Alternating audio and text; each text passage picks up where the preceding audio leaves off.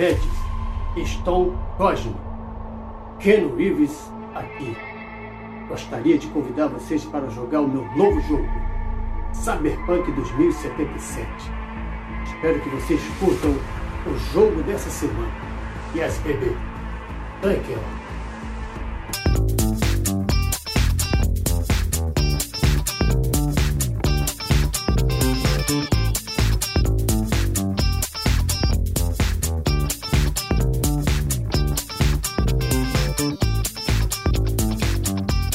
Acorde, samurai. Temos uma cidade que mar sou eu. Johnny Silverhand. Johnny Sacola Hand. Pô, e- e- Esse Kimono tem, tem, tem a manga muito curtinha pra poder. É. Eu não vou- mas a gente, não, a gente não vai fazer o, o vídeo inteiro como fácil. Só esse prefácio aqui, porque eu queria fazer uma graça. É só. Deixa eu botar o microfone de volta aqui. É. Olá! Sejam bem-vindos ao primeiro Quack Club de 2021. Gravaram em 2021, na verdade, que teve um episódio anterior, porque eu sou um fake Quack fã, sabe? Sejam bem-vindos ao Quack Clube de Jogos, Samurai. Eu sou o seu anfitrião do episódio, Cosmos. E junto de mim, hoje, eu tenho o Samurai Mads. Olá. Tem o Samurai de Caxias aqui, em algum lugar tem o Samurai de Caxias. Storm. Após a pandemia, qual moeda será que conseguiu resistir melhor?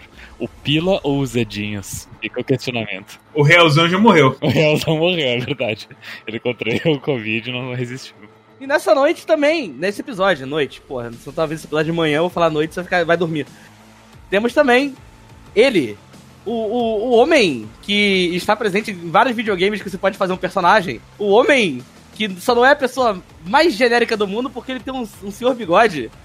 O poderoso, o, o, o PM, é, mestre de Yajutsu, é, cosplayer. O que, que ele faz também? Ele é DJ também. Personagem. Olá, eu não sou nenhuma dessas coisas. Eu já ia perguntar sobre, sobre o histó- histórico de DJ. Se, se ser DJ é só apertar um botão mesmo. Olha, não. Não. Ah, ele sabe, não precisa. E hoje nós vamos nos reunimos aqui nesta neste conselho de grandes homens, grandes samurais, né? Qual é o coletivo de samurais? Sabe qual é o coletivo de samurai, personagem? As palavras em japonês não tem S no final, é a mesma. É um samurai, dois japo- é samurai. Então, nós quatro samurais, então, reunidos Não, não, não é aqui. plural, é coletivo. Ele te pegou nessa, É, hein? é cardume, cardume de Um samurai. cara disso, perfeito. E estamos aqui reunidos hoje para gravar o possível episódio mais esperado e polêmico da história dos últimos meses do Quack, que é Cyberpunk 2077.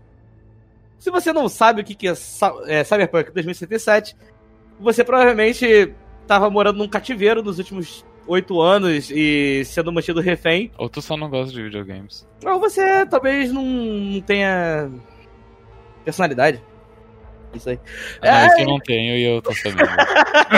É. Mas Cyberpunk 2077, o jogo feito pela empresa mais querida do mundo, que é CD Projekt Red. É CD Red, Red Project? É Project? CD, CD Projekt Red. É CD. Projekt, né? Eu sempre esqueço como que eles falam. Que é famosa por ter feito Witcher 1, Witcher 2 e Witcher 3. E o jogo de carta de Witcher. E o jogo de carta de Gwent. Que é quase um gamão de carta, enfim. Os caras prometeram que ia fazer uma coisa incrível pra gente aí. Um jogo de RPG mundo aberto, aonde você poderia fazer tudo no mundo cyberpunk. Você poderia botar fogo na cidade inteira. E é isso. E. É e, e infelizmente, algumas coisas aconteceram no meio do caminho aí. A gente vai ter que fazer um episódio sobre isso mesmo, porque. É, eu queria só falar pro público que o episódio ele vai ter duas partes. Ele, a primeira parte, a gente vai falar sobre mais coisas de gameplay, sobre mais coisas de, sei lá, bugs. A gente já falando de bugs, porque todo mundo tá falando, já falou de bugs.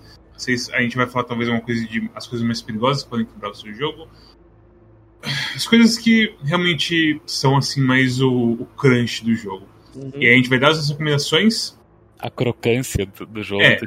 Exatamente. A gente vai até mais ou menos antes do final do primeiro ato da história, no máximo. Uhum. E aí depois a gente vai fazer uma segunda parte que é onde a gente vai realmente falar sobre a história do jogo. Claro. Que é a história principal do jogo. Porque tem muita série questzinha que eu acho que a gente pode falar e meio que foda-se. que eu acho que é válido a gente pode poder spoiler de leve, assim. É que tem as sidequests, tem, tem a história principal, tem as sidequests principais e tem as, as sidequests Que foda-se. não. É, exatamente. Tem. Tem deliminações, assim, tem. Como se fala? Os gigs, exatamente. Que normalmente é só você, tipo, ei, faz uma coisa aí pra mim, você fala, tá bom, você faz a coisa e, e acabou. E é isso. Eu não sei mais ou menos como que era o marketing, como que o pessoal tava vendendo, se era uma coisa meio mundo aberto RPG épico, com várias coisas, é tipo GTA RPG. É, Eles é, estavam vendendo, eu sinto, mais uma coisa tipo Witcher mu- muito moderno. Witcher Cyberpunk, assim, sabe? Porque se para pensar, as coisas de gameplay tudo mais que apareceram foram só mais recentes. O personagem pode falar mais disso, porque o personagem que mais estava animado nas coisas. Eu, sinceramente, tipo, tava muito alheio, assim. Porque jogo, assim, especialmente uma coisa toda de jogo de fazer pré-order, eu não sou muito fã, não. O jogo lançou e eu nem, eu nem tava sabendo o que que era. Daí, depois que eu descobri que era um GTAzinho. Quando eu cheguei aqui, era tudo mato ainda, né? Eu peguei os primeiros trailers, né? O primeiro trailer era só um teaser mesmo. O, o criador lá do, do sistema de RPG de mesa, ele fez um- uma aparição, né? Não foi tão impactante quanto a do, do Ken Reeves Delicioso, mas foi uma boa aparição. Quem manja de RPG gostou muito da, da, da presença dele, né? É, quem tiver interesse em dar uma olhadinha, acho que ainda tem na internet aí. O, é Mike Pondsmith, o nome dele. E ele é um cara muito interessante porque ele, assim, ele é um, um autor negro, né, de RPG nos anos 80 e fez um material muito bom baseado no que estava saindo ali, material que eles chamavam Cyberpunk há menos de dois anos, né.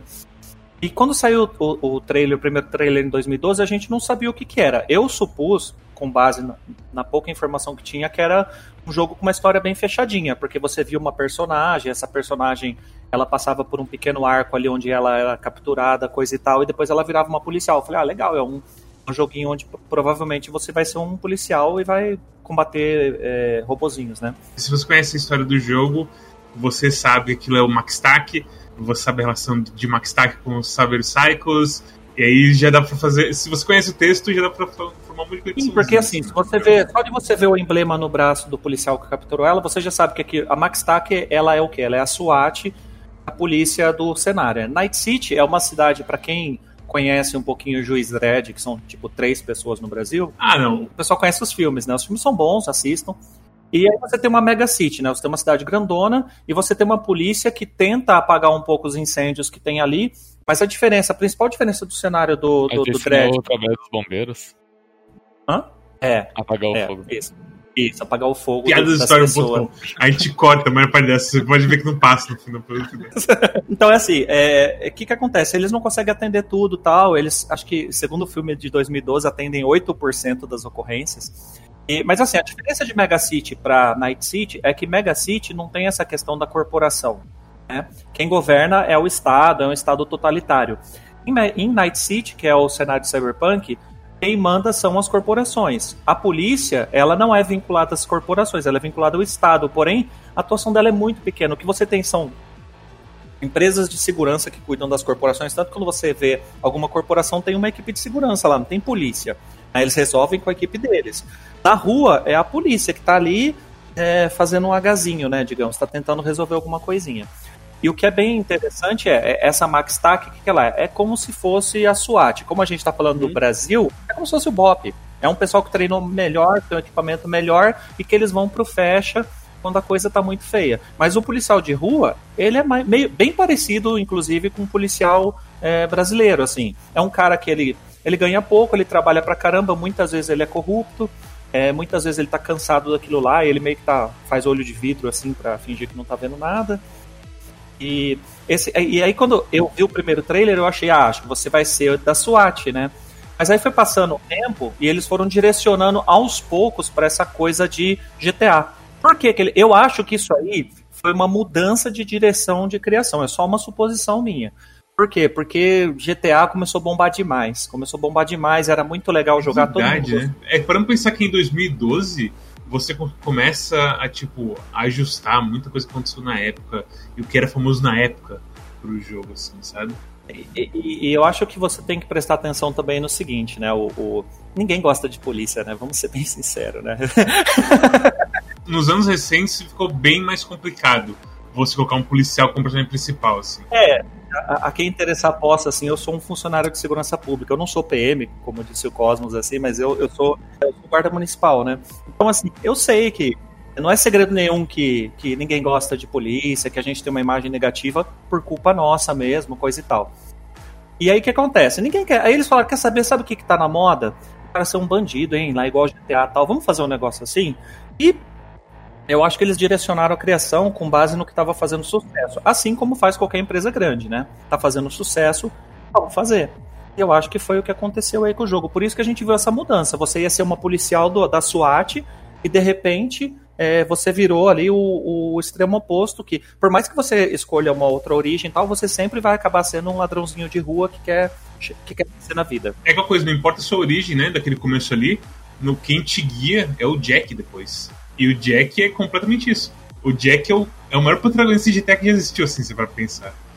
É completamente certinho, assim, os mods dele pra ser um protagonista de GTA. É, é, um, é, é, uma, é uma das reclamações do jogo, né? Que esse, essa questão de você ter uma, uma origem, uma história de origem, alguma coisa assim, não tem um impacto verdadeiro no jogo. Uh, tirando a opção de diálogo, sabe? Tem muito jogo que faz justamente isso e it's fine, assim, sabe? Se você for jogar Cyberpunk, quem estiver ouvindo aí, tenha visto o seguinte: não é um jogo de interpretação de papéis, é um jogo de interpretação de papel. Você vai interpretar o papel do V, que é um bandidinho ali que quer crescer. É, é esse cara. Você não vai, ah, eu quero ser o. Um... Não, é isso aí. Você vai interpretar o papel desse cara. É igualzinho o Kingdom Come. Igualzinho o Kingdom Come. Você vai jogar com aquele cara e boa. O que eu senti, eu não joguei Fallout 4, mas eu senti que muitos dos diálogos que você vai falando é meio Fallout 4 você tem um textinho desse tamaninho e o cara vai falar uma frase inteira e tipo, ei, blá blá blá blá, vai ter uma conversa inteira sem você ter nenhum input.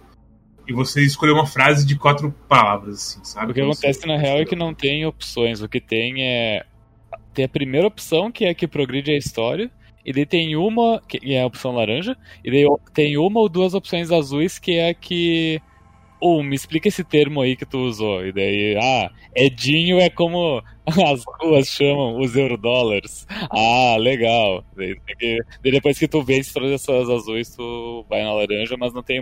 É, é muito linear, não tem grande. E você ainda tem uma terceira opção, que é geralmente opção de diálogo que é travada por status. É bem raro. Que no final das contas, apesar de existir, cara, é a mesma categoria do que você falou. Porque são opções que, tipo. Ah, meu personagem. Você só dando exemplo pro meu boneco. Meu boneco é level 20 de inteligência. Eu, foi a primeira coisa. Eu falei, ah, vou jogar tudo inteligência pra fazer um nerdzão hacker, né? E, porra, teve uma opção de diálogo de level 20 de inteligência. Eu falei, uau, cara, vou escolher, deve ser alguma coisa relevante. Pô, 20 de inteligência tem que ter uma recompensa. A recompensa é basicamente você falar uma coisa óbvia e ser um nerd chato. O que acontece é que, tipo, o start da conversa tem um nível, sei lá, nível 4 de inteligência. Se você tá no nível 7, vai aparecer 7 de inteligência. É isso que aparece ali. Ele não te mostra o requisito ele te mostra o que, tá sendo, o que você está usando ali para interagir com a coisa. Primeiro eu queria agradecer ao Mets a ser o primeiro a citar Fallout antes de mim. Tá? é a linguiça mordendo cachorro, né? Como dizem por aí.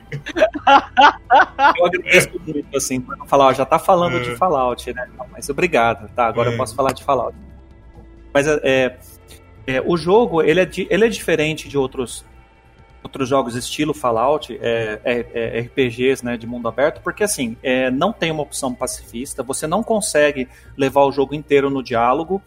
O que eles chamam de opção pacifista é opção não letal. Você pode apagar as pessoas, você pode passar correndo pelas quests e não lutar, mas aí você vai ter menos recompensa. Tal. O jogo não é a mesma coisa. Se você está acostumado com um RPG de mundo aberto, onde você pode chegar, por exemplo, New Vegas, e você chega no último chefe e fala, cara, é isso aí que você tá fazendo, acho que não vai rolar. Ele fala, poxa, é mesmo, hein? é interessante porque é exatamente isso que, que termina o Vegas. Quem jogou é, Fallout 1, você chega no último chefe, se você tem inteligência e carisma o suficiente, você tem conhecimento científico, você fala, cara, você quer repovoar o mundo com mutantes. Não vai dar certo. Eles são estéreis, né? Então você tá errado. Ele fala, pô, cara, é mesmo, hein? E ele desliga.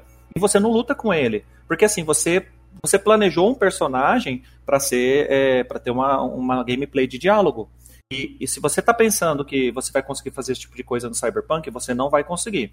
Você tem, um, você tem um mundo aberto que você explora, onde você faz missões secundárias, missões primárias, você conhece um monte de NPCs, alguns são referências ao, ao jogo de mesa, para quem conhece, alguns são referências à cultura pop. Tem aquela coisa que é um pouco questionável, é, de ter, ah, tem youtuber lá no meio, essas coisas aí que. Ah, é tranquilo os youtubers é, que aparecem. É, Eles são sinceramente sim, bem de boa. Bem tranquilo, eu acho que inclusive o, o, cara do Jovem Nerd lá foi uma inserção super ok. Ele se bobeou melhor dos que eu vi. É, ela é boa. É. Aquele, aquele o, o, é o, o rapaz lá que é louco, que fica falando dos necromongers. É o tal de K alguma coisa, não sei. Não, aquele outro que tá tendo, que, que tá com fogo, né, nas partes. Com fogo na, na virilha. Tá tranquilo, ó, você passa por eles, faz uma questzinha rápida, uma pequena homenagem pra pessoa. É Mas é assim, coisa, acaba parecendo só que é um voice sector diferente, e eu gosto disso. Eu tô velho. Eu tô velho. Eu nunca, nunca ia perceber que o cara da virilha era youtuber, cara. Pra mim é só É um o cara... Jesse Cox, que era Quem? mais famoso. Jesse Cox. Entendeu? É. Cox. Cox. Mas é, esses caras são tranquilos. Sobre a coisa de letal e não letal, o maior problema é que o jogo é muito assim. Como se diz? Inconsistente com a coisa. Porque você tem alguns mods que deixam sua arma não letal. E aí eu tinha uma metralhadora e tinha lá um mod Pax. Eu pensei, ótimo. Eu vou botar esse mod na minha metralhadora leve que é basicamente um, um pilar de uma metralhadora, eu cheguei, atirei nos caras e os caras morreram. E tipo, ok, não funcionou. E aí eu, eu, eu me foquei mais em bode do que, do que tudo assim. E aí eu tava buscando os caras sem burilar-me, sem nada na mão, mão nua assim. Bati nos caras, cara morreu. Eu, não sei tão cedo. Só quando eu fui lá no Discord do Quack, falei, cara, não tá funcionando nada. E acho que foi você ou foi alguém que me falou, tipo, ó, usa o, o mod do olho. E o mod do olho. Cyberware. E subitamente o mod de olho funciona com tudo. Tudo vira não letal. De, de uma maneira assim definitiva.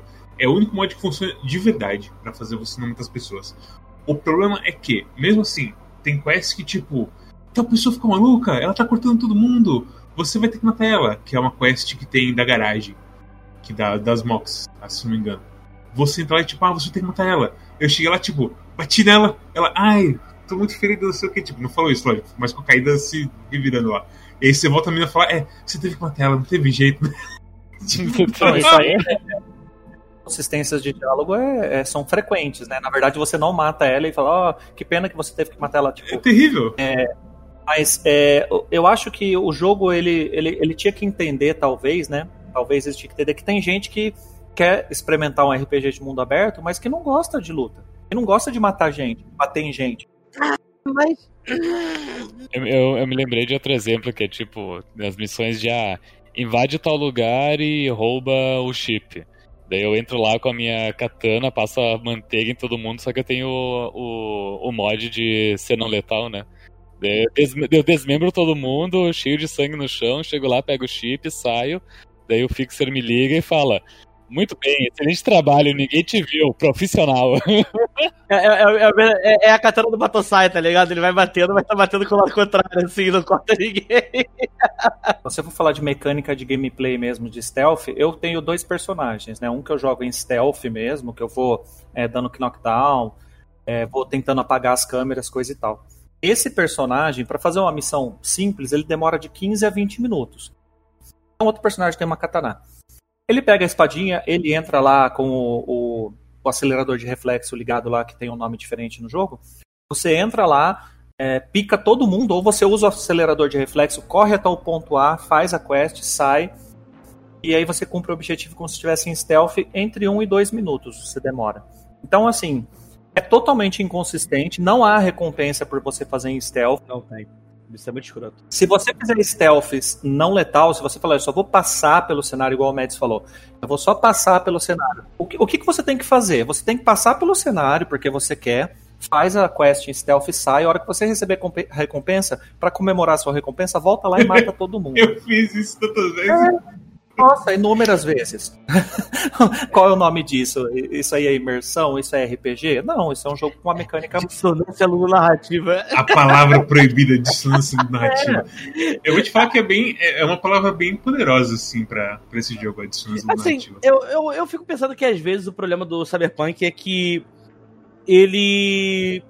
Não, não sei se ele tá num limbo, porque eu acho que ele é bem mundo aberto, assim, bem mais Tipo um GTA. Mundo aberto? É, não, não.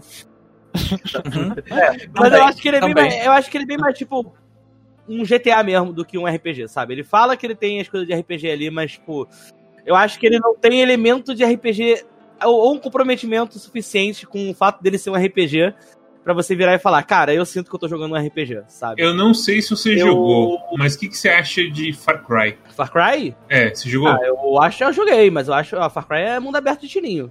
Mas não parece? O que você faz nesse jogo não é tipo Far Cry, basicamente? Só que com mais paredes. Com algumas histórias no meio de vez em nunca. Talvez, mas, eu, mas assim, eu acho que os elementos que ele- o Far Cry coloca, eu acho que tem mais sinergia com o fato de ser um jogo mundo aberto do Sim. que o Cyberpunk faz, sabe? Eu acho que o Cyberpunk, o jeito que ele faz, você não tem uma, uma sinergia que casa, uma coisa que faz, tipo, você jogar e fazer sentido as coisas, sabe? Tipo. ah, parece às vezes que, tipo, se ele fosse só um jogo mundo aberto mesmo de tirinho, tipo GTA, sem elemento de RPG, com as paradas mais simplificadas, você teria, tipo, uma. Você se sentiria menos iludido e você jogaria mais de boa do que com essas coisas de tipo, ah, possibilidade de múltiplos caminhos, múltiplas formas de terminar a missão e, enfim, você ficar na expectativa de existir essas coisas e no fim das contas você meio que tipo, ah, entra lá e mata todo mundo e acabou, sabe? Tipo, É, Essa foi a minha impressão que eu tive bem cedo jogando, que ele. Ele é um GTAzinho, mas ele não é um GTA lá muito bom. E ele tenta ser um RPG, mas as coisas de RPG dele também não são lá muito boas, daí ele, ele fica essa coisa, sabe? Se a gente for falar de GTAzinho, a gente tem que falar de carros. É, isso Ah! é um ponto crítico. aí aí tem esse ponto crítico também, porque até coisas de mundo aberto dele, Ah, essa, Você eu vou ter que é essa parte do vídeo, velho. você percebe que as coisas dele não são tipo. Não tem, não tem inteligência artifi- artificial de direção, cara. Não, mas Não tudo bem. existe. Vamos. Não vamos se a gente- Cara, se olha só. Depois Um de cada vez, calma. A cena é Só incrível. faltou o cara se Depois- levantar e ir embora. Olha só, os carros desse jogo, eles estão eles estão em trilhos, assim. Sabe? Eles só existem quando estão olhando pra eles, tá ligado? É, como que eu posso falar? É, é, é- é a famosa história do eu tô invisível quando ninguém tá, tá olhando pra mim, Sim, sabe? não só os carros, mas as pessoas também à As sua pessoas volta. todas, É. Mas aí eu lembro até hoje de um bug que ele mostra basicamente como que é a direção desse jogo. Tava vindo os carros, aí o carro parou no sinal, e aí veio o caminhão atrás. O caminhão ele tava um pouquinho rápido demais, e ele acabou dando um conflito, da, um contato com o carro da frente. Qual foi a solução do jogo pra ajustar isso? O caminhão deu uma cambalhota pra trás e parou no lugar certo. Eu fiquei, cara. Sabe? Ok, resolveu o problema. tipo, Olha, eu, eu, eu ia pedir pra gente falar de carro depois, porque agora eu tô comendo. É, porque assim, essa mecânica de carro, pessoal, eu não gosto muito de carro, né? Eu gosto mais de moto, né? Assim, na vida real. Mas assim, carro não, não é muito a minha praia. Eu sei que não é um jogo de corrida, mas quando você tem uma mecânica, fala, quando você tem uma mecânica pobre de carros, você não explora ela. Você deixa ali como um fast travel ou como uma opçãozinha pra você não precisar andar. É, mas, assim, eu nunca, eu não me lembro, tá? Eu tô falando de jogo moderno, jogo com orçamento, jogo bom. Eu não me lembro de uma mecânica tão horrível de carros como eu vi nesse jogo. E o meu personagem, ele é o Coringa nesse jogo aí. Sabe o Coringa, o meme do Coringa sendo atropelado pelo táxi? Eu instalei, eu instalei o segundo coração pra parar de morrer atropelado. Assim, porque eu não aguentava Então, mais. é, velho, é muito mortal os carros desse jogo. É absurdo. O tipo, o carro te dá um toque assim. E você. E tipo, flatlined. aí, Acabou. fica, aí, aí fica o status de tipo pra baixo, sabe? Eu nunca morri no jogo, nunca. Mas eu morri várias vezes atropelado. Eu instalei o segundo coração pra, pra tentar levantar e sair dessa, dessa bad. A mecânica é horrível, é, é- é- a aderência assim, do- dos veículos é horrível. Mesmo os veículos. No deserto, então, é frustração total. Eu adoro a parte do deserto a gente vai falar depois, mas a direção é horrível. A- A moto é, não, não, faz, não faz grauzinho, não faz, né, pra quem gosta. Assim, eu juro pra você que eu, a- a- o meu reflexo entrando na moto foi: dá pra dar grau? E eu ficava tipo, não dá pra dar grau, tá ligado? Eu ficava, que porra de jogo é esse, cara? Que você tem a moto não dá grau, sabe? Eu ficava tipo. Hum... E eu ficava, jogar, aí Eu gostei que, tipo, hum, é bem uma descrição muito boa, assim, dos carros. sabe? não, Não, tem grau, tá ligado? Ah, buzina, mas foda-se buzinar também, que não serve pra porra nenhuma, tá ligado? Mas grau não dá. Não, o, jogo, o Mas- foco do jogo não é esse. O foco do jogo É. não é esse, beleza. Só que quando você não tem foco nessa parte, você não faz ela de forma tão intensa, né? Porque aí fica muito evidente que o pessoal não trabalhou nessa parte. As partes de corrida, aquelas quests de corrida, ela tem até um personagem trans que é muito interessante. Eu fiquei com vontade Eu gosto de fazer. dela. Eu gosto dela. A personagem, pessoal, tem que, ter mais, tem que ter mais personagem trans nos jogos. E é um personagem trans muito interessante. Você tem- fica com vontade de ajudar ela. E só que eu falo, putz, cara, eu não quero fazer essa quest, é muito chata. Aí, a, porque assim, toda a parte de direção é um inferno nesse jogo. Ela é terrível. É. E ela não deveria A existir. quest da, da- A quest desse personagem é broxante, sim. Porque você tem todo um build-up assim, tipo, ei, essa é corrida anual, todo ano os caras vão se matar, não sei o que, pá, pô. Da hora, vou dirigir a besta. Tinha uma picape, é uma Land Rover Uau. gigantesca e tudo mais. E aí, tipo, é você. Seguindo em linha reta, assim. É Assim, só. E de vez em quando ela sai pela janelinha, dá uns tiros de rifle, carrega. Dá mais tirinho de rifle, carrega. Dá mais tirinho de rifle, não acontece nada além disso. É só Ah, isso. É Eu, só queria, isso. eu queria falar um pequeno momento onde que caiu a ficha de que esse jogo. O momento que caiu que eu percebi que a direção desse jogo realmente era tenebrosa, envolvendo o. É, é Delamai ou Delamite o nome dele? Esqueci. Dela, Delamine? Eu não, é não Delamine, sei. eu não lembro. E o Dell. É o, É o o Del. Del. O Del.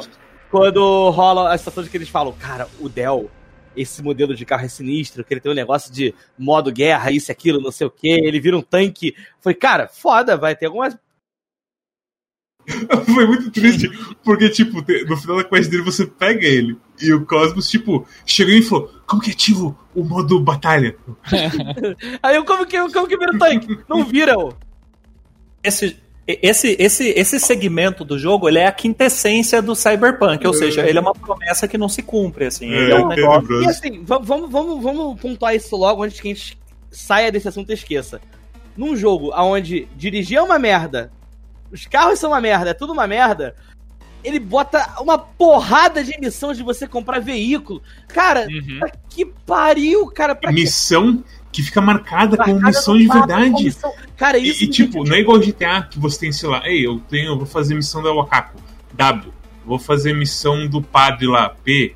Vou, vou fazer missão do Delamin, D. Vou fazer, vou fazer missão de comprar carro. Vou simplesmente de carro com dinheirinho do lado. Ah, não. Nossa, velho. Exclamação amarela, círculozinho. Exclamação amarela, círculozinho. milhão. Tudo. Ó, 1 Foda-se. milhão e 300.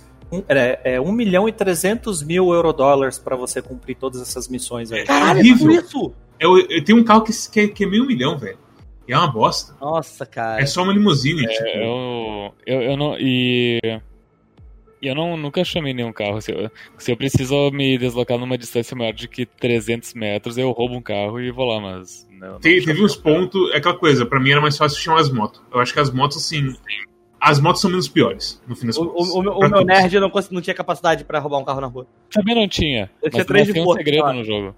Qual? Pra, pra roubar carro. Ah, é verdade, você falou. Que é, que é o seguinte, tu chega do lado do carro parado ali no sinal, dá um tiro na cabeça da pessoa. Tipo, vai- tu- se tu tentar roubar, se tu não tiver força suficiente, vai aparecer aliado. Só tem 4 de 7 de força que precisa. Tu dá um tiro na cabeça da pessoa, o prompt vai continuar ali. Tu, é 4 barra 7, tu não consegue abrir a porta. Mas aí tu mira pra fora, mira pra porta Ah. de novo, e daí como a pessoa morreu, tu consegue abrir a porta. Se você dá um soco na porta de trás, ele também sai correndo do carro. Só. Ah, velho, não. não é Métodos. Ah, não. Ah, Métodos. impossível, cara. Caralho. Não, velho. O, o- mas o, que- o que mais me irrita desse do, do- da questão de veículos nesse jogo é faz parte do, do, do, do meu do meu repertório com Shadowrun, que em Shadowrun, o RPG de mesa, como que funciona carros e a skill de driving? Todos os carros de Shadowrun têm piloto automático, até o Jack Rabbit, que é o Gol Bolinha, tem O Celta Tem piloto automático. mundo. e, ou seja, tu não precisa de driving se tu quiser ter um carro, tu sempre usa o piloto automático, é só apertar um botão e já era. Você pode ser literalmente eu que não sabe dirigir nem nada, você pode entrar no carro, pip, você sai Exatamente. andando. Mas ahn, a inteligência artificial que, que enfim, do piloto automático, ela não é muito boa. Então, se tu tiver pontos de driving, tu pode fazer um teste de driving pra ver se tu dirigindo manualmente não chega mais rápido no teu destino. E é difícil de traduzir essa mecânica pra um videogame. Mas você não sabe traduzir, tipo, você, é aquela coisa. Você tem GTA, por exemplo, GTA V, que tem o Franklin. E o Franklin tem a skill de hiperfoco em carro que, tipo, o tempo para, física muda. Não, não, justo. Mas mais. o, o, o meu ponto é que é tão ruim dirigir o carro nesse jogo que se o, o jogo ele te dirigisse automaticamente os carros, seria melhor do que qualquer pessoa dirigindo. Há quanto tempo o GTA tem o sistema de táxi? Vice City tem isso. E esse jogo ele tem a coisa que tu pode chamar teus carros pra onde tu tá, ou seja, existe um piloto automático, mas uma vez que tu tá dentro do carro, tu tem que pilotar ele. Tu não pode mandar o carro ir pra algum É, lugar. é incrível você ver o seu carro, a sua moto chegando sozinha pra você, tipo, empinando assim na sua frente, pip, pip, sabe? E você sobe em cima dela e não. Agora é hora de começar a dirigir eu mesmo. E, e- isso eu, não tem nada. Tem mais ou menos a ver, né? Mas eu tenho um, um- uma coisa nesse jogo que eu sempre dou muita risada. Que eu tenho uma moto que eu estacionei no meio da rua, em um ponto do jogo. E Isso foi tipo em 14. Foi tipo em 12 de dezembro, quando saiu o jogo, eu tava jogando, e a moto nunca saiu dali. As coisas desaparecem e a moto não sumiu. E eu sempre passo na área e tem a moto parada. E toda vez que eu chego ali, se eu fico parado, o trânsito fica um caos. Porque é tipo num, num cruzamento, sabe? E eu fico, cara, É, é é- é aquele cruzamento que é tipo. O formato de uma suástica que sempre tem as fotos no Twitter. Ah, está congestionado de novo. eu tenho a impressão que deve ser ali. É, é na primeira área, perto da onde você faz uma missão, que também foi uma missão que bugou, e eu gosto de comentar, que eu vou comentar sobre, que é uma missão que você vai, que eu lembro dessa missão porque o, cara, o nome do cara era Jotaro. Fiquei rindo que parecia Jotaro Cujo o nome do cara, mas não era. Eu acho que, eu acho que é literalmente é alguma coisa assim, não é? É, Eu, eu, acho, eu, eu acho que é uma referência a Jojo mesmo, mas é, só- mas, é, mas, mas é só porque o nome dele é Jotaro e Jotaro é o nome de Jojo. E resto aí a tinha lá. E é uma missão que você fazia. E logo lá tem a missão de você botar uma parada no carro do maluco do- da União Soviética, uma coisa assim. Eu, eu parei a moto ali pra fazer a missão, voltei, a moto. E é tipo um lugar que desce e tudo mais. A moto ficou. E eu fui embora dali. Só que eu acho que essa área é especial no jogo. Porque quando eu fiz essa missão, eu fiz ela stealth até matar o cara, eu fui embora. E eu saí fugindo, realmente correndo no meio de todo mundo, assim, foda-se, fui embora. E toda vez que eu voltava nessa área, tava no agro ainda. Tava todo mundo me atacando. Até que eu cheguei um dia e falei, é, eu vou fazer limpeza nessa área aqui. Tem... Eu acho que ali é, o- é, é um ponto de convergência das doideiras do jogo, sei lá, porque tudo ali deu errado, sabe? Tem, tem áreas específicas, tem uma minha no deserto, que eu, eu matei todo mundo, mas eu deixei uma câmera viva. E era uma lojinha depois da missão de, de, de porradaria. E toda vez que eu chegava lá, a câmerazinha virava em pi, pi, pi, pi, pi, e não acontecia nada. Porque ninguém tava vivo mais. Tinha só o dono da loja, ele parado assim, esperando eu entrar e comprar uma coisa. É, só isso. É, é- esse jogo tem muita coisa estranha assim. É. Se a gente for falar de bugs e tudo mais assim, tipo, tem bug gráfico de você ir no espelho e você tá careca de repente, as suas roupas ficam sumindo toda hora, bug de ficar preso na moto. Assim, bug gráfico, eu acho que foi até o Storm que comentou. Eu, eu, eu sou do lado do Storm assim, que dependendo do que for, não, não me incomoda, eu não fico reclamando. Acho engraçado, mas tipo, não fico. É, a piroca do meu boneco não tá aparecendo? Por que, que tem piroca nesse jogo? Assim, quando eu me olho no espelho, eu tô pelado. Por que quando eu tomo banho e olho pra baixo, meu boneco tá de roupa? Essas coisas não me incomodam. Tem, tem- muito bugzinho bobo no jogo, mas é, é coisa que, tipo, GTA sempre teve, e em alguns casos até pior e nunca quebrou nada.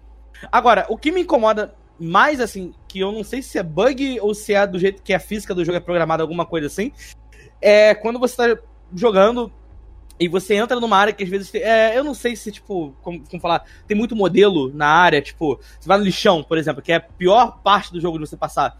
E, sei lá, tem muita caixa, ou então quando você chega perto de um lugar que tem muito saco de lixo, essas coisas. Velho, aquilo ali é tenebroso, assim. É tipo, sei lá, você tem uma locomoção. Tá, fica com um décimo dessa velocidade, é tudo torto. Problema de, tipo, sei lá, empacar a moto, não conseguir sair dali do meio do lixo. Ah, é tipo, eu olho e falo, cara, não vou passar perto do lixo nem fudendo, porque eu sei que eu vou chegar ali a estresse. É tipo, você entrar na moto, você não conseguir sair da moto, porque tem muito conflito de coisa ali. É, o da moto, o da moto tem um específico tipo, você entra na moto e de vez em quando você não tem como sair dela. É, Porque se você tá bloqueado assim, normalmente acontece assim, se você tá bloqueado de um lado, o seu carinha sai do outro. Se você tá bloqueado dos dois, cara, dos dois lados, o seu carinha não sai. E às vezes seu carro tá bloqueado dos dois lados e você tá parado no meio. Você tá tipo, quando você tá. Seu carro não tá se mexendo mais. eu tive uma quest que eu perdi progresso. É muito engraçado o que aconteceu. Que era uma quest que tá fazendo stealth. Que eu, eu tento fazer stealth, só pra falar do meu personagem rapidinho. Boneco level 20 de, de inteligência. Eu tentava ser stealth e ficar usando os negócios de mandar os caras se matarem, essas coisas assim, que aí resolvia quando não tinha como, enfim, matar o cara, assim, no stealth. E literalmente tem, um, tem um- uma habilidade no jogo que é suicídio, o cara se mata, acabou. É, e você no tutorial você faz umas coisas parecidas com a, com a granada. Que é basicamente mais, mais explosiva até que o suicídio. Engraçado que eu nunca mais vi isso, mas assim, pode ser que eu não tenha, eu não tenha achado o É que você tem, você tem que ficar comprando os quick hack, você tem que ficar voltando toda hora. Enfim, a situação que aconteceu nessa, nessa quest que eu perdi progresso foi: eu tava, fui nadar pra poder escapar pela água. E eu fui subir na num lugar assim que era tipo, sei lá, aquela lama assim que fica perto da água, tudo mais com umas sacolas de lixo. Ah, e, eu, sei. e eu consegui a proeza de meio que sair em cima das sacolas. Só que o que aconteceu? As sacolas, eu não sei com o filtro que me deu maluco, que elas começaram a me empurrar pra eu ficar caminhando pra baixo infinitamente. Eu literalmente fiquei, eu deixei 10 minutos rodando pra ver se uma hora parava. Não parava. Meu boneco ele ficou andando pra baixo, Hum. meio que entrando no chão, mas não entrando assim, meio travado. E eu fiquei. Não acredito que vou ter que refazer a quest, sabe? Porque, tipo, chegou no final, eu pisei no lixo. Literalmente isso. Meu boneco ficou. "Ah". Se a gente for falar de bug nesse jogo, a gente tem que separar eles em duas, é, em duas categorias. Assim, tem o bug gráfico tem o bug de, de mecânica, assim, de gameplay mesmo. né? Os bugs gráficos, eu tenho um computador razoável aqui. Ele não.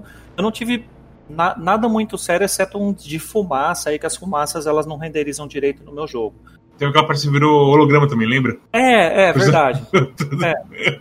Aí, fora isso, os bugs gráficos, no geral, eles não atrapalharam o jogo. Eu não tive queda de quadro, não tive é, problema de performance por causa do, do- de gráfico. Mas os bugs gráficos acontecem. Ah, você, você transa com uma NPC, você seu órgão sexual some.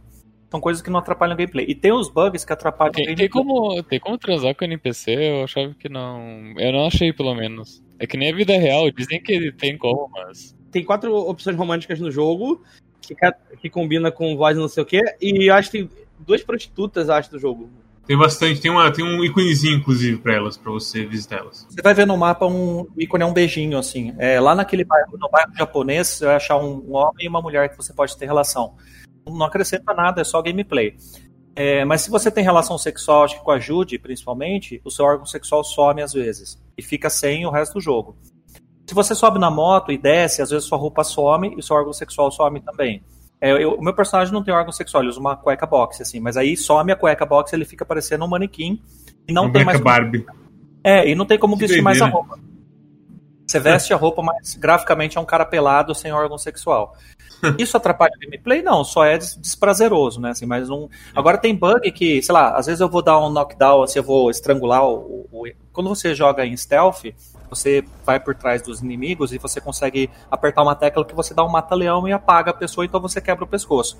Quando você faz isso, tem uma porcentagem de chance de dar um bug que a pessoa fica ancorada. Ela entra metade no chão, ela vira tipo uma âncora e você solta ela, mas você fica preso. Então você movimenta, ela movimenta junto, fica parecendo uma âncora no fundo do mar mesmo, assim. Aí quando ela bate algum objeto, você não consegue se afastar mais. Ou seja, esses são bugs que atrapalham o gameplay. É, bug de quick hack, tem um bug de quick hack que você não consegue.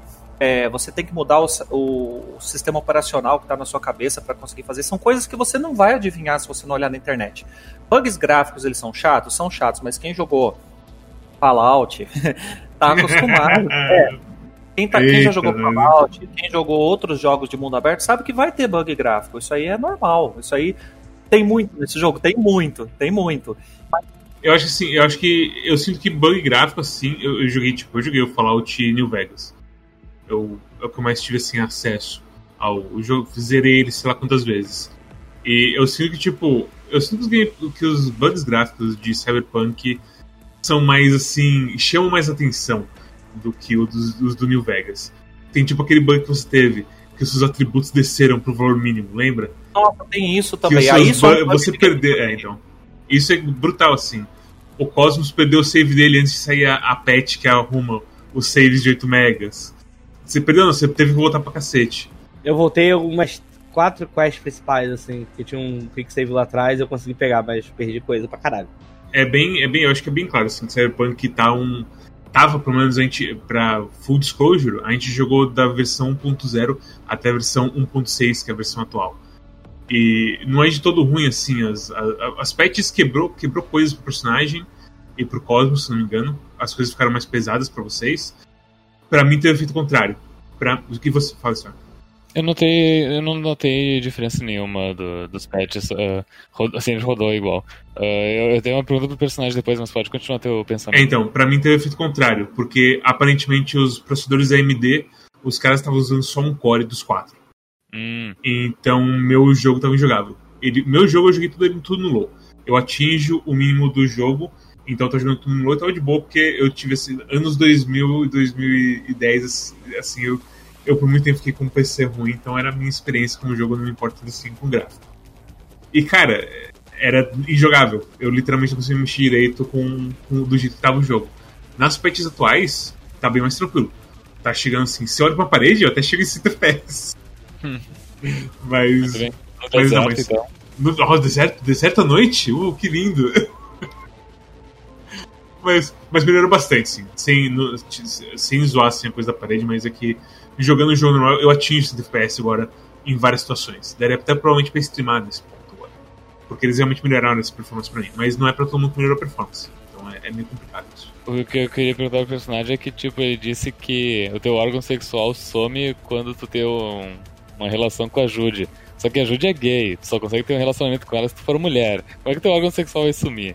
Eu não tive relação sexual com a Jude. É, Ah, O pessoal relatou que você tem uma mulher, personagem feminino, que não é o meu caso, é, você tem a, a relação sexual com ela, se você colocou o órgão sexual visível, ele some. Se eu transo tem uma ah, o que prostituta. fica, liso ali. É. Fica Com com a cuequinha. Sim, eu, eu fico. Eu tive o eu também disso, de perder, ficar liso ali. Eu tive relação sexual com a prostituta oriental, eu tive relação sexual com a Corp e eu tive relação sexual com a Parvati. Aí, é o que, que acontece? Parvati. É, não, porque ela parece a Parvati do Outer Worlds, por isso que o pessoal chama de Ah, Parvati. justo, justo. 50% das vezes eu acordava capado, né? E sem. Night City Então- é foda. É, aí tinha que dar load, né? Então eu, tinha que passar pelo sacrifício de ver a cena sexual de novo, né? Que Era são difícil. bem mais ou menos assim. Inclusive, eu, eu vi aqui que já lançaram um mod pra fazer com que o V masculino consiga ter relações com a Jude. Então, olha, eu achei assim um marketing meio complicado, porque se eu acho que o screenshot que mais aparece é, é a Jude debruçada em É, cima Jude. Exatamente. de forma sensual. Aí todo gamer boomer olha e fala: Nossa, essa menina vai ser minha namorada no jogo. E não é assim que vai rolar. Ela. É, ela, ela não tem O, o- o mai- o maior, o maior baque que os gamers já tiveram desde que anunciaram que a Tracer era gay. Sim, é, você olha aquilo e fala, poxa, essa menina é bonitinha, ela tem o olho meio puxadinho, o cabelinho meio moderninho, eu quero ela. Não, você não vai querer ela, porque assim, ela. Mas eu- é, é isso que eu discuti com o Storm uma vez em texto. É, é bem pertinente. O jogo respeita a sexualidade do personagem. Eu acho isso super legal. O que, que eu acho estranho? 2077. O mundo ele já transcendeu nesse cenário aí a, a questão do, do sexo cis e trans, tá? Não, não tem mais essa, esse, esse entrave. Então, no mundo onde não existe esse entrave, me parece muito estranho as pessoas terem uma preferência sexual tão rígida, né? A gente é, É, então. é. Então, a gente, eu e o Mads, a gente conversou sobre isso também, que esse jogo, na verdade, ele- a direção de arte dele é meio brega pra caralho, tá ligado? Tipo... É, pra mim, Sexo, kkkk. Ó, ó, ó o piruzão de borracha aqui, ó. Sabe? É tipo. É, é, é, é, assim, é, é nesse ponto que você tocou. É a, é a coisa que a gente tava falando. É incrível como um jogo que é, tipo, ele é tão. num, num mundo que ele é tão, tipo. ah, que já transcendeu tantas coisas, que já tem várias questões que, tipo, ah, ah, sobre corpo biônico, essas coisas assim, então, sexualidade, idade. Rosto que você pode assim, trocar, rosto que você pode trocar, essas quatro. coisas, sabe, tipo, ah, essas coisas existirem, esse jogo ele fica o tempo todo nessa coisa de ei, bicho, sexo, e, tipo, ser as paradas mais genérica possível, tá ligado? Tipo, os caras, sei lá, todo mundo transando papai e mamãe. Eu vou te falar o Sabe? seguinte, é, a, a pegada, o que pega pra mim, tanto pra, de você, pra você causa do personagem, é que, tipo, essa parte, ele é bem assim. É porque aquela coisa. Cyberpunk é essa coisa de, tipo, partes avançaram pra caralho. Partes não avançaram nada. Isso é normal, assim, sabe? De tecnologia e sociedade. Beleza. Isso faz até um sentido. Eu não sei como que é no, no livro, no RPG mesmo. Nem sei se tem já um rulebook do 277. Ou se você joga na época do Johnny Não, Silverhand. você quando joga o Red, que é de 2015, é o que a gente tem mais atual Ah, tá. enquanto. Então você nem chega na. Tipo, Johnny Silverhand era saca, você não chega nem nisso aí. Não tem, não tem, porque o Johnny Silverhand, na verdade, ele. Ah, você fala disso que acontece no jogo? Não, mas assim, o Johnny Silverhand ele existe desde 2013. É por isso que eu acho que o, o, o salto temporal foi muito grande, né? Apesar da humanidade. Mas eu acho assim. Tem, os personagens são reconhecíveis, o cenário, o cenário é por mais que ele seja no futuro, ele não avança tanto, sabe? Você reconhece aquele cenário. Cara, essa é uma coisa que eu impliquei um pouco. Eu não sei se vai entrar numa questão da gente falar depois na parte mais pra história ou agora em gameplay. Mas uma coisa que me incomodou bastante no jogo de verdade, assim, é que eu acho que pra um jogo que você tem um personagem que, tipo. Um personagem que aparece. Não, não vou falar quem, assim, vou falar do jeito genérico pra não dar spoiler. Mas você tem um personagem que ele tá, tipo, meio século fora da jogada e ele volta e as coisas estão muito parecidas ao ponto dele saber aonde encontrar não sei quem, aonde está isso, onde está aquilo. Você tem umas, uns, umas coisas tão tipo. Uh, como é que eu posso falar assim? Umas coisas tão esta estabilizadas e fixas num lugar que eles falam o tempo todo que é muito difícil sobreviver, não sei o que, as coisas são assim, assim, assado. É, é, é bem esquisito, assim, na verdade. É uma coisa que eu fiquei. Ah, eu não sei, sabe? Não sei se às vezes é culpa dos caras quererem botar lá pra frente na história, muitos anos depois de lore, essas coisas assim. Mas eu achei meio. meio eu achei. Eu achei no geral meio. Incons... Eu não sei se inconsistente é a palavra, sabe? Porque esse jogo tem várias inconsistências, assim, quando chegar na parte de história a gente vai falar, mas. É. Enfim. É... Não é isso. É que assim. É... Poderia ser 2077 Eu, eu morei lá na Liberdade, no bairro de, de São Paulo, em 2004. Eu vou lá hoje, em 2020, eu não reconheço mais nada. Mudou tudo, fechou todas as lojas. O mundo ele é líquido. Sabe? Ainda mais depois do, do, ano de 2020. Imagina Isso, como, tipo. Lá houveram guerras, lá houve, sabe, fechou, abriu, subiu o prédio.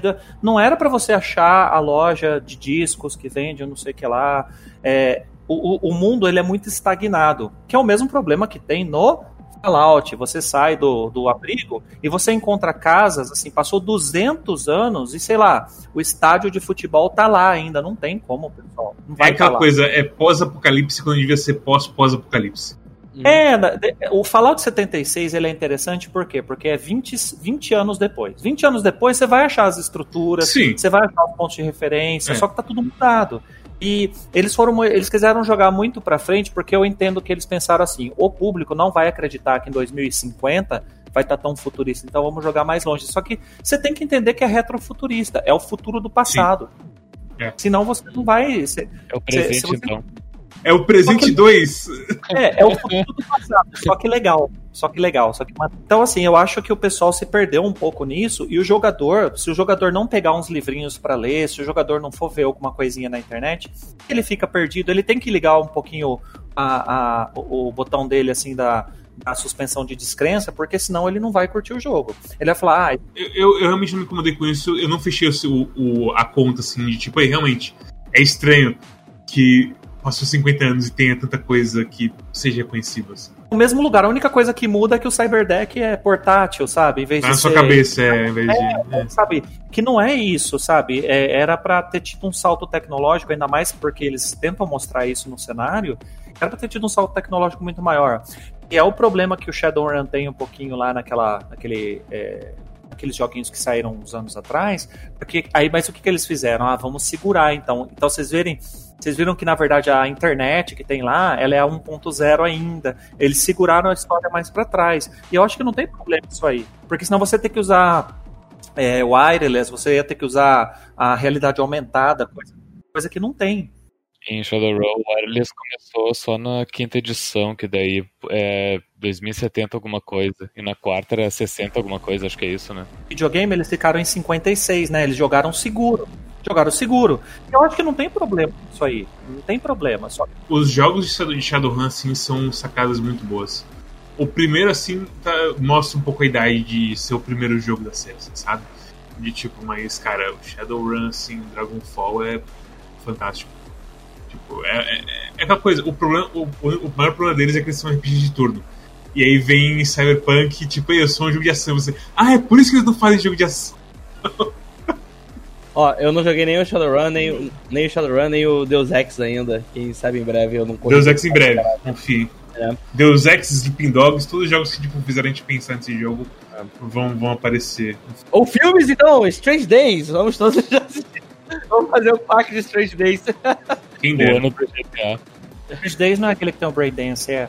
Que tem a cena específica do cara, tipo, olhando pras mãos assim, igualzinho Strange Days. É, aquele, aquele, aquele filme lá, ele é cyberpunk, assim, ele aquele... não é uma referência cyberpunk. Não, mas, não, não, não, não, mas esse filme eu gosto muito porque ele é, tipo, a única tecnologia avançada que ele tem é o Braindance. O resto é tudo punk. E é tipo, é só os caras punk na casa de show tocando, não sei o que.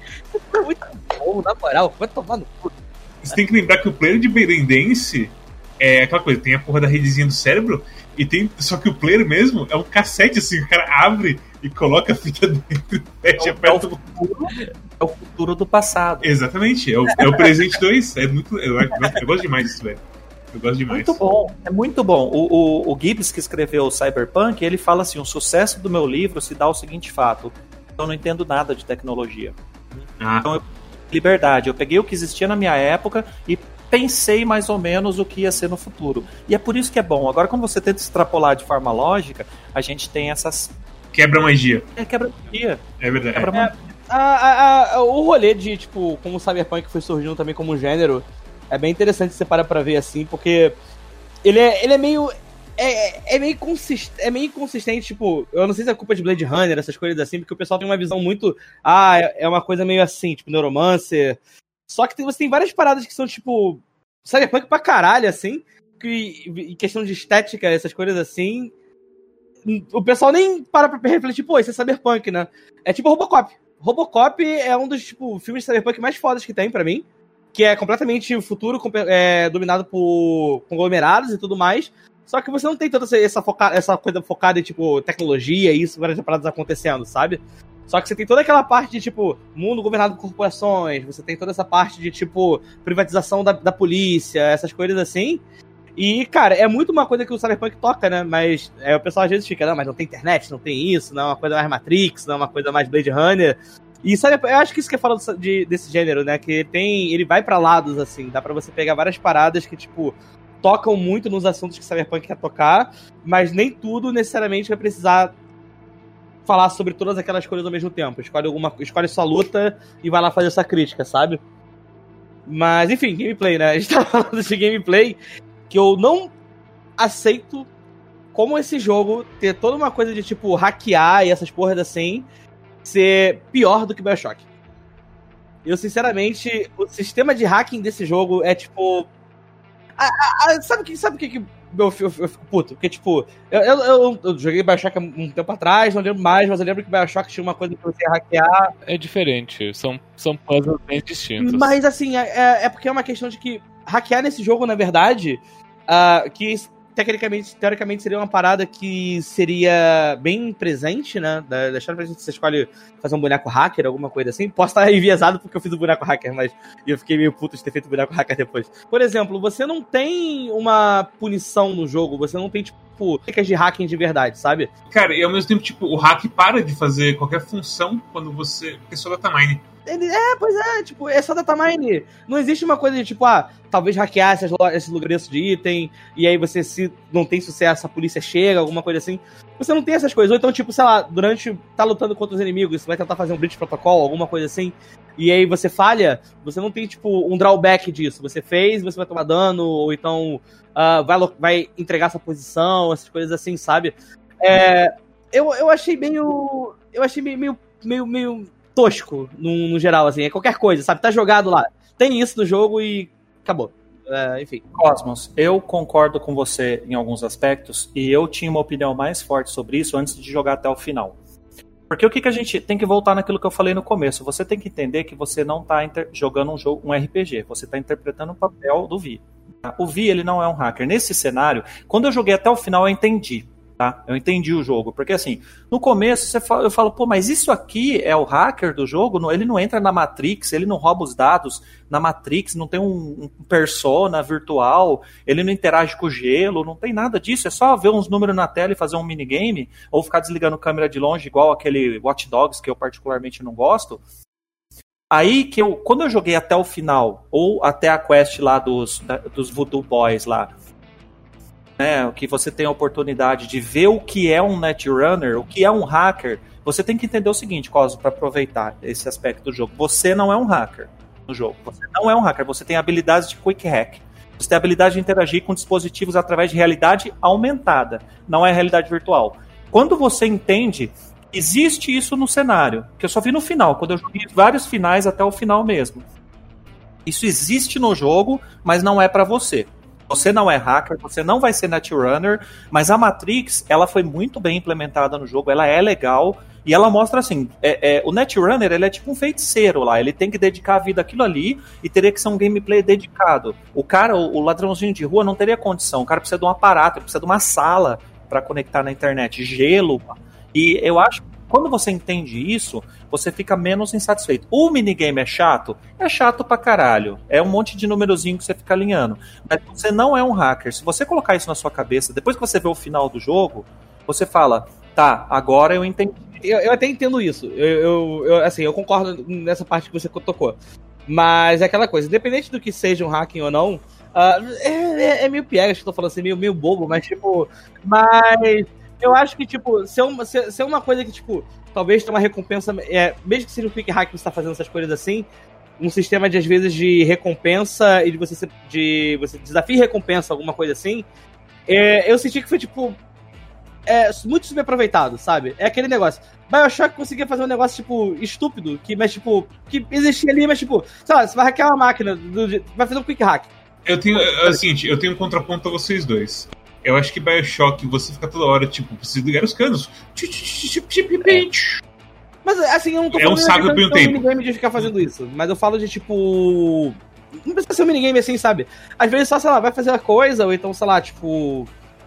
Errou, só errou, tipo, não tem nem cooldown, tenta de novo, sabe? Assim, eu acho meio, meio largado, sabe? É um negócio, é porque eu acho que a punição seria pior ainda, porque esse é um jogo longo. Se toda vez que eu fizer uma. quiser um ping no cara, precisar fazer algum desafio ou sofrer alguma consequência por gastar um de RAM pra ver o posicionamento do pessoal, ia ser terrível. E assim, ao mesmo tempo, é foda que, tipo, sobre a coisa de você não é um hacker. É verdade isso. É exatamente isso. A questão é que quando você começa o jogo, e você vê body, technical, cool, blá, blá, blá, inteligência. Você não sabe disso. Você acha que você vai estar entrando no mundo cyberpunk como se fosse um RPG e aproveitando todas as facetas dele. Mas não é isso, como você mesmo disse.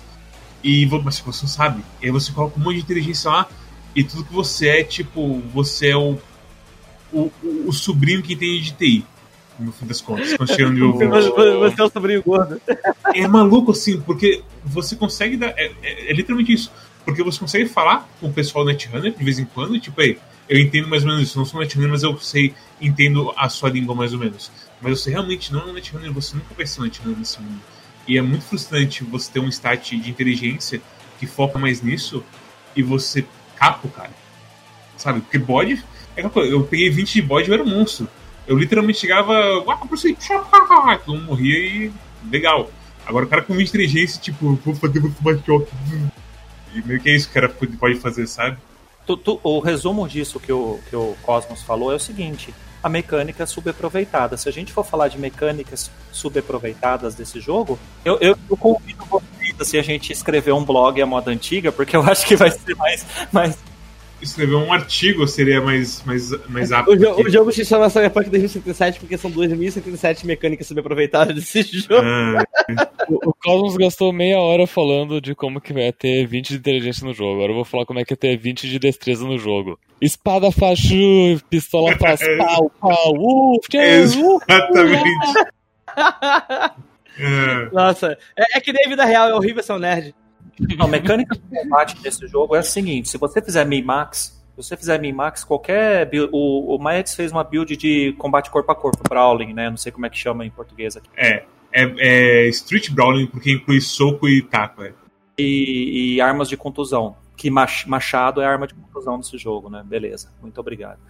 E aí, assim, tem Blades, né? Que foi o que eu usei mais, que foi o que o, o Storm usou mais, e o, o já o, o, Cosmos ele optou por usar mais os Quick Hacks e algumas armas que ele achava que era conveniente. Quando você faz min-max de combate nesse jogo, você joga totalmente tranquilo, o jogo é muito fácil, você fica muito forte e assim, é satisfatório, porque chega uma hora que você quer passar navalha geral nos bichos e não quer ficar pensando fazendo estratégia. Tem horas. Mas você pode talvez colocar no. Eu joguei no normal, não sei vocês. Mas talvez colocando no modo, é, jogando no modo de dificuldade mais alto, talvez precisasse de mais estratégia. Mas a hora que eu coloquei os implantes certos, com a espadinha certa na mão, e com, é, com a build correta, é igualzinho o RPG de mesa lá, quando eu faço meu ladino e coloco 20 de destreza, e, enfim. É, Sneak funciona... Attack, Cunning Action, uá, é, 50 dados na mesa. Se você for advogado de regras, esse jogo ele vai assim para combate, para combate, esse jogo ele vai te abraçar assim e vai te aquecer e vai falar que tá tudo bem e você vai tocar o jogo tranquilo. Agora, para as outras mecânicas, por exemplo, Quick Hack, eu tenho dó de quem ficou colocando ponto nessas coisas. É crafting, sabe? Você acha arma super forte no jogo, aí você fica perdendo ponto. Eu tô, eu falta só um achievement para conquistar, que é um de craft lá, porque eu me recusei a gastar é, ponto de combate é, numa coisa que vai ser inferior ao que eu acho jogado no chão no jogo, né? Então, é, o jogo ele é um jogo de min max para combate, né? E as mecânicas de combate, assim, eu não sei o que, qual foi a experiência de vocês. A gente jogou em sistemas diferentes, eu achei divertido. O stealth é legal. O pessoal é, reclama muito, fala, ah, o stealth você deveria lá e dar uma facada no cara por trás. Pessoal, vocês já viram é, a lambança que uma facada faz numa pessoa? Tá? Quem já teve a infelicidade de ver o ferimento de faca na vida real, é, a casa fica fedendo a ferro, a, você não consegue entrar dentro da residência quando alguém é esfaqueado.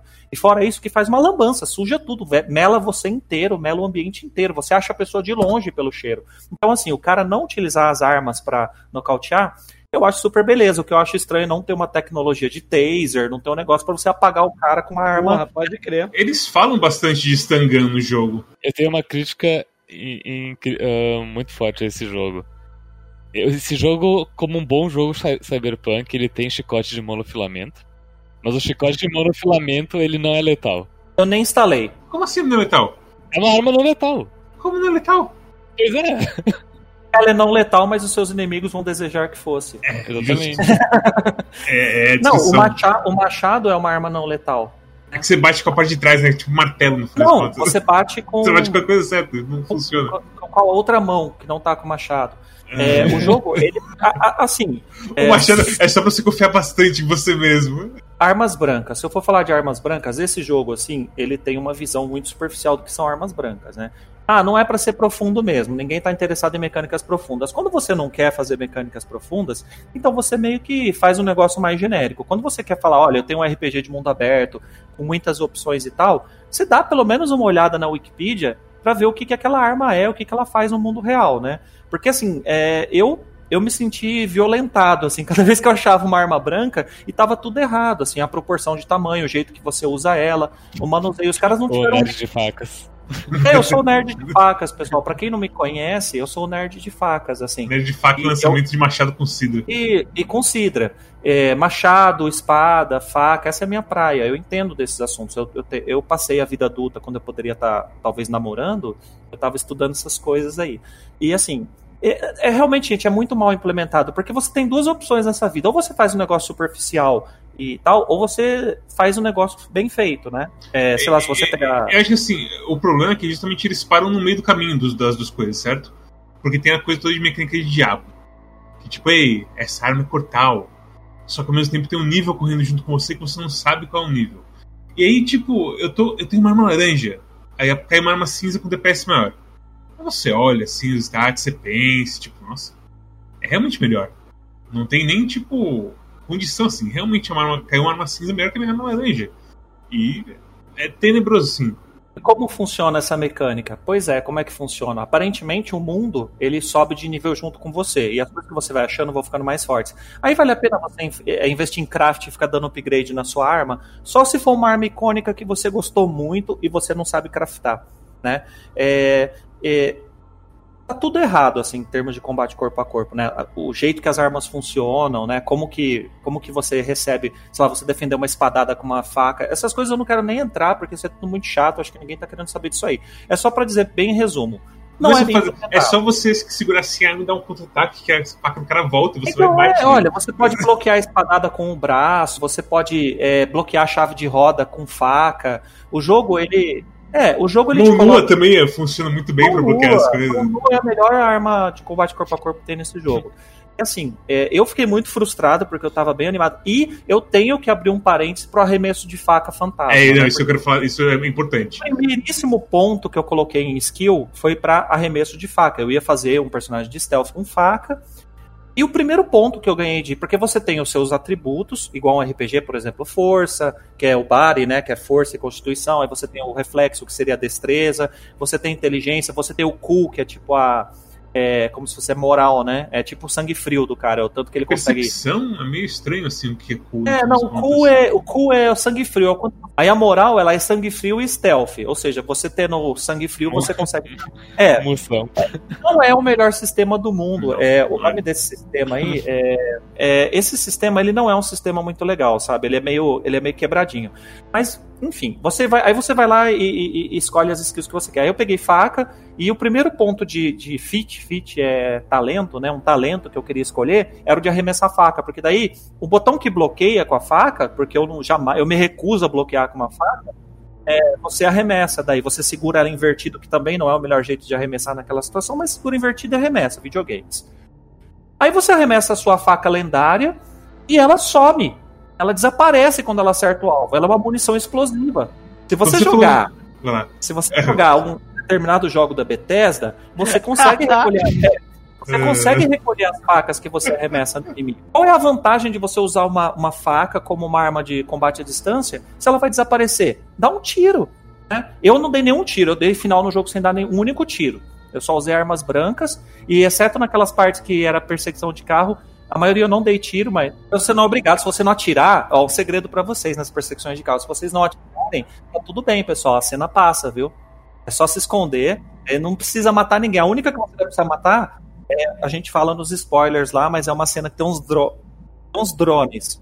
Tem uns drones. Fora isso, você não precisa matar nada. Você pode ser é, é, cabeça dura que nem eu e falar: eu me recuso usar armas de fogo porque eu tenho algum código de honra maluco, assim. Mas eu fiquei muito frustrado com essa skill. Eu não sei se foi planejada dessa forma ou se ela foi feita de forma apressada. E tudo que você achar de defeito no jogo, você pode pensar isso. Eu fiquei especialmente frustrado com isso porque eu estava muito animado com essa mecânica. Eu estava muito animado. E eu fiquei super decepcionado. Eu imagino que quem gosta de outros armamentos, quem gosta de outras mecânicas, que nem o Cosmos estava falando do, do hacking, ou quem está falando de, de armas brancas, de stealth, de tiro, deve ter as suas reclamações. Eu achei coisas muito legais. Eu achei que o jeito que recarrega as munições é bem realista.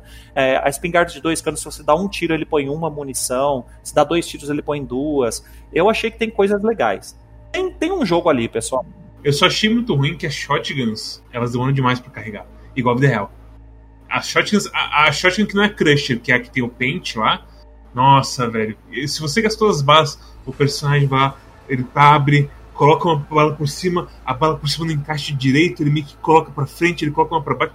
Parece tipo, se você desse uma 12 na minha mão, ia ser isso que aconteceu comigo, sabe? Ela não tá entrando, oh não! Ia ser isso sim comigo. Pensa na alegria que é você recarregar uma arma numa situação de adrenalina. Agora imagina carregar um cartucho por cartucho. Né? Terrível, né? terrível. Mas, mas as animações do, de carregar e, tipo, do personagem tirando o pente, olhando para as balas, voltando de volta, eu achei bem legal. Boas, Isso é bem feito. Boas. Boas. O combate à distância, ele não é tão bom, né? Ele não é um jogo de tiro, assim, excelente.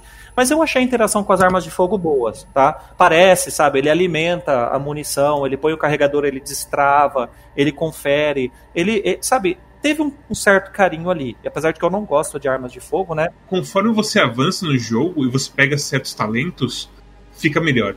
Especialmente quando você pega as armas que smart quando você pega, tem um rifle que você ganha numa, numa quest de. É se fala? É tipo um negócio de competição de tiro. Você tem que beber uma vodka e atirar nos alvos. E aí você pega um rifle com uma bandeira americana no, no carregador. É da gangue da Rua 9. É da, é da gangue da Rua 6. Gangue da Rua 6. Que é tipo.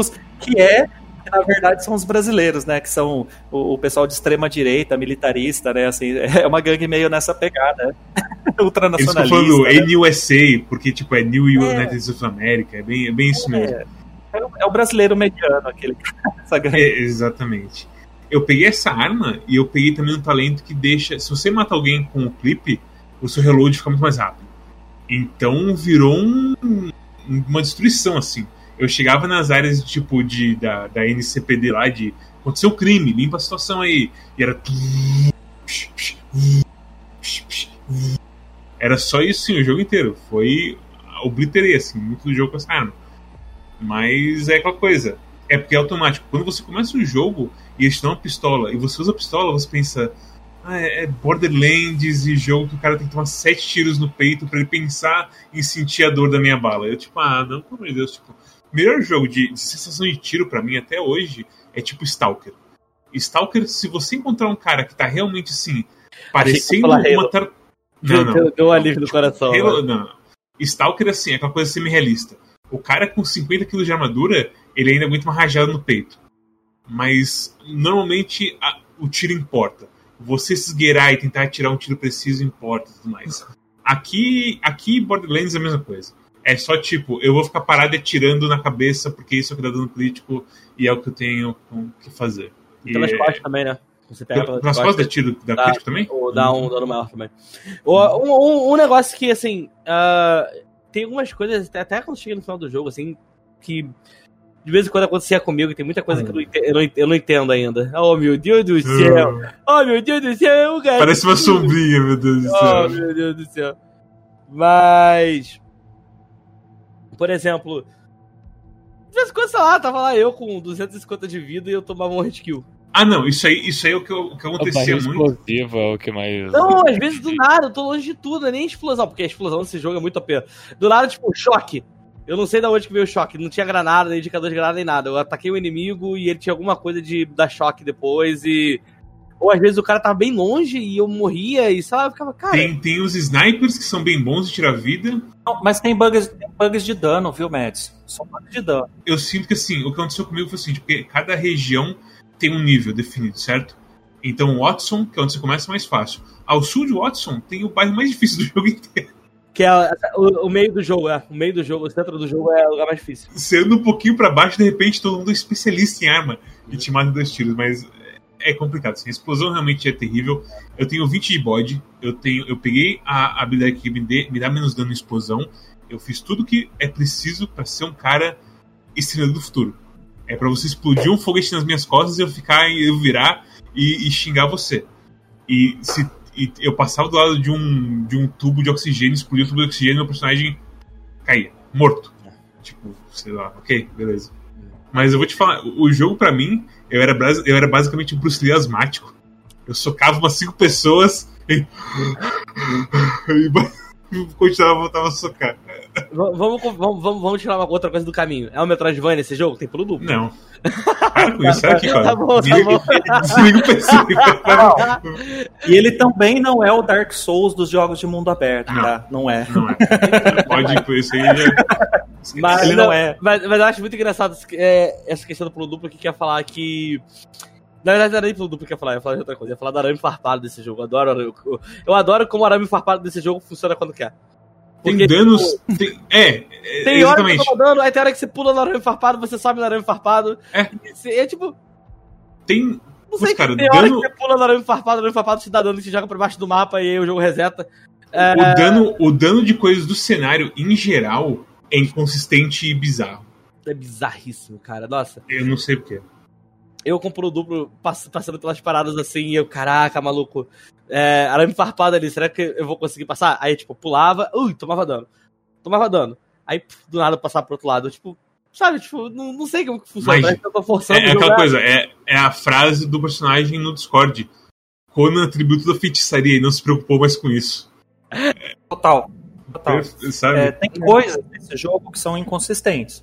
Tem hora que você está andando você morre, você, der, você pula de meio metro de altura e morre. É, tem uma explosão meio longe. O arame farpado, às vezes está passando duas, três lajotas. Eu já testei.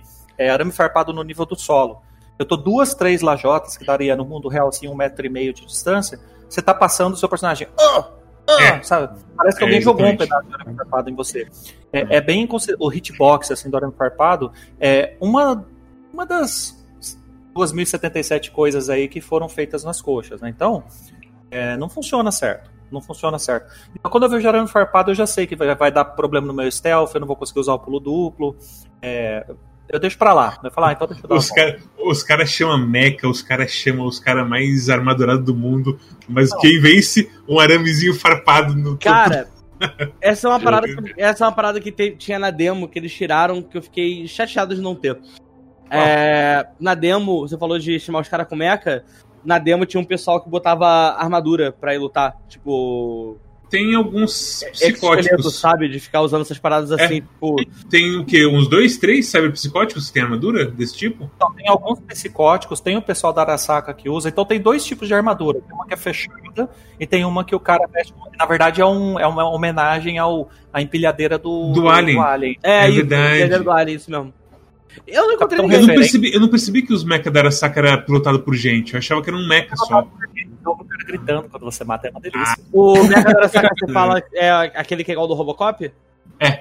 O E119, acho que é o nome dele? Você ouve o cara gritando, a não ser que seja alguém gritando de frustração à distância. É, mas é o cara com, com o controle assim. "Ah!" Eu acho que tem alguém dentro da. dentro, dentro do robô, assim. Eu não, eu não percebi.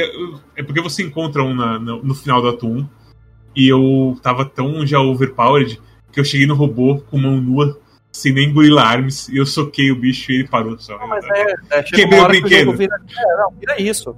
Ô, ô, Storm, deixa eu perguntar uma coisa. Você chegou a jogar com arma de fogo um pouquinho ou não? Só com a espada mesmo? Eu joguei com pistola. Ah, com... eu, eu alternava entre pistola e faca o, o jogo inteiro. Sniper você usou? Não, armas mais pesadas, digamos, eu não usei. Você não sentiu falta? Você deu pra tocar o jogo inteirinho na Não, fui, fui inteiro na, na pistola e na, na faca. Eu fui tipo 70%. ah, não bem faca, eu, eu cheguei. Eu, eu comprei aquelas Mantis Blades, né? Que tipo, é, é- eu era o Wolverine, basicamente. É bom, é bom, é bom usar aquilo? Eu, não, É, eu é- achei é muito bom, é, é- é bom e, e eu acho que o dano é maior do que, a, do que as armas brancas no geral. O Gorilla Arms também segue essa lógica aí. O Gorilla Arms você compra ele azul e ele é destruidor. Tipo, bode 20, Gorilla Arms. E assim que tu ah, começa o ato 2, tem uma. tem um beco que tem um, uma Mantis Blaze lendária que tu pode pegar de graça. Então tem isso também. Que bom! Gorilla Arms eu achei o melhor feedback de arma do jogo.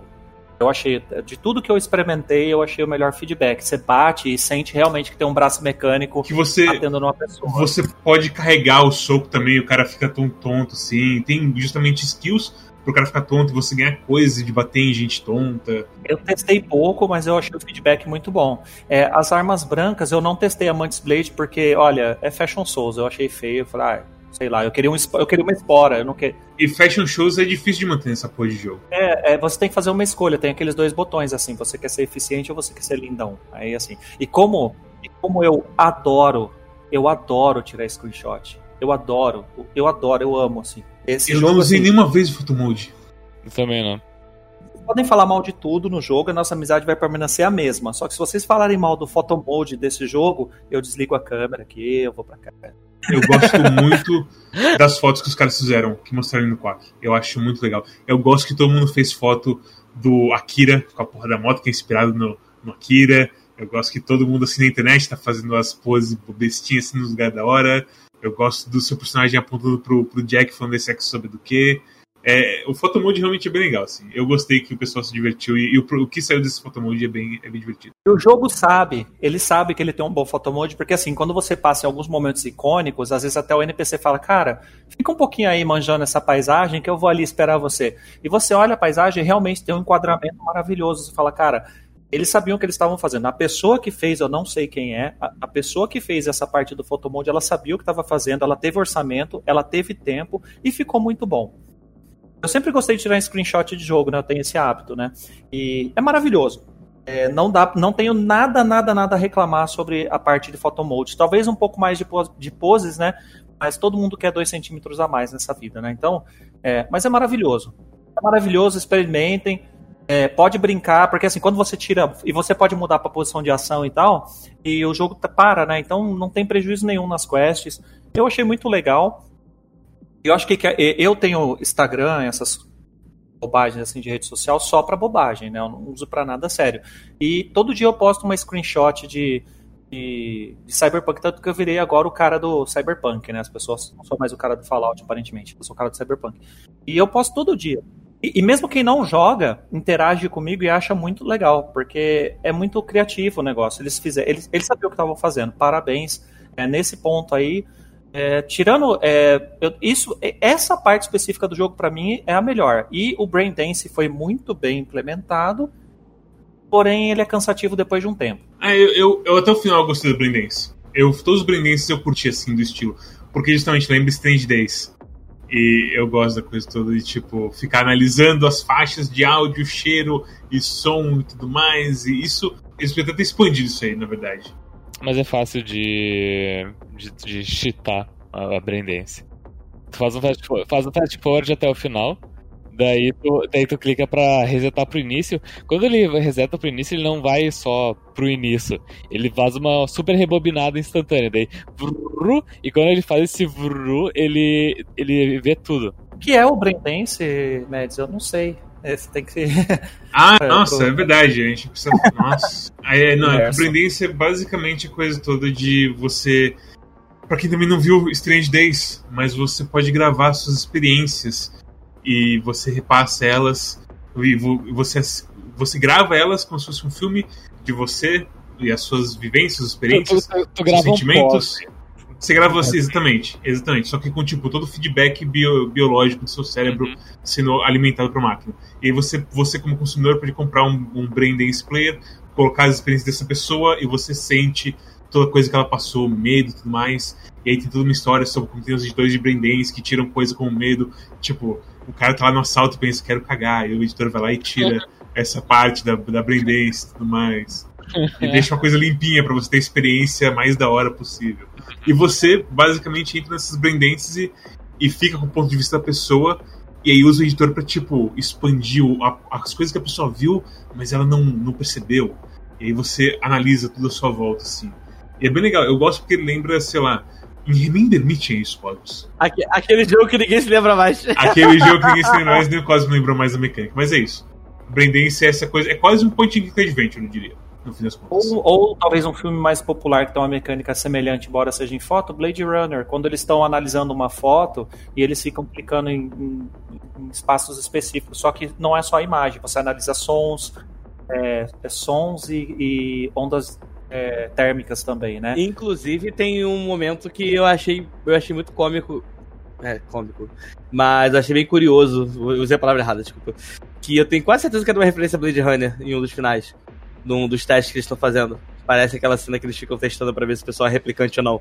Que a pessoa fica recitando um texto e aí você tem a reação da pessoa pra você focar se ela é um replicante ou não, sabe? Não sabia que era a referência. É, no Blade Runner e no livro. Isso também tem no. No Ovelhas Sonham sobre.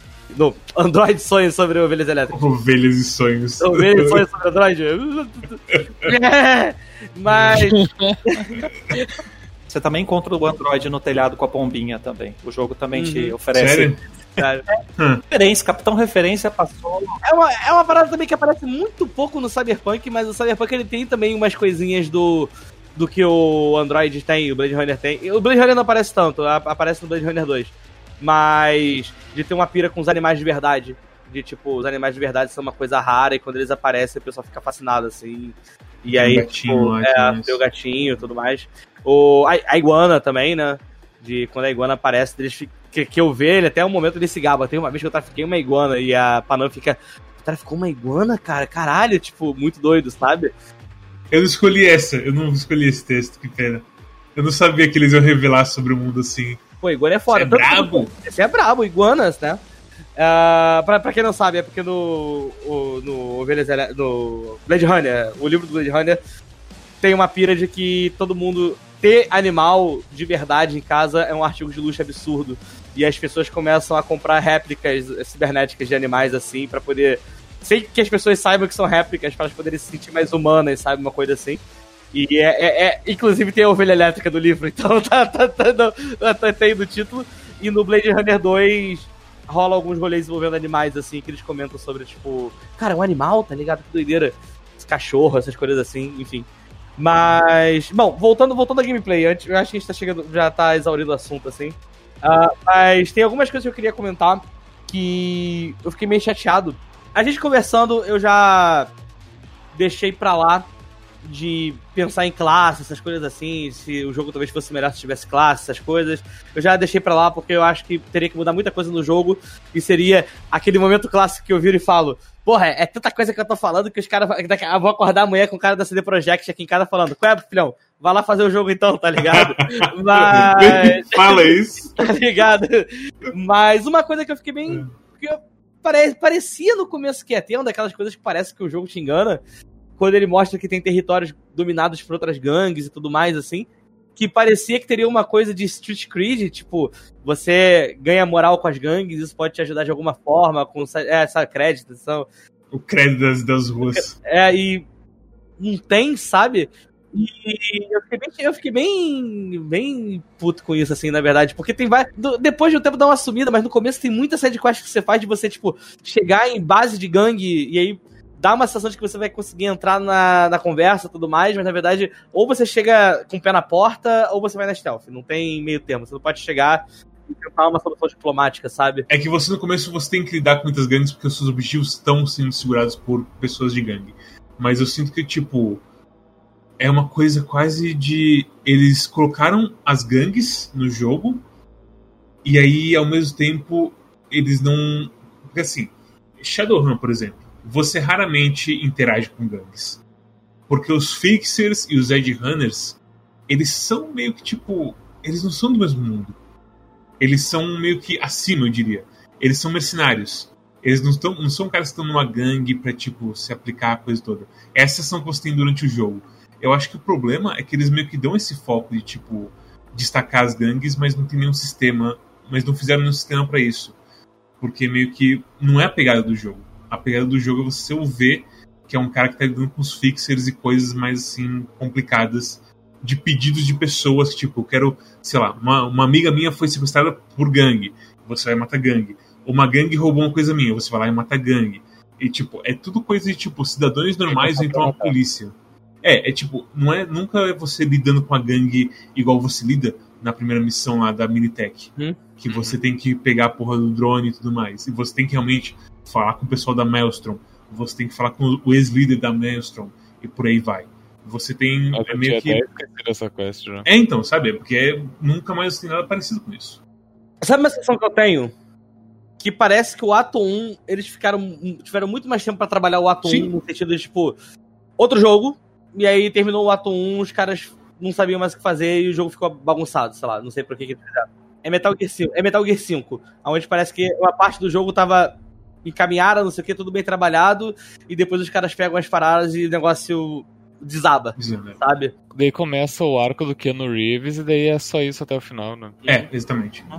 É, a gente tá uma hora, quase uma, uma hora e 35 nesse exato momento de gravação. Eu vou falar aqui umas coisas das minhas notas, só pra, tipo, a gente tirar as coisas mais crunch do caminho e aí a gente faz as recomendações e a gente passa pra discussão da história, que acho que vai ser mais curta, na verdade. Ou talvez Deixa eu só fazer a minha última, que é a última coisa aqui também que. Por não ter esse negócio de Street Cred também, de Street Cred, enfim, eu, fico, eu fiquei meio chateado, meio, meio. Era uma coisa que eu acho que os caras poderiam ter aproveitado, né? Que você jogando, você percebe que tem muita variedade de personagens das gangues, assim. Você tem os caras meio gordos, os caras meio gordo samurai, assim, meio do Sumô, você tem os animais, você tem os caras que são completamente muito mais modificados. É, os animais, no caso, a gangue dos marombeiros. Dos marombeiros, eu achei, eu achei é, muito legal quando descobri que era uma gangue de marombeiro é, mesmo. Quando descobri que era marombeiros também achei foda, tipo... Eu achei muito legal. com eles é difícil. É. E, e eu fiquei, cara... O jogo ele também podia, tipo, se ele valorizasse mais essa coisa que ele tem, esse material que ele tem na mão das gangues, personalização podia ser uma coisa bem voltada pra gangue, né? Porque você para perceber, seu boneco ele fica bem, bem quadradão, assim, no geral. Post de retalho, na maioria das é, vezes. Você não, você, você não consegue, tipo, às vezes tentar fazer um marombeiro, ou então fazer um cara, um samurai go, um, um cara de, de corpo, essas coisas assim. É, a gente nem falou, né? mas a, a gente nem falou, mas a customização de personagem desse jogo Hum, é, eu fui no random e fui Dark Souls. meio, meio bosta, tipo, assim. Não, não, não só a customização do jogo é limitada, como tipo. Vamos colocar assim, tem 15 narizes, certo? Que tu pode escolher. Não tem, tipo, tô, uh, não tem um slider que pode aumentar a ponta. Isso, isso não existe. É. Uh, mas tem, tipo, 15 narizes que tu pode escolher pro jogo. E tudo bem ter 15 narizes. Desde que tu me abra ali um quadro um, 5 por 3 e daí uh, que aparece ali os 15 narizes, eu posso clicar nele e vai atualizar, atualizar meu boneco, mas não. Tem ali nariz 1, daí tem ali o meu boneco com o nariz dele. Daí eu clico pro lado, vai nariz 2. Dá um loading, o nariz lentamente se transforma no 2. E, e demora, 3, isso é importante também. Demora. E é. lentamente ele vai pro 3. É, é terrível. Muito é ruim, é, complicado. É terrível. E daí eu penso, tá, deixa eu comparar aqui o 3 com o 7, que eu Ah, acho fudeu. que era o que eu tinha gostado. Daí clique, Fudeu. clique, clique, daí distorce. Daí a minha memória já já, já, já, já se foi, eu não consigo comparar mais. É aquela coisa, ei, você pode falar o que você quiser de Phantasy Star Online 2. Mas Uhum. dá pra fazer uns negócios da hora lá, sabe? Enfim, ter, terrível. Tem, tem outros jogos, tem outros, assim, você pode. Cara, Dark Souls você pode falar sobre. Mas, gente, vocês, mas, mas vocês viram que dá pra customizar o tamanho da piroca? E Uau! os- os pelos média, pequenos. grande ou com circuncisado. Na realidade, só tem, exatamente, só tem seis tipos de pau, que é. Tem pequeno, médio e grande, e tu pode escolher ser circuncisado ou não. Então são É seis. tipo, é, é McLanche feliz, né? Você escolhe só o tamanho das fritas e você talvez queira tirar uma coisa. Fora Uhum. isso, não tem muito mais o que fazer. Puta, sabe o que eu lembrei agora? Desculpa, eu lembrei da tradução. Quando eles falam do barco chamado Kujira e a mulher fala, Kujira, esse cu que gira.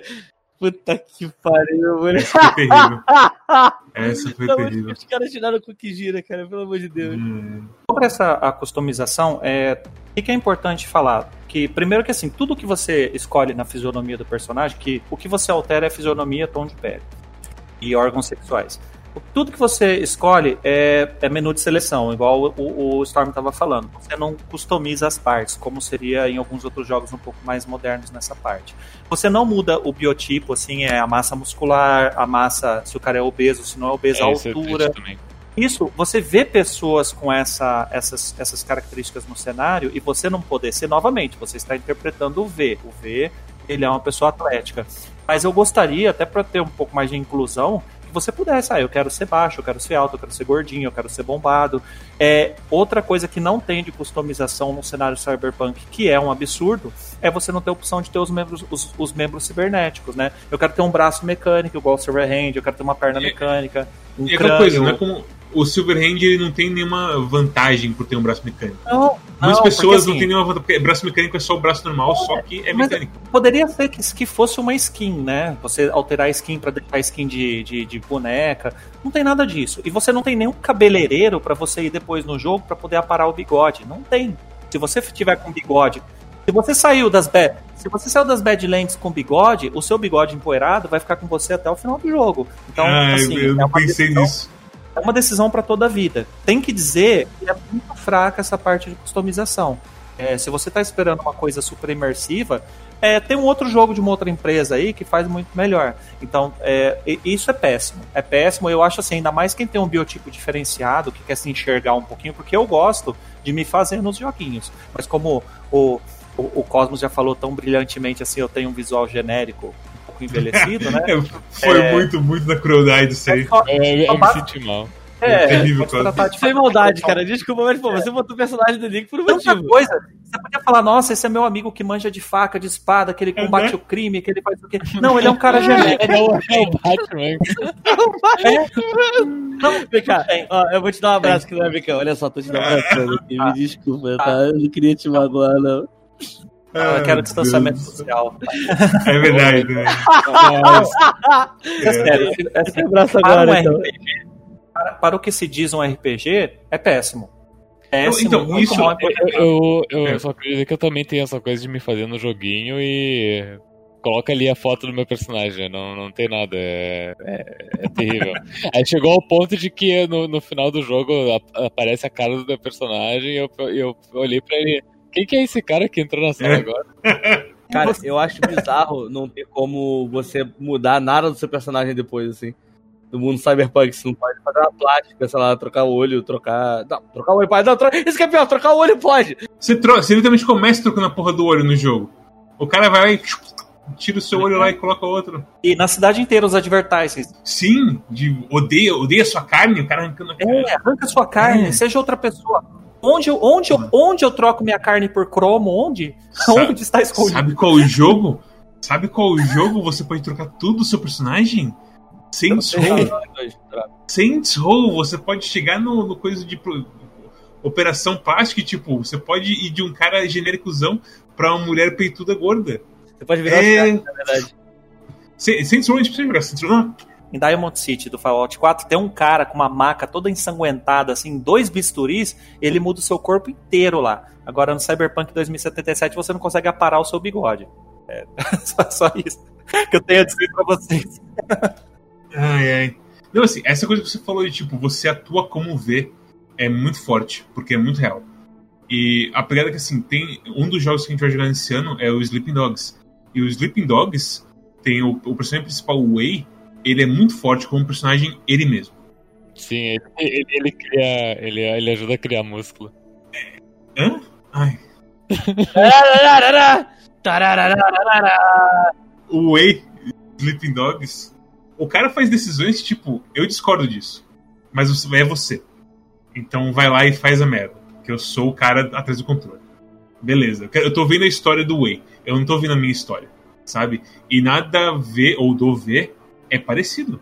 É, é bem isso que você falou. Você tá seguindo mais ou menos o trilho assim dela, ou dele. E o que acontece, acontece, e no final você tem um controlezinho do que vai acontecer. Mas é mínimo. Mínimo. Ah, eu, eu, tenho uma pergunta sobre, sobre V. Algum Hum. dia você jogou com a V mulher? Eu joguei com a mulher. Qual que é o nome da V mulher? O nome do V homem é Vincent. Eu acho que é Valerie. Vale. Ela fala, é, é a quest lá que Tem do... uma cena que fala, né? Tem, tem.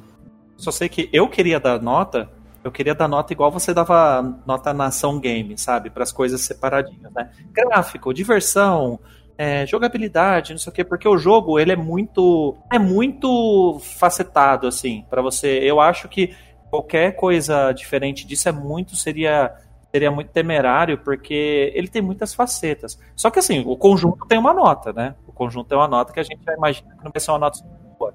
Mas tem facetas ótimas e tem facetas que são um lixo. Tu, tu E aí- citando agora os tópicos de jogabilidade, diversão e não sei o que, eu me lembrei de uma coisa, ó. Desafio pra todo mundo, tá? Pre- prestem atenção na pergunta. Qual for, qual é a música favorita de vocês que vocês ouviram enquanto estavam jogando? Não, não quero que vocês respondam tipo, ah, eu vi essa lista de músicas que tem no jogo, eu gosto dessa. Não. Qual foi a música favorita que você, de vocês que vocês ouviram enquanto estavam jogando? Esse jogo é tão. Esse jogo é tão. que até as bandas boas que grava as músicas desse jogo tem as músicas muito pau mole. Eu fiquei, cara, até o Converge, cara, que é a banda que eu gosto pra caralho, que é só. Eu sou o extremo oposto. cara, isso, eu achei, cara, eu achei que tem músicas muito boas no jogo. É, eu acho que foi um trabalho bacana de você ter tipo rádios estilo Fallout que, olha, essa é rádio pop, essa é rádio rock, essa é rádio não sei o quê. É, eu acho que teve carinho nessa parte, sim. Pode ser um pouquinho genérico, mas eu, é, é carinho. E eu gostei muito de algumas bandas. Eu acho que como a gente não. A gente evitou usar carros, a gente também acabou não usando muito rádio. Eu ficava procurando nos menus se tinha um rádio no Cyberware, né? É, daí depois, ó, pra, pra vocês entenderem o tanto que eu gostei das músicas, eu peguei e coloquei a playlist do jogo no YouTube enquanto eu jogava, porque eu gostei, genuinamente gostei mesmo. E eu gosto muito das músicas da bandinha lá de- das idols, eu gosto da Popo Shit lá, da- das musiquinhas delas, eu gosto, e eu sei cantar, eu gosto pra caramba. A única coisa que, eu me, que, que me tocou de música é, tipo, em algumas cenas do Keanu Reeves, só com uma guitarra legalzinha. Mas é isso. quando ele toca com a banda é legal. Eu achei, assim, as músicas são boas. Eu, eu- o Cosmos acho que teve uma experiência negativa com as músicas, mas eu achei boas. Eu tô acostumado com coisa bem pior. Não, ter coisas ruins no mundo não justifica outras coisas ruins. Mas eu acho que foi com- não, mas eu acho que foi competente, sim, pessoal. Teve, teve carinho, sim, nessa parte. Tem muita coisa ruim, isso aí não, não é uma delas, não. Eu, eu pessoal, é aquela coisa, eu pessoalmente eu não gostei das outras rádios, o que acontecia é que eu pegava e colocava na Pacífica alguma coisa. Que é só um lo-fi, assim, bem fácil de escutar. Eu, eu, diria que não, não, não é ruim a música, mas diferente de Edinaldo Pereira, não é marcante. É, tipo, é aquela coisa, eu vou te falar o seguinte, a grande pegada é que você pega, tipo, um GTA. E todas as rádios têm um personagem que é o DJ da rádio. E tem uma progressão de tipo, aí, agora você está Aerosmith e tal coisa. E o cara introduz a música. No Cyberpunk, não, você tem basicamente listas de MP3. Sim, de vez não, em quando é, o, O, o, é bem forte no GTA. É, e de vez em quando o Stanley aparece falando notícias, tipo, Good afternoon, Night City, é, blá, blá, blá, blá, mesma coisa sempre. Sabe, tipo, ah, que dia bonito da manhã, vai lá e saia. E, sei lá, isso, isso, tipo, é aquela coisa, é, pra mim é só uma desses de MP3, no fim das contas. Por fora, eu escutei o acústico de Pom Pom Shit na guitarrinha, lindo, boníssimo, muito bom mesmo. Tipo, tem um loop de uma hora. O que que foi? É, é, Ele, ele, ele gosta muito das idols. É, Eu adoro. Eu não é que eu gosto, gostar eu gosto de água, assim. Eu adoro. Você adora? adoro, cara. não, assim, eu achei muito. O, o cover, a música em si eu não fui muito fã, mas o coverzinho acústico, velho. Que música incrível, gostei demais. A, a banda do. A banda Samurai, que é uma banda chamada Refused, que é uma banda punk hardcore lá, também muito boas músicas. Esse é bom pra caralho, inclusive. Nossa. Muito bom, assim, cara. Tipo, Never Fade Away é incrível. Fiquei assustado de ver que o Refused estava na trilha sonora do Cyberpunk. Eles são samurai, eles, as músicas dos samurais são eles. Oh, eu não sabia disso. eles são cara. muito bons, velho. Eles são muito bons. Eu gostei demais deles. Ó, inclusive o Refused é. Recomendação cosmonauta escondido no meio do Quack. Escu- Escutem o The Shape of Punk to Come. É um álbum de 98 bom pra caralho. Interessante. Muito bom Eu, mesmo, muito bom mesmo. eu gostei deles, eu vou provavelmente vou escutar sim. É, mas então, tipo, as músicas tem músicas boas, só são novamente mal aproveitadas. Como, assim, é aquela coisa, você falou que o jogo é uma Ferrari sem motor. Pra mim, tipo, ele tem o motor da Ferrari, mas o pessoal montou ao contrário. E aí você tem que dirigir no ré. E é isso que é o absurdo, assim, do, do jogo pra mim. Tipo, ele tem muitas coisas boas, mas nenhuma delas, assim, combina no final. A, me- a metáfora da Ferrari para esse jogo é a seguinte: eu não sei se vocês já foram no salão do automóvel, tá? Se vocês já foram, vocês vão entender melhor. A Ferrari, ela tá lá, ela é bonita, ela é legal e você tá ansioso para ver a Ferrari quando você vai lá no salão do automóvel. Só que a gente esperou oito anos para ir no salão do automóvel, né? Quando você vai lá, tem uma fila enorme, né, para você pegar e, e poder chegar perto da Ferrari. Primeiro, você você não anda com essa Ferrari, ela tá parada. O que é legal dessa Ferrari lá é você sentar nela e tirar um monte de foto. Tá? Tem umas meninas bonitas também, assim como no salão do automóvel, tem uma modelo bonita que para do seu lado para tirar as fotos, mas você não anda, é, você não usufrui de verdade do potencial daquela ferramenta, né? Tem um visual bonito, e eu, termos gráficos, assim, eu, eu tive a oportunidade de jogar com PC um pouco melhor. Em termos gráficos, o jogo é bom, tá? Não tô falando de bugs gráficos, tô falando de qualidade gráfica. O jogo é bom, só que ele não te leva para lugar nenhum. É uma Ferrari sem gasolina estacionada no salão do automóvel. Tira umas fotos com ela, você senta lá, é confortável, tem, pode ligar o rádio e ouvir a West Cracks lá, pra, que é a bandinha das idols. Que, ele ouvir a Jovem Pan. é, Ah, não. pode ouvir a, a Jovem, a Jovem Pan de 2077, mas você não aproveita Aí de acho que não verdade. é tão jovem, né? Eu sou jovem. Sou jovem, né, cara? Então, pra mim, tá de bom tamanho. Jovem é uma questão de perspectiva. Ah, Jovem pois questão é. de coração, de alma. É, Ah. pois é. Como é que é? Rádio Jovem Clã? Jovem Clã. Jovem Clã. Jovem Clã. última coisa aqui que eu tenho que falar é uma frase do Storm de que, tipo, série quests são tudo coisas que poderiam ser missões de Mestre Shadowrun e durar 3 horas, mas resolve elas em 5 minutos. Não tem ela emocional, não tem como entender a motivação, é o recorrente de Shadowrun, o Fixer te dá um trabalho e você pode resolver de forma diferente, entregar o resultado para pessoas diferentes. Porque o Fixer no, no original só fala, vai lá e resolve. E cara, as notas que os caras deixam em sidequest, de, tipo, você tem o bagulho? Sim, eu tenho o bagulho. Vou entregar pra você. E é isso o texto. É um parágrafo. Cara, assim, Eu, a- eu, eu, tu, tu, tu, inclusive, disse, Médici, que tu sente pena de quem teve que traduzir todas essas coisas. Sim, porque, tipo, você tá fazendo um trabalho de produção que é. Sei lá, velho. É, é difícil de fazer uma metáfora, mas você tá fazendo a coisa mais mecânica possível, assim, sabe? Eu tô traduzindo, você tá traduzindo parágrafos de uma coisa que nunca vai ser envolvente porque a coisa base é feita pra tampar buraco. é, é tradutor de Lero Lero Generator, né, cara? Tipo. É? é,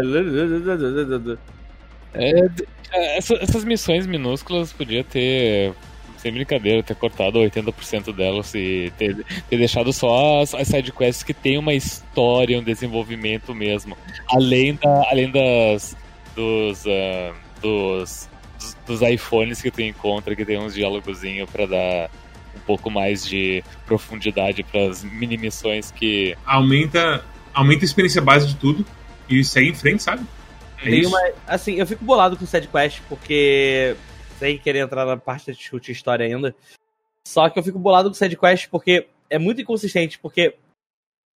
Acho que 80% das vezes as sidequests são qualquer coisa. Até as quests principais eu acho. Mas de vez em quando os caras acertam. Quando eles acertam é bem bom, assim. Sim, Só que exatamente. quando eles acertam é muito triste, que você fala, cara, porra, podia ser manter esse nível mais alto, né, cara? Por que, que o resto não é assim? Sabe, tem umas quests absurdas, tipo, e tem umas quests às vezes que é só, tipo, de desenvolvimento dramático, essas coisas, e você não, tipo, não dá um tiro, é só você conversando mesmo, coisas acontecendo. Eu falo, pô, cara, isso. Eu, eu teve, teve uma outra que me deixou tocado, assim, que eu joguei, eu falei, cara, é bem bom, assim, sabe? Tipo. Mas infelizmente não, não reflete a qualidade do produto final, assim. É... Tá ali, mas. É, quando a gente começar a falar de história, eu falo mais sobre isso. Vamos lá. A gente começou a falar de, de música e aí eu ia aproveitar o gancho pra gente falar das dublagens, né? Só que daí a gente, como Ah, a gente não, sempre fala. faz. É, É, permite. bem-vindo bem a Quack Jogos. Bom, é, o, o, o- o grande, o grande problema da dublagem é o grande problema de todas as dublagens de videogames nos últimos. Quando foi que Diablo 3 foi lançado? 2006? Muito tempo atrás. Eu sei, eu, eu sei, eu sei vai falar. Eu sei. Eu o sei grafar também, eu sei grafar E também. o grande problema de toda dublagem de jogos no Brasil é que eles não traduzem pra PTBR, eles traduzem pra PTRJ. Que é a melhor dublagem do Brasil! Já viu o Paulista dublando? Já viu o Paulista dublando? O problema da dublagem não é regionalismo, assim, né? Você ter sotaque do Rio de Janeiro, você ter sotaque do Sul. Porque isso aí, enfim, né? Isso aí até, acaba, pode talvez entrar viés um pouco preconceituoso, né? A gente Não, é que a gente, fala, a gente fala isso do PTRJ por conta de, tipo, tem muita dublagem que é feita só com carioca. E aí você Fica perde. muito estranho pra- Deus Exatamente. falando assim sobre o. Ah, não, é. E você perde, tipo, Overwatch, Overwatch foi o caso, assim, que mais me marcou. Porque realmente você jogava assim e todo mundo tinha o mesmo sotaque, assim. Parecia que, tipo. Você perde, tipo, tem o McCree que é texano e tem a Mercy que é, sei lá, da. É, porém é o seguinte, eu me incomodo um pouco com isso, porém é, eu tento abstrair um pouco isso. É, o problema da dublagem no Brasil é o seguinte, é que quando você pega, o, é, tem a ver com a tradução também. É, você tentar é, pegar aquelas coisas que estão acontecendo ali e não falar assim, olha, eu vou traduzir isso para o idioma português, mas manter o contexto do cenário que eu estou representando. É igual o Yu Hakusho quando dublaram anos atrás. O cara chega na casa dele e fala o matase, né? Que é uma, uma expressão japonesa, tipo, é, desculpa por ficar me esperando. Aí a tradução foi: tô na área e se me derrubar é pênalti. Não é isso que ele tá falando. Não é, ai, adoro a dublagem brasileira porque ela é irreverente. Mas não é isso que ele tá falando. Sabe? Esse foi o problema do jogo inteiro. Esse negócio de ficar assim, a, a expressão, que é uma expressão interessante, tem contexto no jogo, assim, de você falar assim, ah, você prefere é, Blaze of Glory ou Quiet Life? Aí você traduzir para dedo no cu e gritaria. O que, que tem a ver uma coisa com a outra? O que, que tem a ver? Você tem que falar assim, você prefere, sei lá, se ele falasse assim, você prefere é, viver 10 anos a mil ou mil anos a 10, né? Que é uma frase do Lobão. Essa é uma boa posição. Não, vou falar dedo no cu e gritaria porque é o que a, a molecadinha descolada tá falando na internet. Para, meu. Faz o negócio direito. Aí, assim, esse é o problema. Agora, se você vai falar isso com o sotaque porta, torta ou porta, torta, isso não importa. Isso Justo. não importa, tá? O que importa a tradução ela é feita para agradar o pessoalzinho da internet. Aí você agrada o pessoalzinho da internet, sim. Mas você agrada o gamer que tá querendo jogar um RPG? Eu acho que não, né? Eu fico extremamente irritado. Agora, do cara ter um sotaque carioca, não. É Assim, Não tem pra você. Ok. Ó, eu, eu, eu bato um pouco de frente com você, porque eu acho que assim, eu acho que adaptação é. Eu acho que tem que ter mesmo, porque tem coisas que se você tentar traduzir do inglês pra cá e você não, sou- não adaptar, não souber trazer, eu acho que fica muito, muito estranho e fora do, do contexto que você escuta, sabe? Especialmente em japonês, eu diria. É, e assim, é, o meu problema, meu, meu problema maior, assim, com relação ao Cyberpunk, não falando de dublagem, assim, tudo mais, eu não tenho muito problema de mexer tudo mais, às vezes dar uma nova cara, tudo mais, dar uma roupagem, que eu acho que isso também ajudou a deixar algumas coisas icônicas em relação à dublagem no Brasil. Mas eu acho que meu problema maior com o Cyberpunk é que você sente que o texto ele tem uns momentos de, de tradução muito literal e tentar jogar uns memes, alguma coisa assim, só pra disfarçar. E o meu problema que eu tenho, assim, quando você baixa a lista de dubladores, tudo bem que você não tem uma lista. um, talvez você. É muito mais complicado de dublagem, a questão de estudo de dublagem no Brasil, essas coisas assim, de disponibilidade de atores, essas coisas assim. Só que quando você pega pra ver os personagens no, na dublagem americana, os, todos os atores, assim, que eles pegaram algum personagem que era pra fazer alguém, tipo, um, um japonês falando inglês, um. Um pessoa que é latina, alguma coisa assim, eles pegaram dubladores que eram da etnia e os caras souberam bem fazer isso em inglês. O. o ah, sempre, eu já esqueci o nome do nosso parceiro do Coque Havaiano, o Coque Samurai. O, não, não, não, não, também. É o Jack, você tá falando do Jack. É, do Jack, isso. Os dois, é que os dois são exemplos bons disso. E, exemplos bons. E você percebe como em inglês é muito natural o jeito que eles falam. São pessoas que realmente uh, são é, vivem no contexto dos Estados Unidos e sabem como que é nessas comunidades estar falando essa língua e tudo mais. É que inglês é o standard, né? Mas em português, por exemplo, são caras que não são da etnia assim, e os caras, tentaram criar um sotaque que, por exemplo, porra, eu moro em Búzios e Mads lá conhece perto de mora tem boliviano pra caramba. Eu moro aqui, eu não sei se você tem esse contato. Eu moro aqui em Búzios, eu vivi a vida toda com a galera que fala portunhol, tá ligado? E, cara, o cara falando, tentando falar de uma coisa assim, tentando fazer um sotaque, uma coisa assim. Eu nunca ouvi aquele sotaque na minha vida inventado, e é um negócio completamente estranho e parece que é um cara debochando. O cara fazendo sotaque de japonês também não, não, não parece um sotaque, sei lá, tipo, você conversa com uma pessoa que é ori que, é ori que era japonesa e morava no Brasil tudo mais assim, e tenta falar português, não parece, é uma coisa meio é caricato e, e, fica feio, sabe? É esquisito de escutar. É... Eu sinto que no, eu sinto que no, no, americano é que é foda que no americano, no inglês, eu só tenho eu só tenho exposição justamente pela mídia, certo? Não na vida real com pessoas tipo que são tem são americanas, são falam inglês, mas na verdade tem background, de, sei lá, que veio do México, então do Japão ou de outros lugares.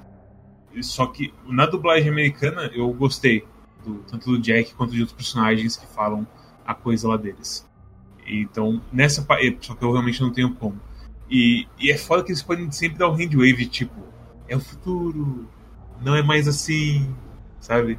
Mas, Mas é, isso que o, que o Cosmos falou é totalmente real. É tipo, quando tinha um, teve uma pessoa lá que foi falar japonês, era como se eu falasse assim, ô Storm, fala Imita um japonês pra mim aí. Foi tipo isso que aconteceu. Eu imitei japonês, é, quero ser banido de história. É, é, é, pois é. Veio muito por o problema para resolver. Sabe, tipo.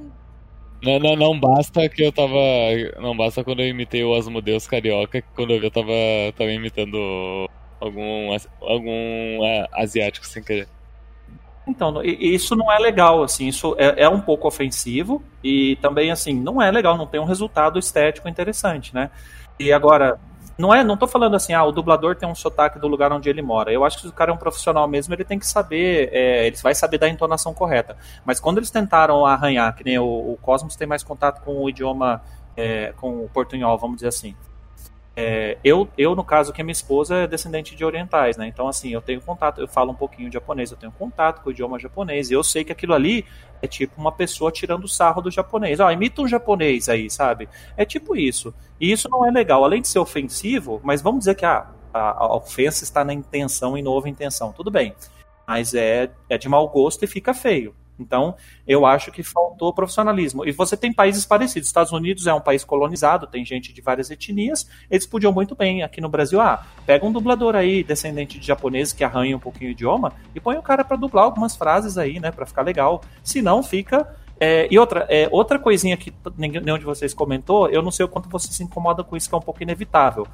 É, voz do seu Madruga, voz do Goku, sabe? Ah, isso aí é, não tem jeito, né? É, não tem jeito, mas eu me é incomodo. Foda. Eu entendo. Tá ali na, na quest, poxa, esse cara aí é o Goku, esse cara aí é o, é o, é o, é o Scooby-Doo, sabe? É, no, no, Diablo 3 tinha, né, o Madruga como vendedor. Eu vou, te, é... eu vou te falar o seguinte, aquela coisa, você não tem como... Eu, isso é uma coisa que de, de dublagem no geral, certo? Você pedir pro, voice, pro, pro dublador não parecer o dublador é complicado. É tipo você pegar um ator e falar assim, ah, mas não, não. Você pega, sei lá, o Keanu Reeves e fala, ah, mas não fica parecendo com o Keanu Reeves, hein? Não, é, não, é, só, é só um pequeno incômodo. Não é assim o pior, o pior aspecto. É só um pequeno incômodo. É que dublagem tem, são poucas empresas que fazem, certo? E as que fazem são justamente que estão aí já faz um tempo. Então a gente acaba escutando Coabra e o Suki volta e meia, sabe? Uhum. Não tem acordo. Sim foda. Derrubar é pênalti. É, então, é não, porque é questão do nosso.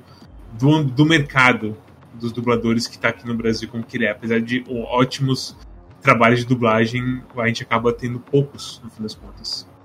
Mas é. Mas não, não me incomoda, eu não sei se me incomodaria tanto assim. É mais, eu só não joguei com a dublagem porque eu gosto da. Nessa, nesse tipo de coisa eu gosto da dublagem da coisa original, sabe? Se fosse um jogo japonês, eh, sei lá Normalmente o que, o que vem como default pra mim é o que eu uso, sabe? Na coisa de linguagem. Aí eu ponho legenda. Eu ponho legenda geralmente em inglês, por quê? Porque daí quando eu precisar pesquisar alguma coisa numa wiki, geralmente você vai achar mais fácil em inglês. Então eu uso a legenda em inglês. O áudio eu costumo deixar o original do jogo, se for japonês ou inglês, né? Mas a, a legenda eu ponho em inglês porque eu acho mais fácil achar, por quando tem quest, essas coisas, eu acho mais fácil.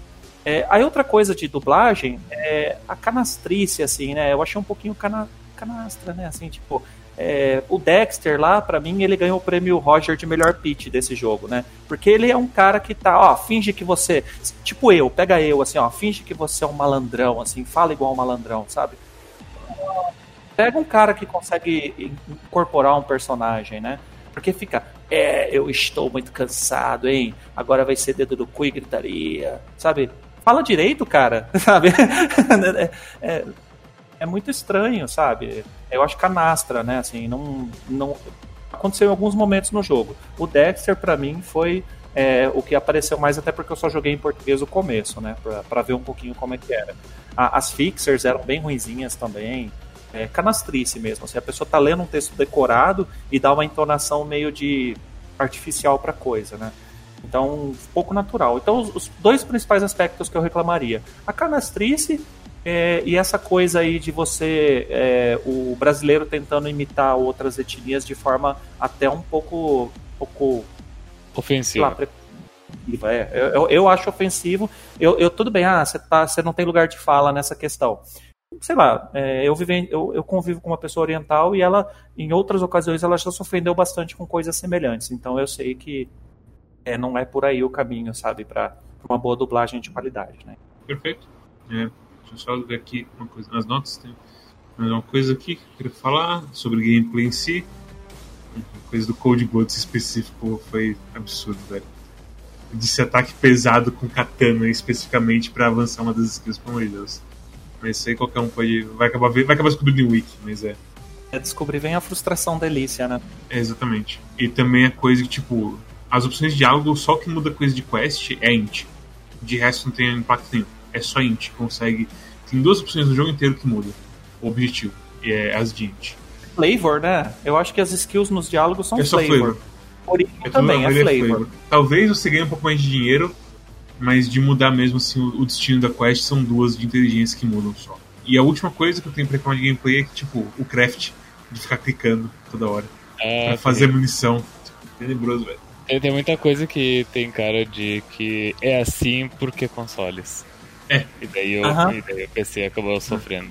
Eu queria uma bancada, né? Eu queria uma bancada de craft. Ah, por que né? será? Não você forjar uma metralhadora. É, não, mas você vai forjar uma metralhadora de... sentado assim no banco da praça, né? Tipo.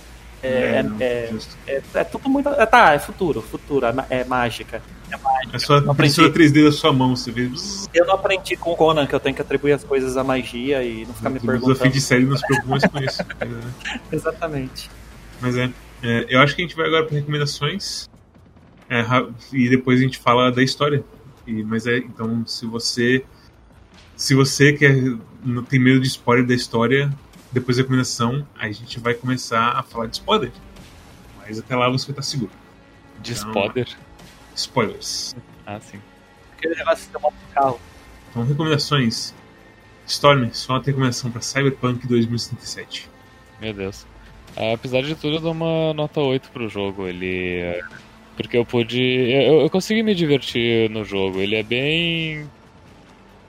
Ah, esse jogo, ele. Apesar de tudo, eu gosto da história dele. Eu gosto da jogabilidade dele, do jeito, o jeito que eu joguei. Porque eu me senti poderoso e, e o combate dele ele funciona, apesar de muitas coisas não funcionarem. Muitos menus dele são terríveis, o crafting é inútil. Que, eu tenho que ficar jogando todas as armas fora o tempo inteiro porque eu fico uh, sem espaço. Mas são, é, mas são, mas são tudo obstáculos que eu transcendi em certo ponto porque eu simplesmente. Ok, o jogo tá me penalizando por uh, jogar dessa forma, eu simplesmente vou parar de fazer isso. Então, antes eu pegava tudo que eu achava no caminho. Aí daí eu parei de fazer isso, só pegava item que fosse verde e azul. Os brancos, cinza eu não pegava mais. E daí eu, nisso eu, eu, o gerenciamento de inventário facilitou um pouco. E, enfim, tiro porrada em bomba e. E, e, e a história, ela.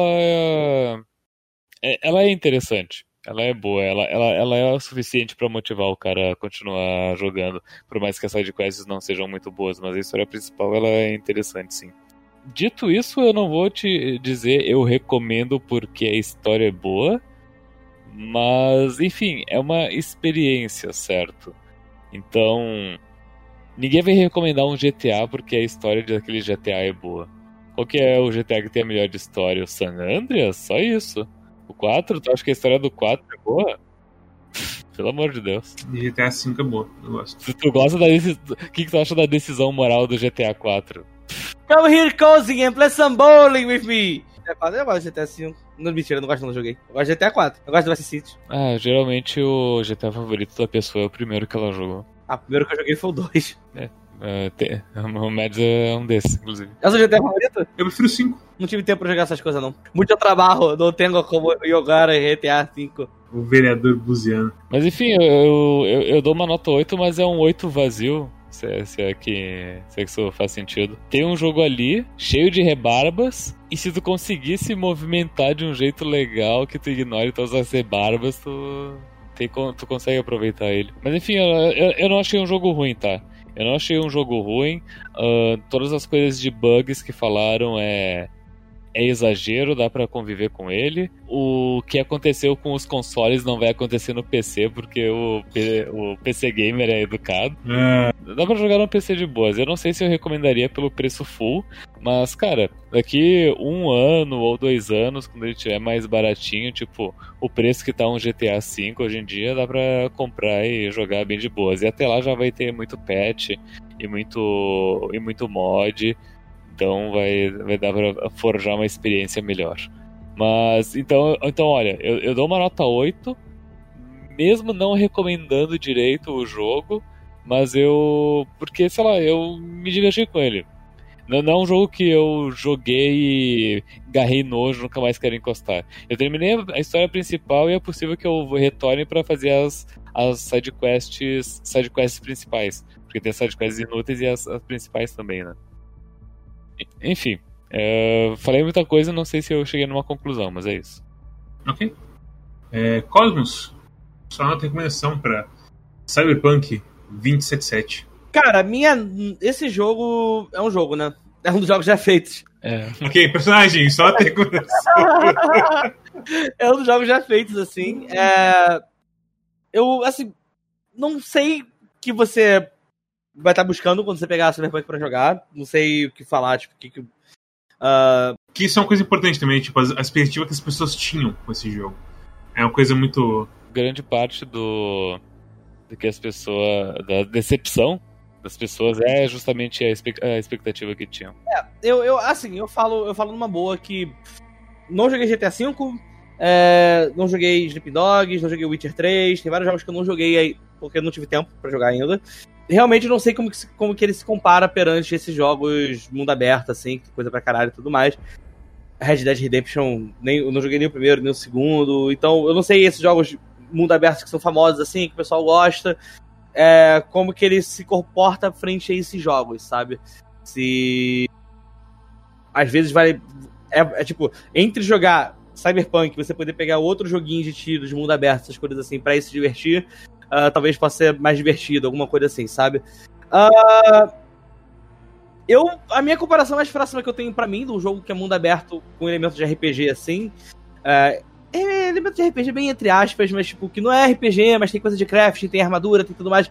É o Horizon Zero Dawn, que é um jogo que eu gosto bastante. Eu gostava muito assim. E o que eu gostava muito dele é que ele era mundo aberto, ele tinha bastante conteúdo pra fazer. Ah, e ele tinha toda uma questão de que a história dele não é grande coisa, mas assim, é um jogo que era bonito pra caralho, era um jogo que tinha coisa pra cacete pra fazer, era um jogo que você, tipo. é, ele era bem direto ao ponto das mecânicas dele, não tinha muita firula, muito isso. Então eu gostava disso, então era um jogo que me interessava, o que eu achei ao contrário do Cyberpunk. O Cyberpunk ele tem. Ele tem muita coisa e ao mesmo tempo não tem nada, sabe? É estranho. É, ele é um jogo que ele é grande, ele é um jogo que ele tem um mapa grande, ele é um jogo que ele tem bastante sidequest, ele é um jogo que ele tem ah, várias skills, várias, várias coisas pra você ir fazendo aos pouquinhos assim, dá pra você ir passando pelo mapa. Só que ao mesmo tempo. Ah, olha, agora que tu citou isso, que tem muita coisa, mas tem pouca coisa, eu lembrei da minha primeira impressão jogando que. Tipo, os apartamentos, as coisas, os lugares que tu andava. Tem vários, sei lá, objetos, decoração, pratos, coisa, que são coisas que num Skyrim da vida, ou no próprio Fallout, são itens que tu pegaria, ah, colocaria em outro lugar, enfim. E lá não, é só. É só visual mesmo, não tem nada tu interagir pegar, enfim. É meio que por aí, assim. Eu não sei, para mim esse jogo ele, ele é esse limbo de, de situação. Era a expectativa de ser um puta RPG e não é nem perto de ser um RPG legal. Era a, era, era a expectativa de estar jogando um GTA, um jogo de várias paradas de tiro, não sei o que. E ele não faz isso também muito bem. Mas ele tem um charme, eu gosto do setting. Uh, por mais que eu acho que eu, quando a gente vai chegar na parte de falar assim, me ver falando da parte de história, eu acho que é inconsistente, eu acho que ele é uma montanha russa, parece que, sei lá, cada sidequest é uma pessoa diferente que escreveu e as coisas não casam. É engraçado que tem uma shard que fala justamente isso, né? De tipo, ei, essa review do jogo, sei lá, Blood alguma coisa 4. E uau, parece que os caras fizeram história com escritores de sete países diferentes. É, é meio que por aí, né? Então esse jogo, esse jogo é, é, tipo, é esquisito. Eu vou confessar que eu, eu talvez vou voltar a fazer as side quests. Quero jogar mais um pouquinho, quero tentar fazer os outros finais, que eu fiz só dois finais, são alguns finais que o jogo tem, mas eu fiz só dois. É, quero um, passar um pouquinho mais de tempo assim. Eu acho que quando ele acerta, ele acerta muito bem, principalmente na parte de história, mas ele acerta pouco. E é isso, isso que é foda, assim.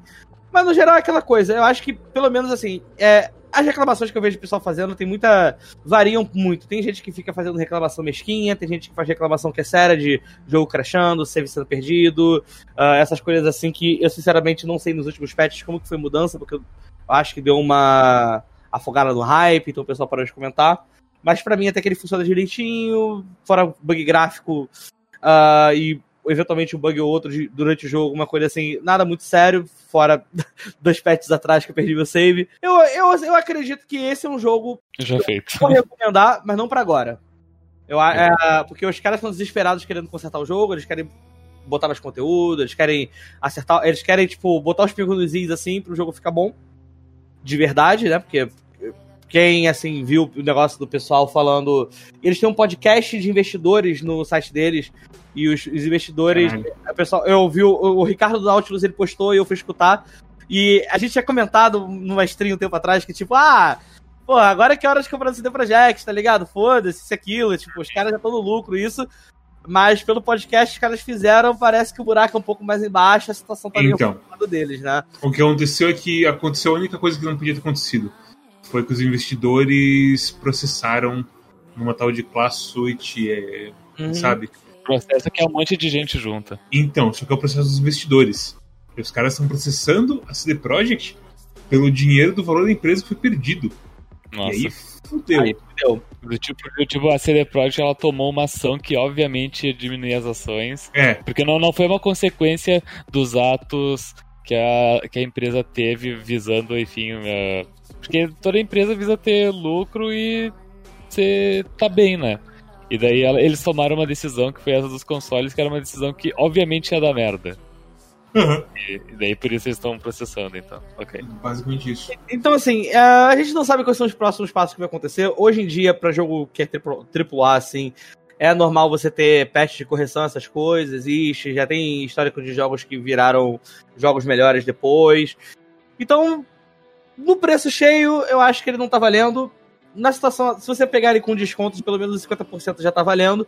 Mas eu acho que vale a pena você segurar o, o seu, o seu hype um aninho aí para ver o que, que vai acontecer, para ver se às vezes eles não vão dar uma calibrada no jogo, essas coisas assim.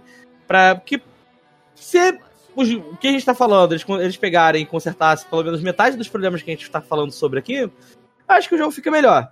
Mas na situação atual que ele tá, eu dou um eu não vou dar 5, eu, dar, eu ia dar 5, mas depois de um tempinho mais jogando, eu vou dar um 6 mesmo, assim. Tipo, tenho um, um, carinho pelo jogo, eu gosto do 7, então vou confessar que isso também ajuda a jogar, a jogar nota um pouco pro alto. Se você caga pra Cyberpunk, eu vou entender se você der um 4, assim, sabe? Mas eu gosto, é, é difícil ter coisa nesse set que seja que exista, assim, seja lançado tudo mais, esse tipo de conteúdo, então, enfim. Pra mim é um 6, mas se você não gostar de set em Cyberpunk, pode jogar pra 4 fácil, sabe? E é isso aí. Bem, personagem secreto. Sua nota e recomendação para o jogo mais esperado que você já teve. Olha, é, primeiro para você poder compreender a minha nota e o, o, as recomendações, é preciso me conhecer, né? Eu sou desse, o tipo de gamer que adota jogos, né? Eu não, eu não sou igual Quack que joga um por semana. Eu tenho alguns estilos de jogo e alguns jogos em especial que são jogos de cabeceira, né? Eu jogo muito toda a franquia Fallout, eu jogo muito a franquia Dark Souls e os Souls-like que saem por aí, e simuladores de fazenda, estilo Harvest Moon, é, My Time at Port, são, é, essa é a minha santíssima trindade, assim. Isso é o que eu gosto de jogar. Então, assim, quando eu pego um jogo novo, se encaixar em algum desses três, é, já é um meio caminho andado para mim. Né? Se você, por exemplo, fala. O objetivo agora é achar um jogo que se encaixe nos três ao mesmo tempo. My Time at Port, você tem o combate, que ele tem uns rolamentos, tá, tá, tá, tá, que ele dá uma beliscada no Dark Souls. Aí ele tem a, a, parte de base building e de farming, que é do. Né? E ele tem uma questão aí de interação RPGzinho, assim, que é do Fallout. Então, assim, o My Time at Port, ele bateu na trave, assim, pra dizer pra você. Mas enfim eu gosto desse tipo de jogo. E eu sou o tipo de pessoa que adota jogo. Falar, esse jogo é meu, eu jogo centenas de horas. O, o Cyberpunk eu joguei 172 horas, eu já fiz tudo que tinha para fazer. Eu fiz todas as quests, eu fiz todos os finais. Eu só não fiz o, a conquista lá, o achievement, e fazer três itens lendários porque a minha build não permitia e o respec não, não deixa você refazer a build a ponto de eu poder fazer três itens lendários. Então eu estou fazendo um personagem só para isso, só para fazer três itens lendários e poder é, platinar o jogo, digamos assim. Só para isso, porque eu, eu, eu sou um cara de listas também, né? Então assim, eu vi tudo que o jogo tinha para oferecer, tudo. Eu fiz todas as quests 100%. É, eu gostei do que eu vi. Tá? A minha nota para o jogo é 8. Tá? Ela é 8. É, é um 8 frustrado, né? Diferente de um 8 vazio, ele é um 8 frustrado. Por quê? É, eu esperava muito mais, eu esperava um 10, eu achava que ia ser meu novo jogo, achei que eu ia falar, troque todos esses produtos aqui por este aqui, ó. Esse aqui é tudo que você precisa. Tem que ter um jeito mais fácil. Ou aquela brincadeira do programa de auditório que você tá dentro da cabine uh, sem ouvir. Você quer, você, você quer trocar esse jogo por uma esponja suja? Sim. Aí assim, é, o jogo é muito bom, ele, é, eu gostaria de dar notas separadas para os aspectos dele, mas assim, como a gente não faz isso aqui, é, eu diria o seguinte: a parte gráfica eu gostei muito. Eu tenho um computador que aguenta bem, então assim, ah, o seu computador é bom, então você está falando, eu tenho que falar da minha experiência. Não Sim. posso falar da experiência dos outros. A minha experiência no aspecto gráfico foi muito boa. Eu gosto muito do, do visual e do, da parte de photomode. A parte de som é ok. É, as quests, algumas delas são interessantes, outras são um pouquinho vazias, principalmente as side quests. Eu, essa parte dos veículos e side quests eu cortaria pela metade. Eu não tiria, tiraria tudo, porque eu acho que o jogo ficaria muito vazio, mas eu teria menos uma qualidade melhor. Tá? Precisa balancear as questões mecânicas do jogo, porque elas não estão bem balanceadas nem de longe. É, mas a diversão foi muito grande. Em nenhum momento é, eu fiquei entediado jogando. Eu, eu, eu gostei tanto do visual que eu andava e ficava olhando para cima, ficava uhum. vendo os prédios, parava com a moto para ficar tirando screenshot, parecia um turista naquela cidade. Uhum. Porque a diversão foi muito grande. Tá? A parte visual e a parte da diversão foi muito grande. Recomendo esse jogo. Eu só recomendo se você for uma pessoa ansiosa como eu que não aguenta esperar. É, para as demais pessoas que gostam de jogos de mundo aberto com alguns elementos de RPG, alguns elementos, tá? É, algum, algumas ideias de RPG implementadas num cenário futurista, é, eu recomendo que espere sair as próximas atualizações. Não compre por enquanto. Tá? Se você já tem o jogo, paciência, né? Se você tem pretensão de comprar o jogo, aguarde um pouco. Eu não sei se vai ter promoções, mas é mais pela questão. É... Eu diria que até junho vai ser tipo 20% no máximo de desconto. É, e será que até junho já estabilizou? É, essa é a minha pergunta, né? É, não sei. Tem que, ver, tem que ver o histórico da CD Projekt com Witcher eles, de preço. É, eles estão falando que em fevereiro, em março, vai estar tá melhorzinho. Eu não joguei os outros jogos da CD Projekt, tá? Eu não sou jogador de hum. Witcher. Eu joguei o primeiro, né? Como os gamers antigos jogaram e, e não gostaram. Então não é um ponto de referência para mim. Eu não sou jogador de GTA. O jogo é bom. Ele lembra. Ele é, é, tá, pessoal, eu vou falar porque eu tenho boca, né? Ele lembra Fallout. Ele lembra Fallout. Se você jogou Fallout, ele lembra Fallout, é um jogo bugado, que tem um gráfico bonito e tem algumas ideias legais que são mal implementadas. Então, assim, ele é o Fallout da CD Projekt, assim. É, então, eu recomendo que espere os patches de atualização. Não jogue por enquanto, é, a menos que você tenha muita ansiedade. E, na verdade, se você tivesse uma ansiedade muito grande, você já teria comprado. Então, eu acho que compensa esperar de qualquer jeito. E essa acho que é a minha recomendação por enquanto. É um jogo muito bom, só que tem ideias muito legais, mas ainda precisa trabalhar em cima. E Mets, qual é a sua nota de recomendação para. Ah, eu vou dar uma nota 5 para Cyberpunk 2077. Eu joguei ele 100%. Eu não completei ele 100% de verdade nas side quests por conta que teve umas side quests que bugaram. Eu não tenho acesso às side quests do Carrie Eurodyne. Eu não consigo acessá-las. Eu não sei o que aconteceu. Eu tento, passa 24 horas, passa coisa, não, não rola. Não, eu não vi as idols, basicamente. Hum, então você não jogou. é aquela coisa, teve esse bug, teve também um bug de tipo quest não entregável. Mas aí, esse aí depois de um tempo entregou, então beleza. Fora isso, tipo, o gameplay dele, pra mim, assim, é repetitivo. É jogo pra se escutar podcast, e não de um jeito bom, assim. Eu via, eu marcava o negócio no mapa, eu ia até o lugar, matava os caras, era ok, ia pra próxima coisa. E tinha as quests lá, tipo, ei, a quest do boxe. E você vai pra quest do boxe, você luta contra o certo e o esquerdo, e ó, interessante o conceito. E aí você vai pra próxima luta, é a mesma coisa. É coisa tipo, um combo do cara te mata, e é, é esse o jogo, assim, dessa quest. Então, o jogo inteiro ele parece muito, muito, muito apressado em tudo.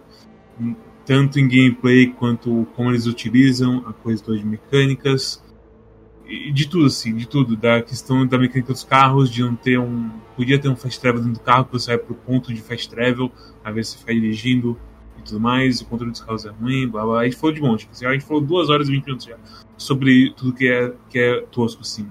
E o resultado final, assim, condensado em tudo, é uma coisa que, tipo, é bem eu tô só repetindo a rodinha de hamster hora. Eu tô pegando item no chão, eu tô quebrando o item, eu tô vendendo o item e vai, vai, vai, vai, vai. E no final, é, tipo... é, eu fiz muito isso até perceber que eu, enfim, tava pegando um monte de recurso de, de crafting, mas eu não tava craftando nada, então foda-se. O mais você vai fazer é munição, no fim das contas. Talvez um upgrade de alguma arma. E, e no fim das contas, assim, é, é, é medíocre pra minha experiência. A história que a gente falar depois teve muita coisa que eu tava. Eu, eu passei boa parte do, das minhas horas de jogo esperando que a, que a coisa. que a história fosse entregar no final. Que a história fosse salvar. Eu não acho que a história salva. Eu tenho muitas ressalvas sobre a história. Que a gente vai falar na parte de spoiler do podcast. E infelizmente para mim assim teve coisa, a minha as poucas coisas que eu esperava que eu não esperava desse eu não, eu não tinha grandes expectativas sobre esse jogo porque desde PSO2 eu falei uma vez com o Dogon naquele Bicon que basicamente. Com o Dogon e com o Nuke, que basicamente. No final das contas eu sei que vai ser um jogo. E é isso que vai ser. Então minhas expectativas nunca estão muito altas para nada. Assim. No máximo fica alta pra, sei lá, Project Wingman, que é uma coisa de nicho que pega bem no que é é o meu nicho. E basicamente eu joguei o jogo e falei, is a game. Eu botei ele, eu zerei ele porque eu tive tempo de jogar ele e de analisar ele, de ver o que eu sentia sobre ele, para ver se eu gostava dele, e no final ele é um jogo que é perfeitamente jogável. É isso que eu digo de Cyberpunk, assim. É uma coisa que você consegue jogar e, e consumir. E é, eu, eu não recomendo Cyberpunk. Eu acho que a minha recomendação para Cyberpunk é o seguinte: se no futuro, seja um ano, seja dois anos, seja três anos, eles vierem falar, vinha a gente mesmo falar, agora eles arrumaram Cyberpunk. Eles trocaram isso, isso, isso, isso e colocaram isso, isso, isso, isso. Beleza aí ele vai ser um jogo que realmente sim vai valer o que tudo que ele se propôs a fazer e tudo mais, e para tipo, adotar. E o que ele se propõe a fazer no jogo mesmo. Quando você joga o jogo, você vê que ele tem grandes ambições e que no final ele não entrega muitas delas. E é isso. É eu acho bastante, sabe o que eu acho bastante possível? Uh, escreva uhum. isso e me cobre de, daqui a uns anos. Uh, Cyberpunk ele vai ele vai ser vai receber vários patches, vai, ser, vai ter várias correções, coisas ajustadas, vai melhorar ali essa questão do crafting e tudo mais. E eles vão fazer tanta correção nesse jogo que vai chegar num ponto que não tem mais como aplicar essas correções nos consoles. Só no PC, porque PC é PC. Ou no Next Gen. Aí, tá. é, porque não lançou pro Next Gen, né? Daí o que, o que vai acontecer? Eles vão relançar o jogo com um subtítulo, tipo Cyberpunk 2077 Remastered. Remastered ou. ah, como que é no Matrix? Ah, Revolutions, alguma coisa assim. Reloaded. E daí, e daí ele, que, vai ser a versão com todos os patches, daí direto pra console, além da, de PC. PC a gente vai ganhar tudo de graça, porque é, CD, é mal acostumado. CD Projekt. E daí certo. eles vão colocar uma quest a mais, só pra dizer. Que, que nem vai ser muito boa e que dá pra zerar em me- nem meia hora. Eu vou te falar que acho que Quest mais eles já estão fazendo, porque já tinham planejado de fazer mais quests. Apesar de ter lançado tudo torto. tudo torto. E é isso que vai acontecer. E daí essa versão de consoles vai ser legal, mas vai lançar daqui mais de ano. É, mas vai, eu também acho que vai demorar. Eu acho que vai demorar. Eu acho que. eh, Meu chute edu- não educado é dois anos pra acontecer tudo isso aí. Porque é muita coisa que precisa ser arrumada. Quanto tempo que demorou pra No Man's Sky passar de bobagem pra interessante? Não tem ideia. Foi uns dois anos, acho, também. Foi por aí é que ele ganhou, que ele ganhou os Best Ongoing Game e não sei o que. é, é. Mas bem, essa Labor of Love. é Labor of Love, foda. Mas bem, É, lembra. essa foi a nossa nosso podcast sem spoiler de Cyberpunk. Eu não vou nem fazer fecha, eu só vou dar um aviso que daqui a alguns segundos a gente vai começar a falar de spoiler. Então é isso. Você tem 5 segundos pra isso daqui. É 5, 4, 3, 2, 1. Spoilers. Keanu Reeves tá na minha cabeça. Eu não entendi o que você falou. Eu É isso, é na boca. O Keanu Reeves tá na minha cabeça. que é um riso na sua cabeça. O- quando você enterra o Jack, você enterra o jogo. É isso que eu tenho a falar da história. Falou tudo. Já falou tudo, pode encerrar o. Acabou, é esse spoiler que a gente tinha pra dar. Tchau! Então é isso, pessoal. Se vocês gostaram desse episódio, siga a gente lá no Discord. O jogo é, é as aventuras do Jack. E o V tá ali pra dirigir o carro de vez em quando. assim. Com certeza. É, é meio triste isso, sim. Porque é, é aquela coisa que eu acho que foi o Cosmo que falou que, tipo, o começo é muito mais pensado e feito, coisas assim do tipo. Eu sinto, tipo, as suas interações com o Jack são extremamente, assim, mais... É tem reação, sabe?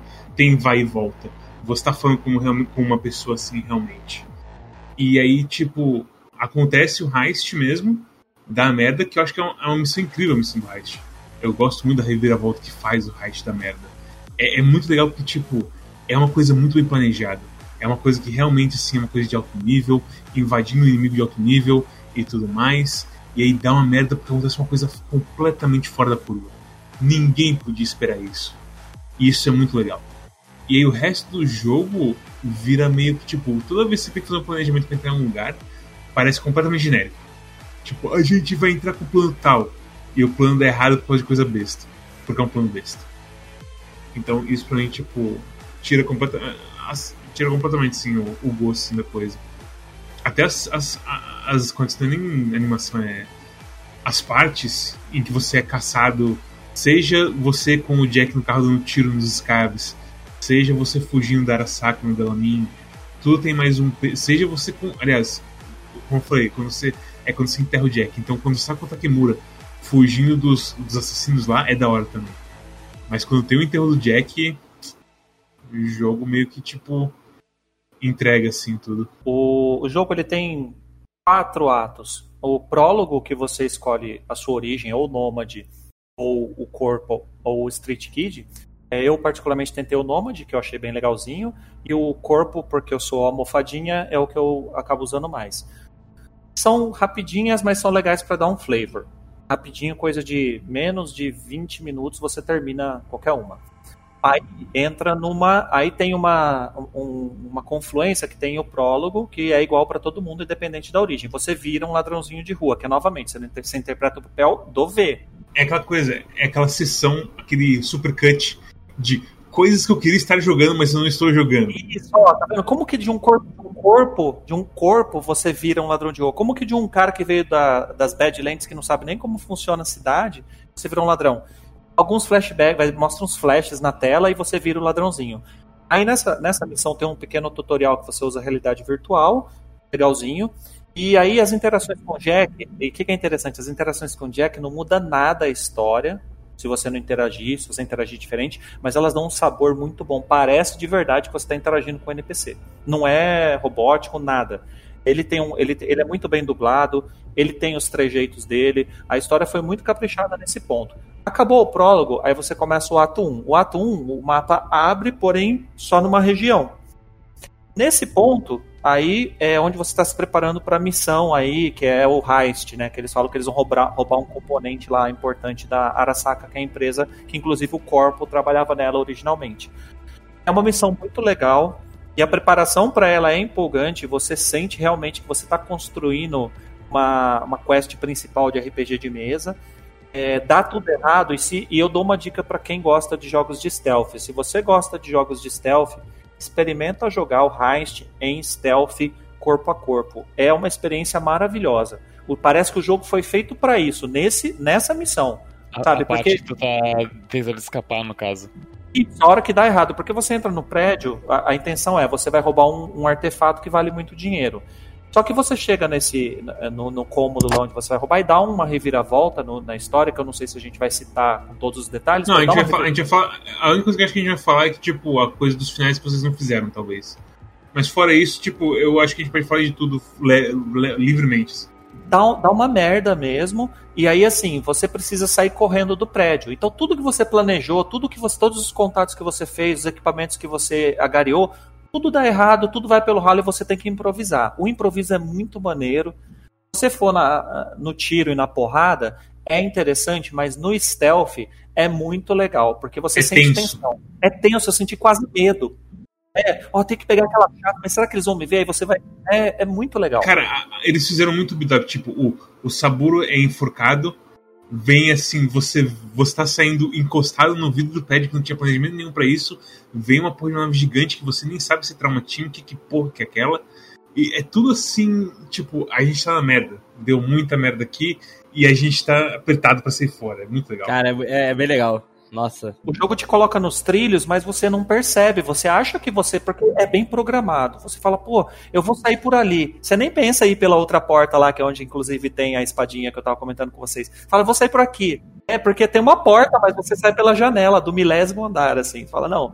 É, e é muito interessante porque ele te coloca num trilho, mas é um trilho que tá coberto de grama ali, você não vê, sabe? Você vai seguindo e aí você acha que você é o.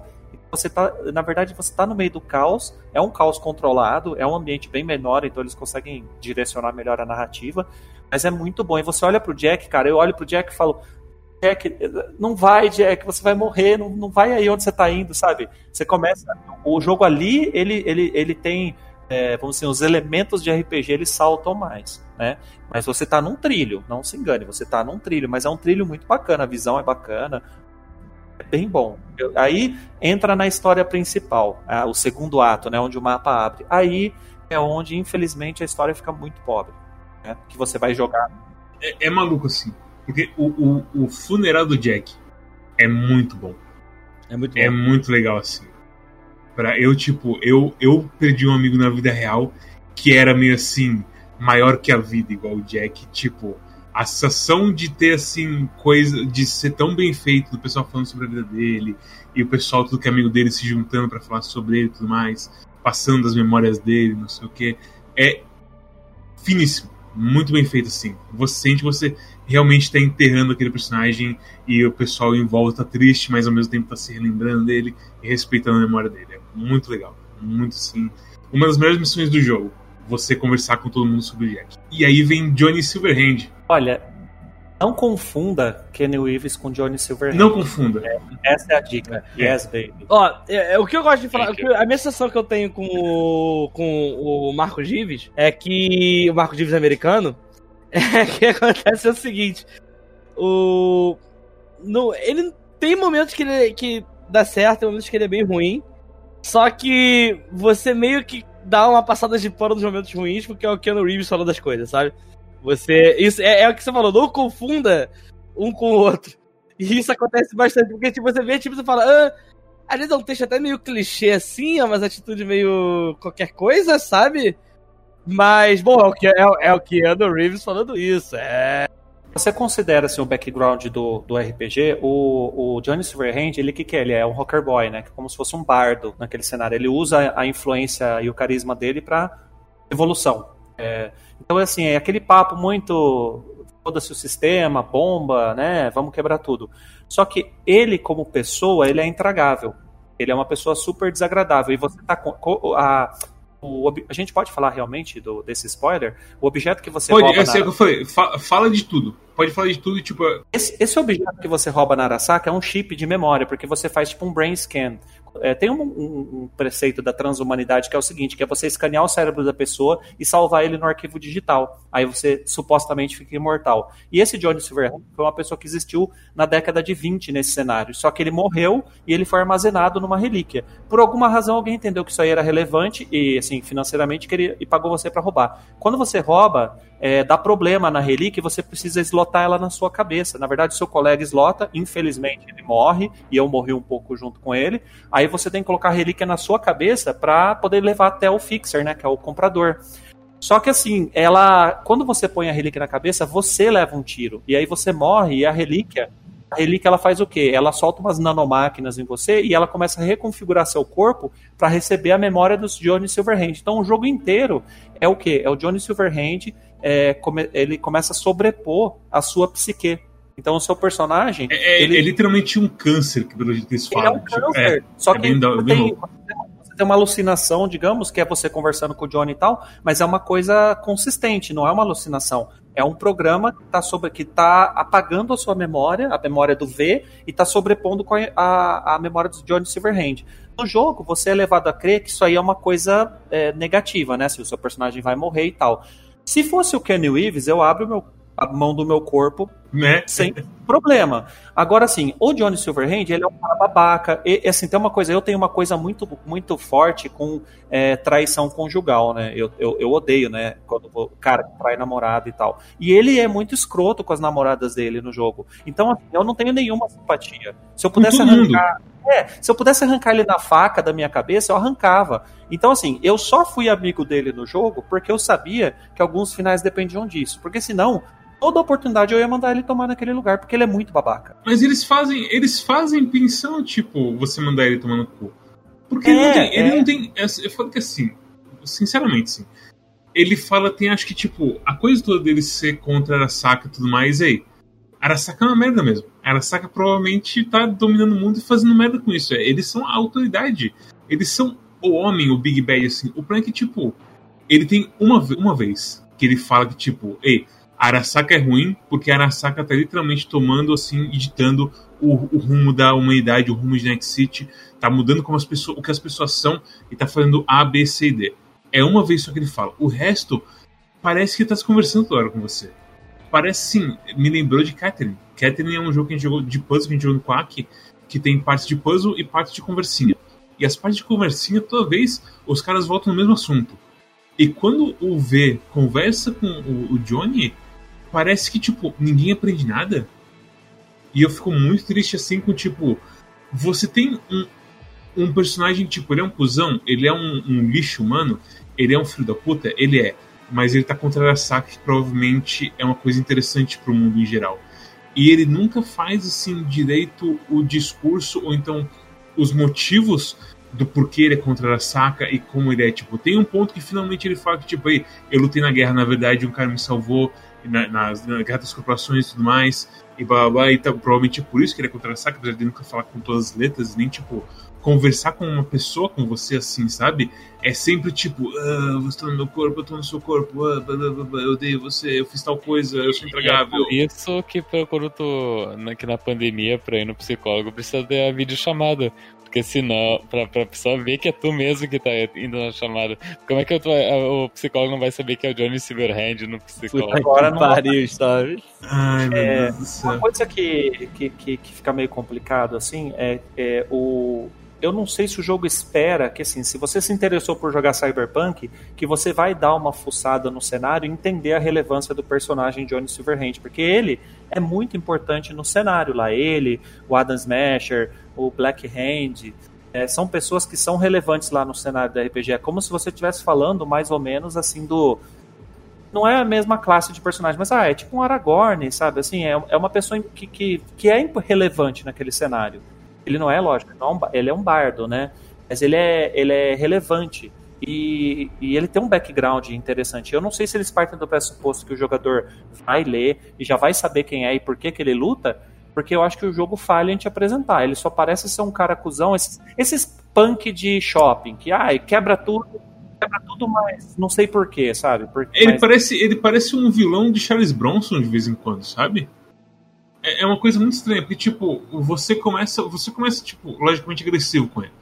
Porque, tipo, nenhum de vocês dois tem tanto acontecendo. Ele literalmente tenta matar você no começo porque é uma situação completamente alien para todo mundo que tá envolvido na situação, certo?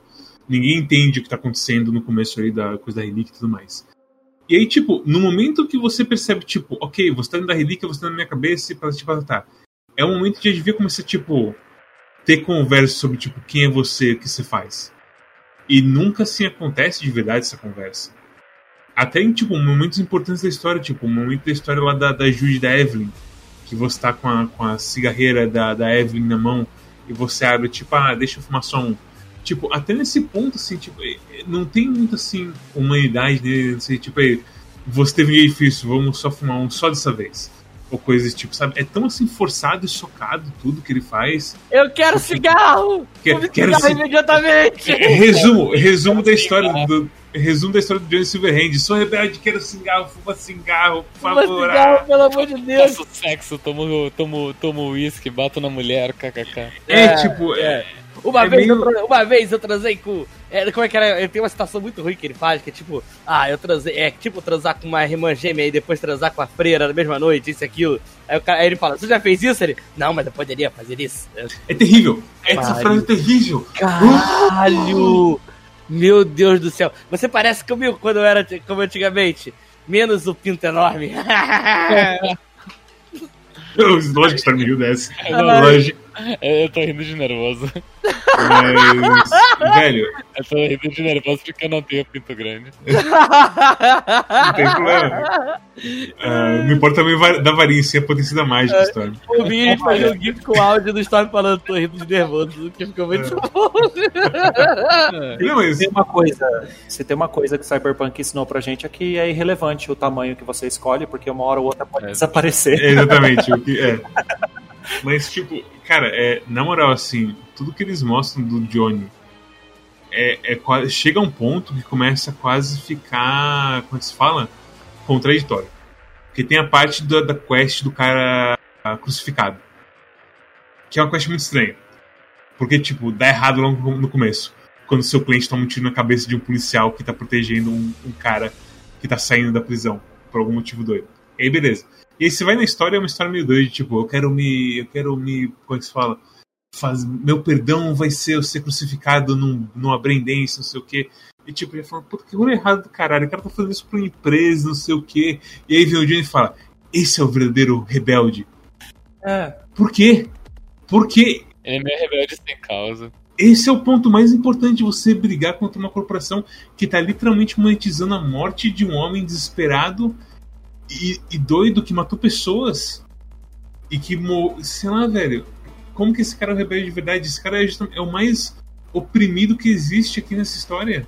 E você vem me falar que ele é maior rebelde. E, tipo, nesse ponto dessa conversa, eu percebi que, tipo, eles não tiveram tempo de estabelecer uma linha de quests para você ter uma progressão com o Johnny. Porque se você tem, tipo, side quests nível 1, você completa elas, você fala um pouco com o Johnny, beleza. Nível 2, você fala mais com o Johnny e já é um outro teor de, de, de conversa. Beleza. Mas não rola isso. Você parece que sempre tá acabando de conhecer o Johnny. E é enlouquecedor. E na história principal, ele não fala muito com você, então. Tanto que tanto faz a ordem das quests, né? Às vezes você faz um comentário numa quest que, que, que acrescentaria, né, no lore entre eles, né? É, mas não, aí ele vai para uma próxima quest, às vezes ele faz um comentário que contradiz o que ele falou lá, ou que, ou que indica um, um nível de conhecimento menor entre vocês dois, uma, uma, agressividade que já passou do nível nesse ponto. Sabe? Nossa, velho, teve uma muito maluca que, tipo, eles começam a arrancar o rabo um do outro, e tipo, cara, a gente acabou de ter uma quest de história principal que a gente justamente passou por isso. Sabe? Tipo, desmorona o jogo. Desmo sinceramente, tipo, mata o jogo aí, velho. E é aquela coisa, isso é uma coisa que eu não sei se eles vão ter potencial de, de arrumar isso. é uma coisa importante do jogo. É, vamos combinar Eu- o seguinte. Eu gostei, é o Reeves. Não, é, é o que é a aparência do Keanu Reeves, mas assim, vamos combinar uma coisa. Estar doente é uma coisa legal? Não, é, né? é terrível. Tipo, ele é metade pra frente, sei lá, dois terços pra frente é você doente pra caralho. E você tá passando mal, procurando uma solução pro seu problema. Tem um cara babaca na sua cabeça que te falando um monte de merda. Assim, é, tem como consertar isso? Tem como deixar isso mais interessante? Eu fico bem incomodado. O fato de saber que o personagem tá prestes a, tá prestes a morrer, né? É, com aspas bem grandes um- ainda um mané que fica na sua cabeça. Eu ia ficar tomando os bloqueadores o tempo todo lá pra não ouvir eles. Aí ele foge da parte do RPG. E aí a hora que você começa a achar os itens dele, porque você acha a jaqueta dele, a calça dele, a arma dele, são itens bons, aí você fala: "Ah, legal, eu vou vestir a jaqueta dele". Cara, o cara tá apagando a sua memória, ele vai se tornar você. Aí o que que você faz? Você veste a roupa dele? Não, você põe fogo nessas coisas. Você quer o extremo oposto, você não quer aquilo pra você. Isso, é- isso é uma outra coisa que eu ia comentar. O fato de que os remédios não são tão presentes. de existir remédio que faz ele aparecer, e isso é, tipo, é citado em literalmente umas duas ou três quests, assim. Não é uma parada E é que inconsistente também. sabe? É inconsistente. É tipo, sei lá, a primeira aparição dele, ele te enche de porrada e depois ele só fica aparecendo longe, assim, sabe? Quando eles introduzem a coisa da pílula que bloqueia, que acelera, eu achei que a pílula que acelera ia ser uma coisa meio Me- Metal Gear Revingança, que ativa o modo Jack the Ripper, sabe? Do tipo, tipo, tipo, tu toma o bagulho e daí, sei lá, tu vira Johnny Silverhand, daí tu tem os status tudo 9 9999 por alguns segundos, mas não, não é uma coisa no jogo. É só tipo, é só. No final é só usado pros finais, assim, sabe? Você não tem a opção de tomar a hora que você acha que ele tá te apurrinhando, ou de, ah, eu, eu vou tomar o outro porque eu acho que você vai conversar melhor com aquele NPC que você já conhecia no passado. Não é uma mecânica do jogo. É uma coisa que aparece em algumas cutscenes específicas, vamos dizer assim, algumas mecânicas. Então, assim, como N coisas que a gente já conversou, mal implementado. Boa ideia, mal implementado. É tanto potencial na história dele, velho. De tipo. Ele nunca fala pra você acordar samurai. Você percebeu Não. isso? Cadê? Eu quero isso. Isso é isso que Incrível. eu tô esperando. Incrível que eles tiraram isso do jogo, velho. Como que você tira isso? Você tem coisa do acorda samurai e você espera que, tipo, ele vai ser o seu mentor pela história. Ele vai te ensinar coisas do tempo dele, alguma coisa assim. Mas é uma relação tão bizonha, velho. É tão triste. Quem tem que acordar somos nós, eu acho. É? Le- le- le- Lembrei do sidequest do teu vizinho, caralho. Da tartaruga? Da tartaruga. Ah, do, do policial que tá doente. pariu, cara. Eu gosto bastante dessa quest. O que eu não gosto é que essa quest, essa quest tem tempo. Você pode falhar ela. E é um negócio bem bobo que, tipo, o jogo fala pra você, é, é na verdade, você tem que. É, é uma opção que você escolhe lá, porque senão o jogo tu fala, ah, volta mais tarde. Você volta mais tarde, o cara já, já churrascou. É, eu é tenho. terrível. Eu, fico, eu, fiquei, eu, fiquei, eu fiquei meio ansioso nessa quest, porque eh, tinha um moleque no Twitter que ficava o tempo todo. Ah, que merda, escolhi a opção errada, chupei um pinto de novo no Cyberpunk. E aí eu fiquei tipo, ah, será que é essa quest que eu vou chupar o cara? Que merda, o que, que eu falo com ele? Eu quero ser amigo dele, mas não quero ter inter... fazer sexo. O jogo ele não tem nenhum problema desse aí, assim, que pode assustar o pessoal com masculinidade frágil. E, ah, eu vou ser obrigado a transar com essa pessoa. Isso nunca acontece. Toda vez você tem a opção ou não ter um, um diálogo romântico ou não. Essa quest aí da depressão, é, vocês sabem que eu, como eu já comentei antes no vídeo, eu sou um funcionário de segurança pública. Eu tive, assim, a infelicidade de ver colegas que se perderam por causa de depressão no trabalho. Então, assim, foi uma quest marcante para mim, né? Eu, eu, eu, eu faço tratamento para ansiedade, né? Eu tenho uns amigos que fazem tratamento para depressão porque o trabalho é muito puxado. E ele fala dos casos que levaram ele a, a, a, ficar dessa forma e já aconteceu comigo. Então, assim, eu olho e falo, puxa, cara, essa quest foi bem escrita. Só que ela é mal implementada. Bem escrita, mas ela não é legal de jogar. E ela tem essa mecânica de, de tempo que só aparece única e exclusivamente nessa quest, de forma E, muito. e eu acho que essa quest, tu. É... Ela não aparece no mapa. É, tipo, tu, tu por acaso tá saindo de casa e tem ali os policiais e dela começa. E acho que é a única quest né? Não, tem outras. Tem a do rim do cara lá no campo dos Aldecaldos, que é também assim. E é, é terrível, velho. Tipo, você marca por das quests nos lugares, sabe? Então, tem um monte de quest, tipo, Undiscovered. O que será que você vai encontrar aqui? Não faz sentido no mundo, no, no universo e foda-se, sabe? Deixa eu ver todas as quests.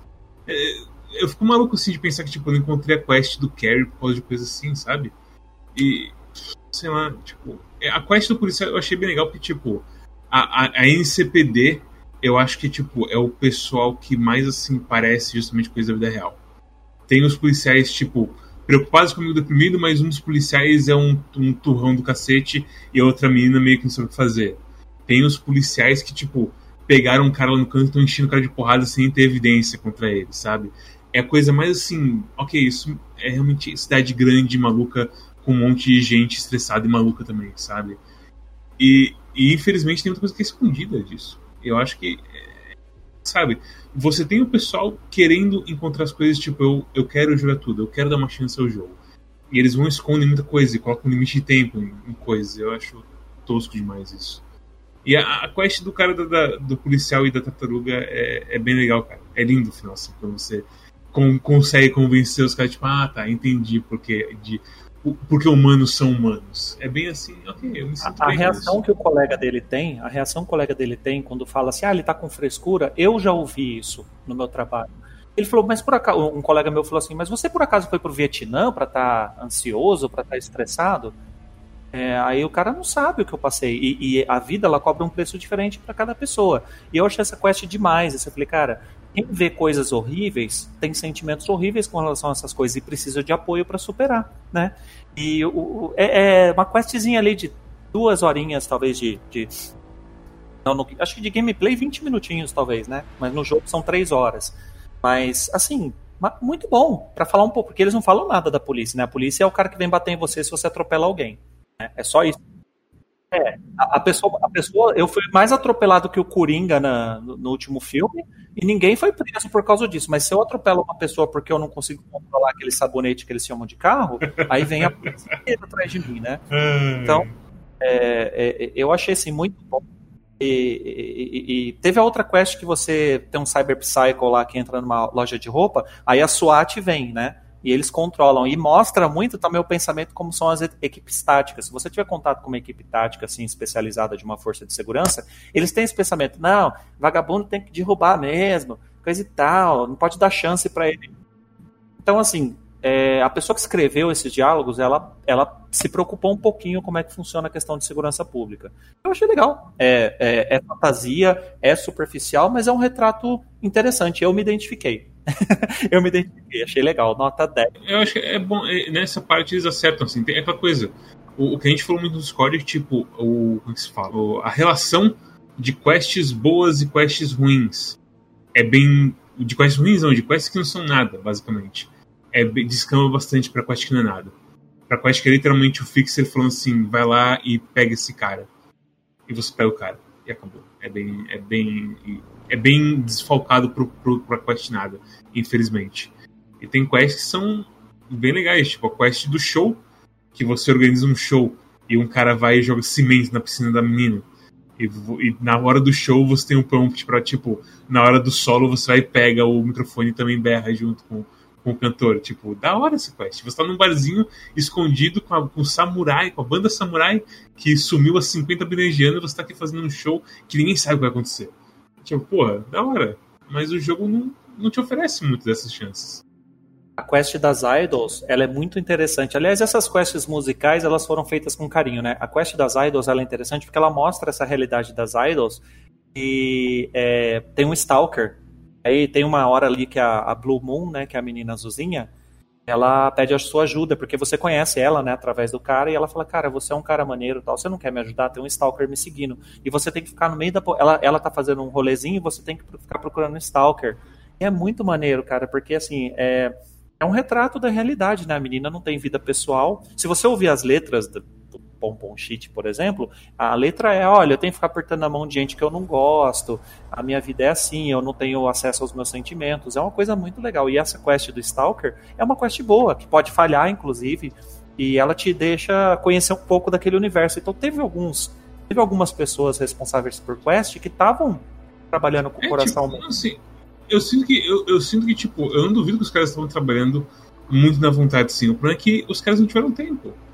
A, é, a administração do jogo claramente lançou esse jogo dando tiro assim pros caras por algum motivo. E o resultado final é isso que a gente vê, tipo, um monte de quest desinteressante com de repente, nossa, quest boa, quem, quem fez isso, sabe? Melhor side quest. Melhor side quest, sabe dizer? A do, dos caras sequestrando o monge pra implantar o cyberware. Essa é da hora. Gostou? Essa é foda. Gostou? E, e- e é, É tipo, ela é uma quest muito simples mecanicamente, mas é o, o conceito dela é muito interessante. Sim. Bom Foda mesmo. Bom mesmo, porque eles têm o conceito de pureza, aqueles, os caras que sequestram é uma gangue de, que amplia extensamente. Eles falam, não, eu vou, eu vou violentar as suas crenças, eu vou alterar o seu corpo. E eles É. transformam ele num ciborgue todo é, zoado e você tem que ir lá impedir que faça muito boa a quest, muito boa mesmo. Eu, Eu gosto que você que- encontra eles depois. Isso, é, ele, fa, aí ele explica, né, como é que ele tá fazendo pra É. viver- vivenciar a crença dele mesmo desse jeito. É legal, É, sabe? Ele fala só que, tipo, não, é só. Ah, não é contra a sua religião, não sei o que, não. Só quer dizer que a minha, minha jornada ficou mais difícil. Só aí, tipo, mas eu ainda continuo, tipo, dá, ok. Ele sabe, É. tipo, tem. É, é bem, é bem legal. Quando é, quando é bom, é bom. E tipo, Sim, e não, e aí. Isso prova que não precisa ser extenso, não precisa ser complexo, só precisa ser bem escrito. o- os finais. O final do suicídio é a coisa que eu mais abo- abominei nesse jogo inteiro. Porque, tipo, você tá lá fazendo planejamento de como derrubar a Arasaka. E aí, tipo, você pega a arma pra se dar o tiro e ele fala, bem, tudo bem então. E, tipo, cara, o jogo inteiro você foi o cara mais rebelde, mais louco, assim, mais faca na caveira de tipo, não, a gente tem que parar a Arasaka, tem que parar a Arasaka. Aquele momento ele devia começar a chilique e falar, me dá seu corpo, eu vou. parar." Uma coisa assim, sabe? Te chamar de pussy, tá É, tipo. caindo fora. Meteu um Johnny Lawrence. É, e aí aconteceu uma coisa muito estranha que, tipo, "Ha, parece que eu, entendi, que, eu, que eu aprendi algo com você, como se fosse filme da da Tarde, assim, do nada, sabe? Eu fiquei tão bravo com isso.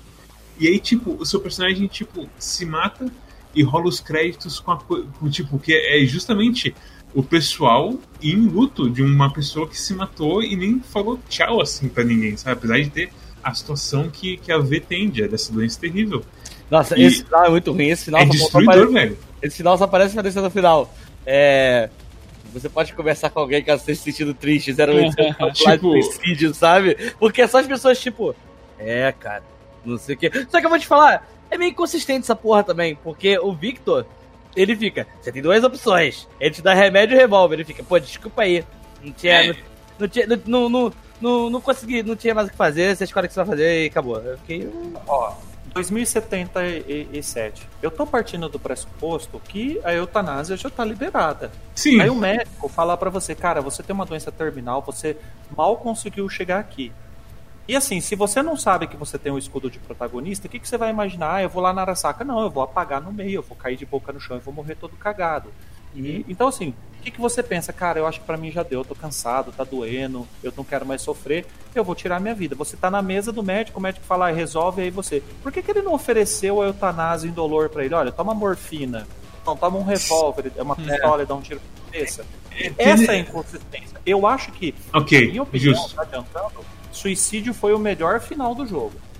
Na minha opinião. Por quê? Porque é o mais consistente. O cara tá doente, o cara tá sofrendo, ele tá perdendo as forças, ele mal conseguiu sentar naquela cadeira de plástico ali. Ele vai lá derrubar a mega corporação Arasaka? Não, A ele não cadeira consegue de mais. plástico da escola.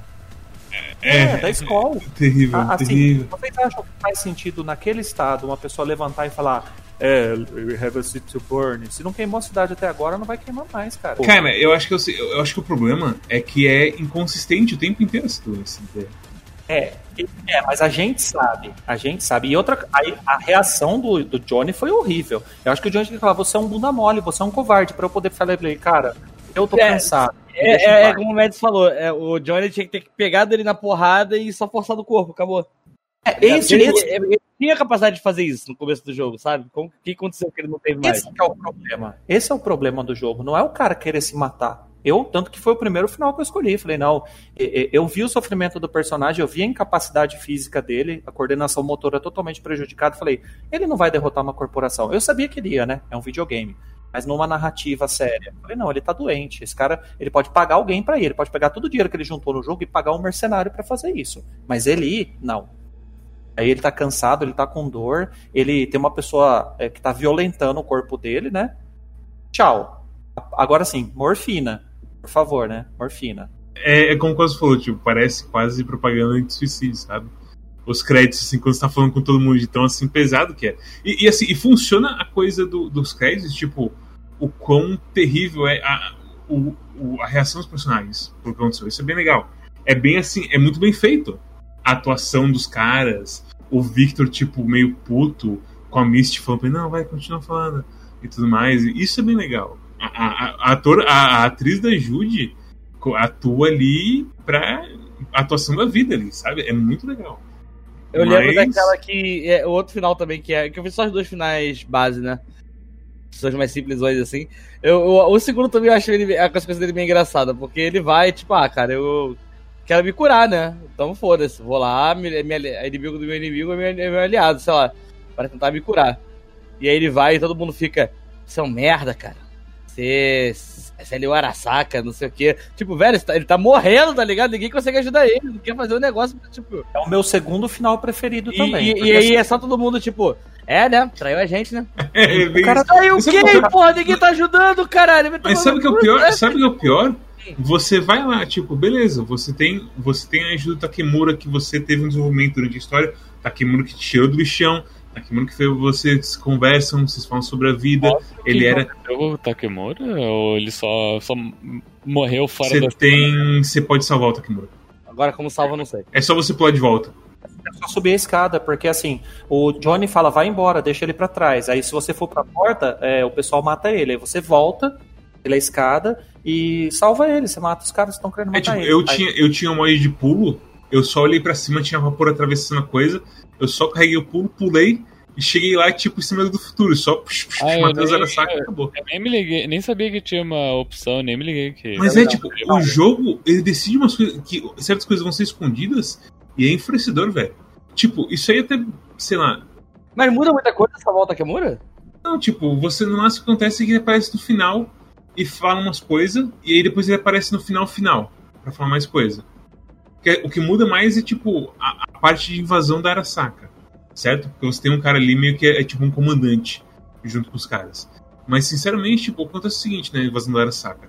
Aparece coisa que o Saburo é um é enagrama também, certo? Nesse exato momento, que você fala, foda-se, eu não vou ajudar o Saburo Arasaka. Que você tem a opção de falar isso e mostrar o dedo do meio para ele. Nesse exato momento, tu não te dar o dedo do meio. Eu mostrei aqui, mostrei. Tu, tu mostrou o indicador. Esse é do meio? É do meio. Então. Esse indicador. Yeah! aqui, ó, Rockers! Mas, tipo, nesse exato momento, eu queria muito conversar e falar assim: foda-se você eu vou enfiar o Cunningham aqui no seu negócio do, do Miyazaki, do Miyoshi aqui, e vou foder você. Era isso que eu queria. Sabe? Tipo, mas você não tem. Você, quando você entra no final, você entra num trilho muito maluco. E aí, tipo, esse da saca pra mim, o foda é que, tipo, Saburo tá vivo. Aí você chega lá, você domina a coisa e você basicamente ganha a empresa de volta pro cara. E aí, e, tipo, o pessoal te chama de traidor, parece que, tipo, já sabendo o que vai acontecer no final. É, é esse que me incomoda no final 2, no final da era saga. Sei lá, tipo, o, o, jogo inteiro é foda pra mim porque, tipo, eu, eu justamente tive a reação contrária à coisa toda da relíquia. Toda vez que parecia erro de relíquia, tipo, haha, foda-se, continuava andando assim, sabe? Porque você tem. Eu acho que assim, é uma combinação ruim com um jogo de mundo aberto, você ter essa doença te carcomendo e você, ah, na verdade eu quero fazer essa quest primeiro. Dissonância narrativa se chama. De verdade, sim. Incomoda de verdade. Eu sei que, tipo, ah, meme, dissonância narrativa. Mas me incomodou demais, assim, tipo, de repente a porra da e a doença importa e fica. Sei lá. Não tem. É, é complicado. Porque pra mim eu, eu odiei, assim, coisa, esse tema todo, assim. É, eu, eu, eu aceitei bem de boas. Tipo, a, a doença, ela. Tipo, é que, é que o tempo só passa com fazendo a, fazendo a história principal. Então, tudo bem, sabe?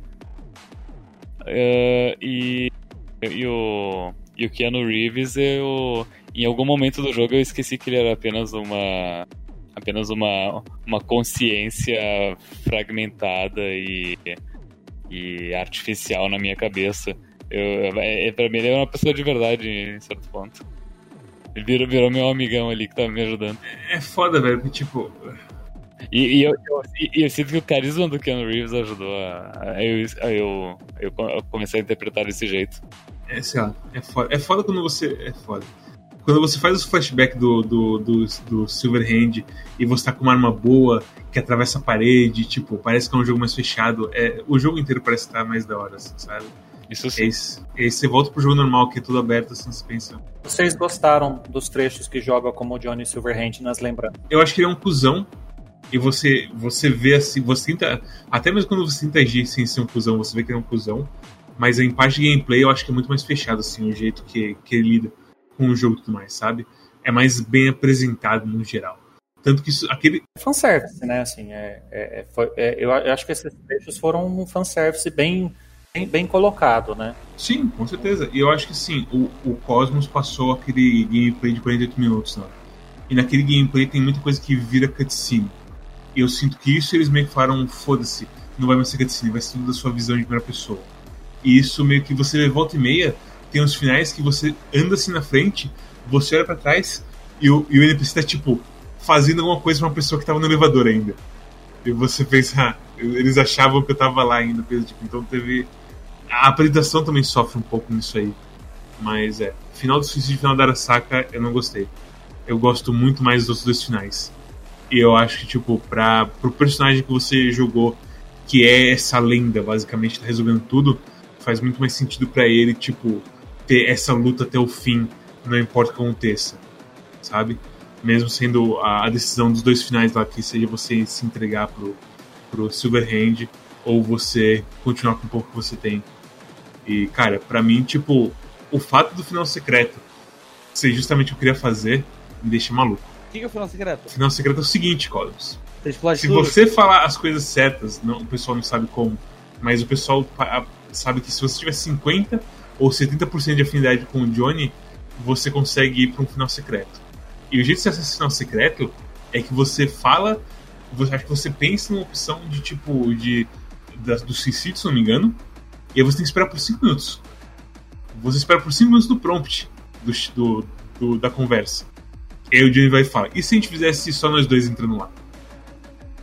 E esse é o final secreto. E você não pode fazer esse final secreto porque você não acertou as conversas certas com, com o Johnny Silverhand.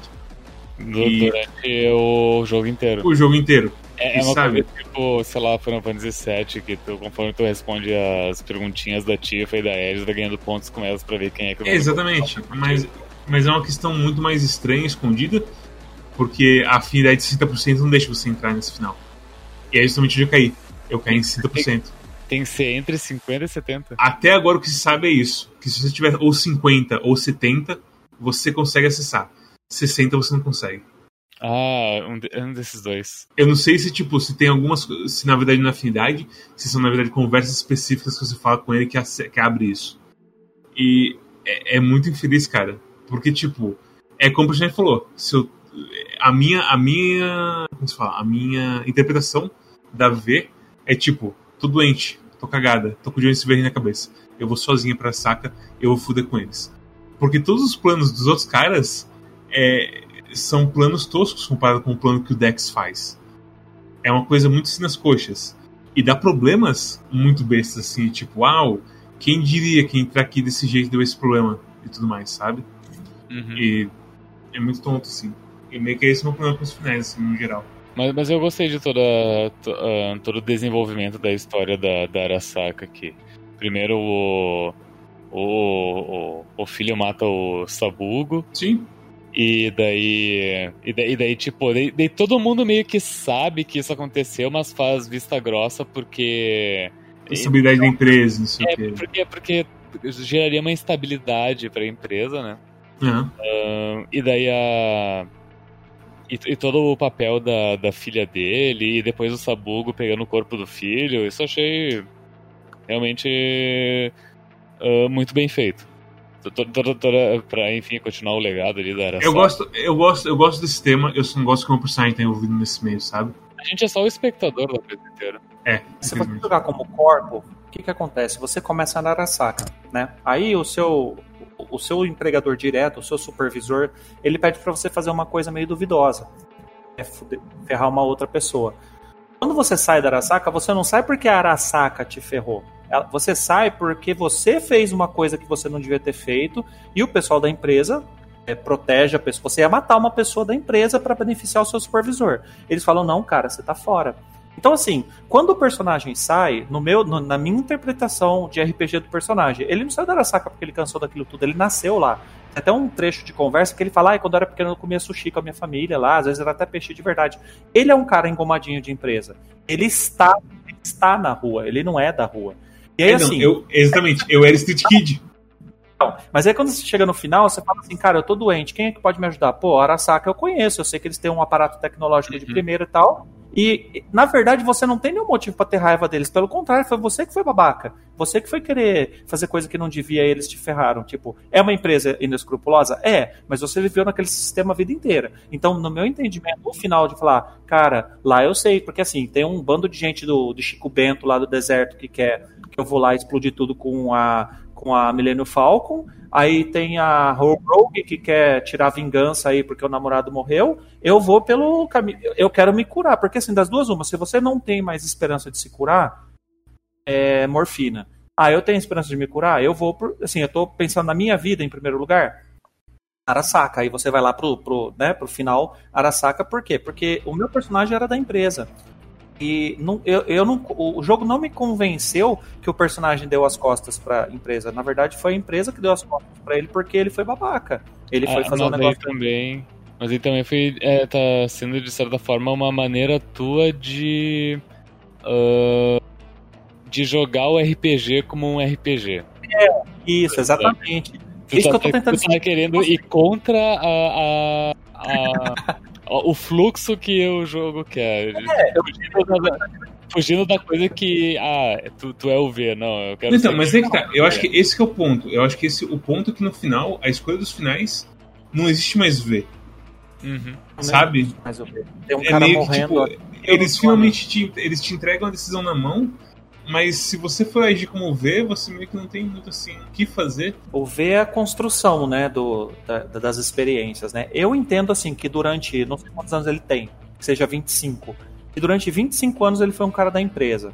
Ele fez uma cagada e ele ficou um ano na rua, seis meses, né, se eu não me engano.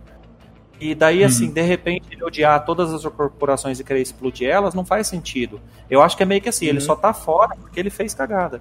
Eu acho que ele, ele querer usar o aparato que tem lá, pelo menos, mesmo que ele não queira voltar pra empresa, mas usar o aparato da empresa, Esse é só do background de corpo. Porque eu acho que os outros dois ele não tem nada a ver com Não tem nada a ver com a saca.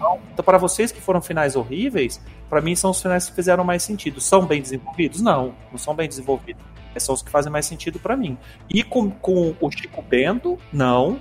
E com a Rogue, que só foi mal educada comigo o jogo inteiro. Eu tenho um, um asco de NPC que é mal educado que, né, que Baldur's Gate tá aí, né? Esse é o jogo errado pra, pra você não gostar de NPC mal educado. É. Todo mundo é meio Ed comigo, né? Mas.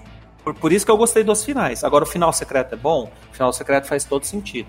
Ele é bom e faz todo sentido. Os outros finais, não. Os outros finais eu não faria se é, seguindo a linha de corpo. Como Street Kid, eu acho que faz sentido. né? Não faria sentido ele ir na Arasaka. Eu, eu queria muito, eu queria muito o final secreto. Eu não, posso, eu não posso jogar o final secreto, eu queria jogar o jogo inteiro de novo, velho. Eu vou. eu- Não, isso, isso que eu ia perguntar, tipo, caso tu esteja num ponto onde a tua afinidade é 80, tu não tem como fazer mais então. eu nem sei se chega a 80 é, que as história. pessoas- é que as- é que as pessoas não sabem o pré-requisito, né? Não, ninguém sabe direito assim, tá uma coisa bem no ar no momento, assim. Ah, o pessoal só fala. Fala pra ser legal com o Johnny, né? Toda vez que ele. Só fazer as coisas que ele. Se você fizer todas as side quests, que nem a do, do ca- dos carros inteligentes lá, só você tem que fazer o que ele tá pedindo pra você fazer. Porque aí você atinge a afinidade máxima. Fazendo todas, absolutamente todas as side quests, sempre do jeito que ele quer, você garante o final secreto. Eu acho que tipo, o que faltou pra mim, na verdade, é aquelas quests com o Carrie, que eu não tenho acesso das idols, É. talvez. É verdade. E sei lá se alguma. Vai ter algum update que arruma pra mim. Por que Eu vou- acesso? Porque eles precisam te ligar. Porque eles precisam ligar pra você e, falar: tem olha, vai ter Não, é o que o, é o, que o pessoal falou. Ele, ele precisa esperar. Fala no guia que você precisa esperar 24 horas. Eu espero 24 horas e ninguém me liga. Eu ando pela cidade, eu faço fast travel, eu faço de tudo.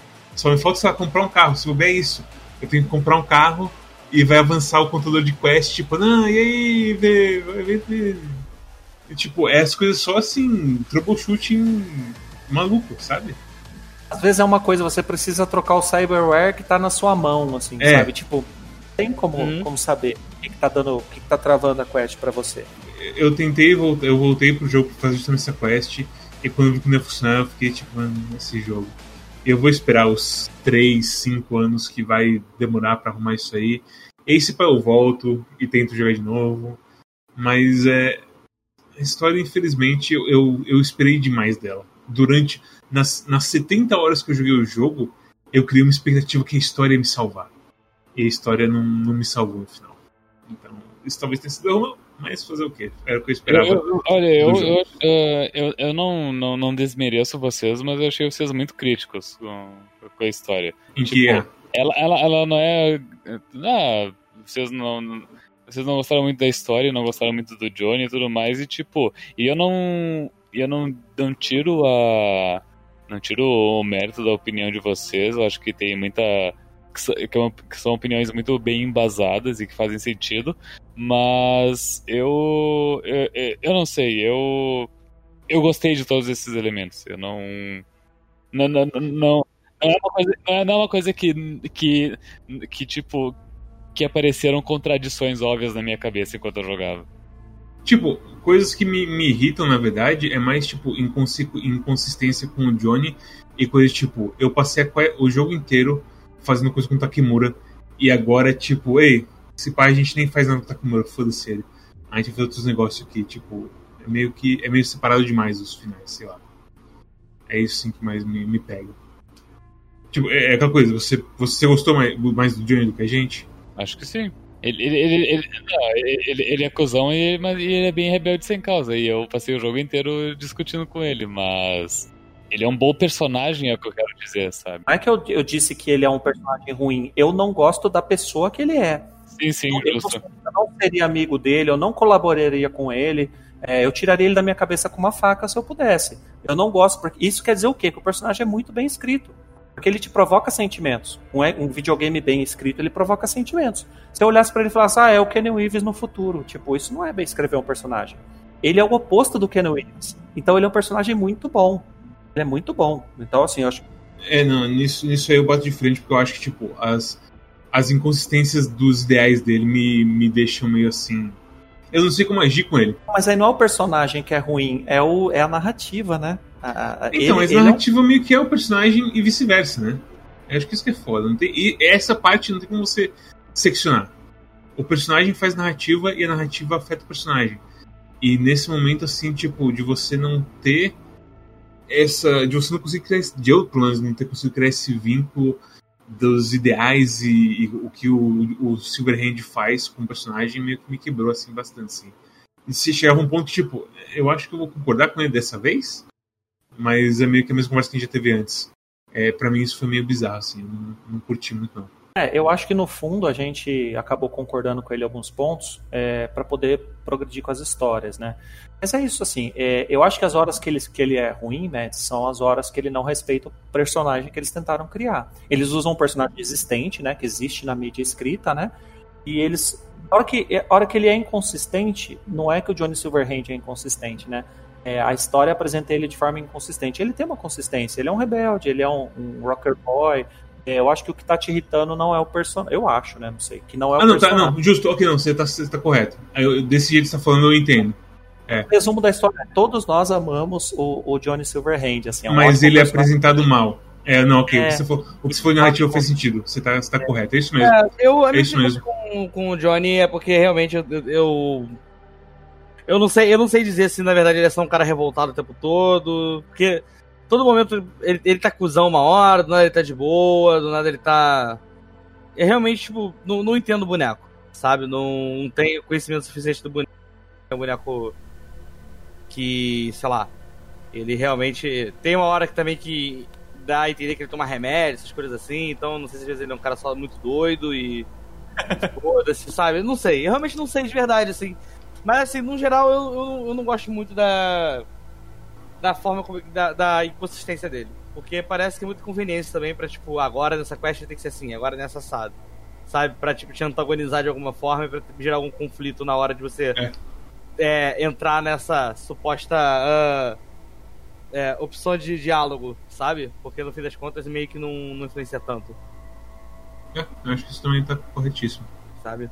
Mas enfim, é, é diferente de uns bonecos tipo, sei lá, os bonecos que interagem, tipo, sei lá, a Panam, por exemplo, que ela é bem. Tá, é uma boneca que eu gosto bastante dela, assim. Porque ela tá bem naquela coisa de tipo, ela é uma nômade que tá querendo sair da família dos nômades, mas ela não consegue abandonar os nômades. E ela vive nessa. nessa corda bamba da vida dela e ela tem as coisas bem definidas, assim. E os diálogos com ela são bem bacanas e a forma que ela, tá, que ela te trata, que é, ela quer que as coisas aconteçam tudo mais, ela começa a querer tentar ajudar o, o clã dela, sabe?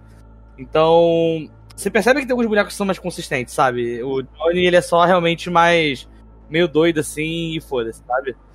É, não, não, não é o Keanu Reeves que deveria estar vestido de ali nesse papel, deveria ser o Nicolas Cage, tá ligado? Que é só o cara que grita tempo todo fica "Ah, e sei lá, é isso, nossa, velho, é um casting muito acertado. é, sabe? Cacete, olha essa. Eu acho que se fizerem um mod botando Nicolas Cage no lugar do Johnny Silverhand vai tudo fazer sentido. Eu acho que é meio que por aí. Nicolas Cage com aquele pico de viúva dele falando: Acorda, samurai, tem uma cidade pra queimar. Eu sou o coração selvagem, bota a jaquetinha de tigre dele. É, ia ser bem legal. Eu acho que ele é um personagem que é assim, sabe? Mas no, no, no mais, assim. Eu não sei, eu, eu, eu não tô discutindo com muita propriedade essas coisas também, porque eu não fiz todas as sete quests lá, não, não fiz. Mas, cara, eu, eu, seguinte, mas você, jogou, você jogou quantas horas do jogo? Ah, eu joguei umas 60, acho. Cara, é muita hora de jogo, sabe? Tipo, é, Sabe uma coisa que, assim, eu esqueci de comentar agora que a gente tá falando de história, que eu senti falta? Eu não sei se acontece depois. A Mama Wells, ela some, né? sabe, você não tem mais o que falar com ela. Ela aparece nos créditos do fim, de alguns finais. É. Vocês falaram do velório, se você pedir pro Delaman lá levar o corpo do, dele pro, pro Hip Doc, não tem o velório. Arasaka leva o corpo embora. Eu não vi o velório. É, porque, e aí você, aí você encontra o engrama dele na, na, na net, porque daí a Arasaka leva o corpo embora e eles digitalizam ele. Aí você não tem o velório, mas você tem uma interação com ele virtual. Aonde? Na, na Voodoo Boys? Não, agora que dá o final, que você já tá lá na, na é Mitsu. Ah, que você vai. Eu esqueci o nome agora também, mas é, eu sei o que é. Caralho, eu não sabia dessa. O final foi assim: ele tá sentado lá naquela mesinha de, da, da- de bar. Aí ele, só que, é, como ele morreu também, o engrama dele é muito fragmentado. Então ele conversa com você como se vocês ainda estivessem indo pra missão. Ele não sabe que ele morreu. Nossa, isso bem legal de ver. Ah, lá naquela coisa que dá, dá pra perguntar pra japonesa. Ah, eu quero ver o Jack. Não, é a hora que assim, ó, a hora que você entra na Matrix mesmo, antes disso tem o, o- aquela bancada onde você dá o tiro na cabeça. E lá o Jack tá te esperando. Só que ele não sabe que você. Ele não sabe, ele tá fragmentado. Então ele fala, ô amigo, não sei o quê.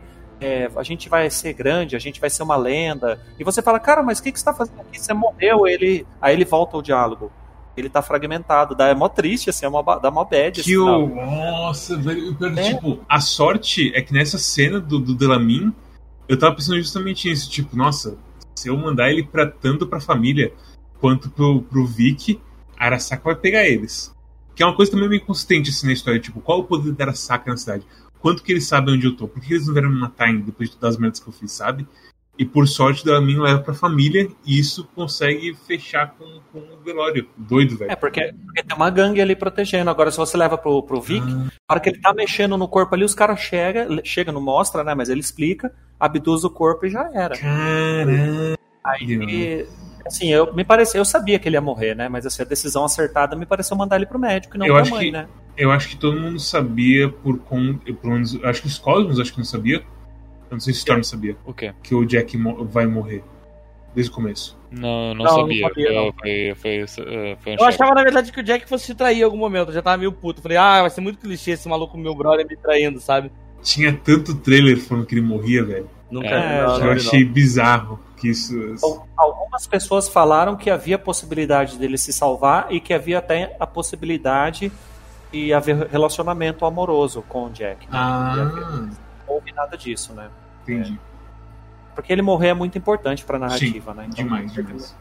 Teve como evitar. Mais, mais alguma coisa? Ah, eu acho que a gente falou muito pouco é, das Badlands e da, dos finais relacionados, até talvez porque é fraco, não sei. Eu gostei visualmente das Badlands, mas eu achei um pouco parece assim, isso aqui acho que é assunto para outro jogo, sabe assim? Eu acho que o problema é que você não se envolve muito com eles de verdade. É, é, tipo, é, é o mesmo problema com, com coisa, com o River. Que o River, o River Ward, você tem duas missões com ele. E eles esperam que você seja apaixonado por ele. E não. ele, a segunda missão, ele volta falando como se fosse o parceiro da vida dele. Não, tipo, é você é o cara, não sei o que. Tipo, cara, a gente lidou com um caso desse tamanho e a gente nem chegou no final direito do caso. E, de novo, parece apressado, parece mal adaptado. E o coisa dos aldecaldos é a mesma coisa, tipo, você tem pouco tempo com eles. Você tem. Você com. Você não conhece os aldecaldos. Você conhece a Panam, você conhece o Sal e você conhece o Mitch. E o Scorpion, que morreu. Mais, mais uma moto pra coleção, Cosmos. é, e é meio que, sabe, meio que é isso. Você conhece três caras ali. Você não tem ligação com eles. Por isso que é meio estranho, tipo, eu vou abandonar Night City, é aquela coisa. Talvez seja porque eu peguei Street Kid.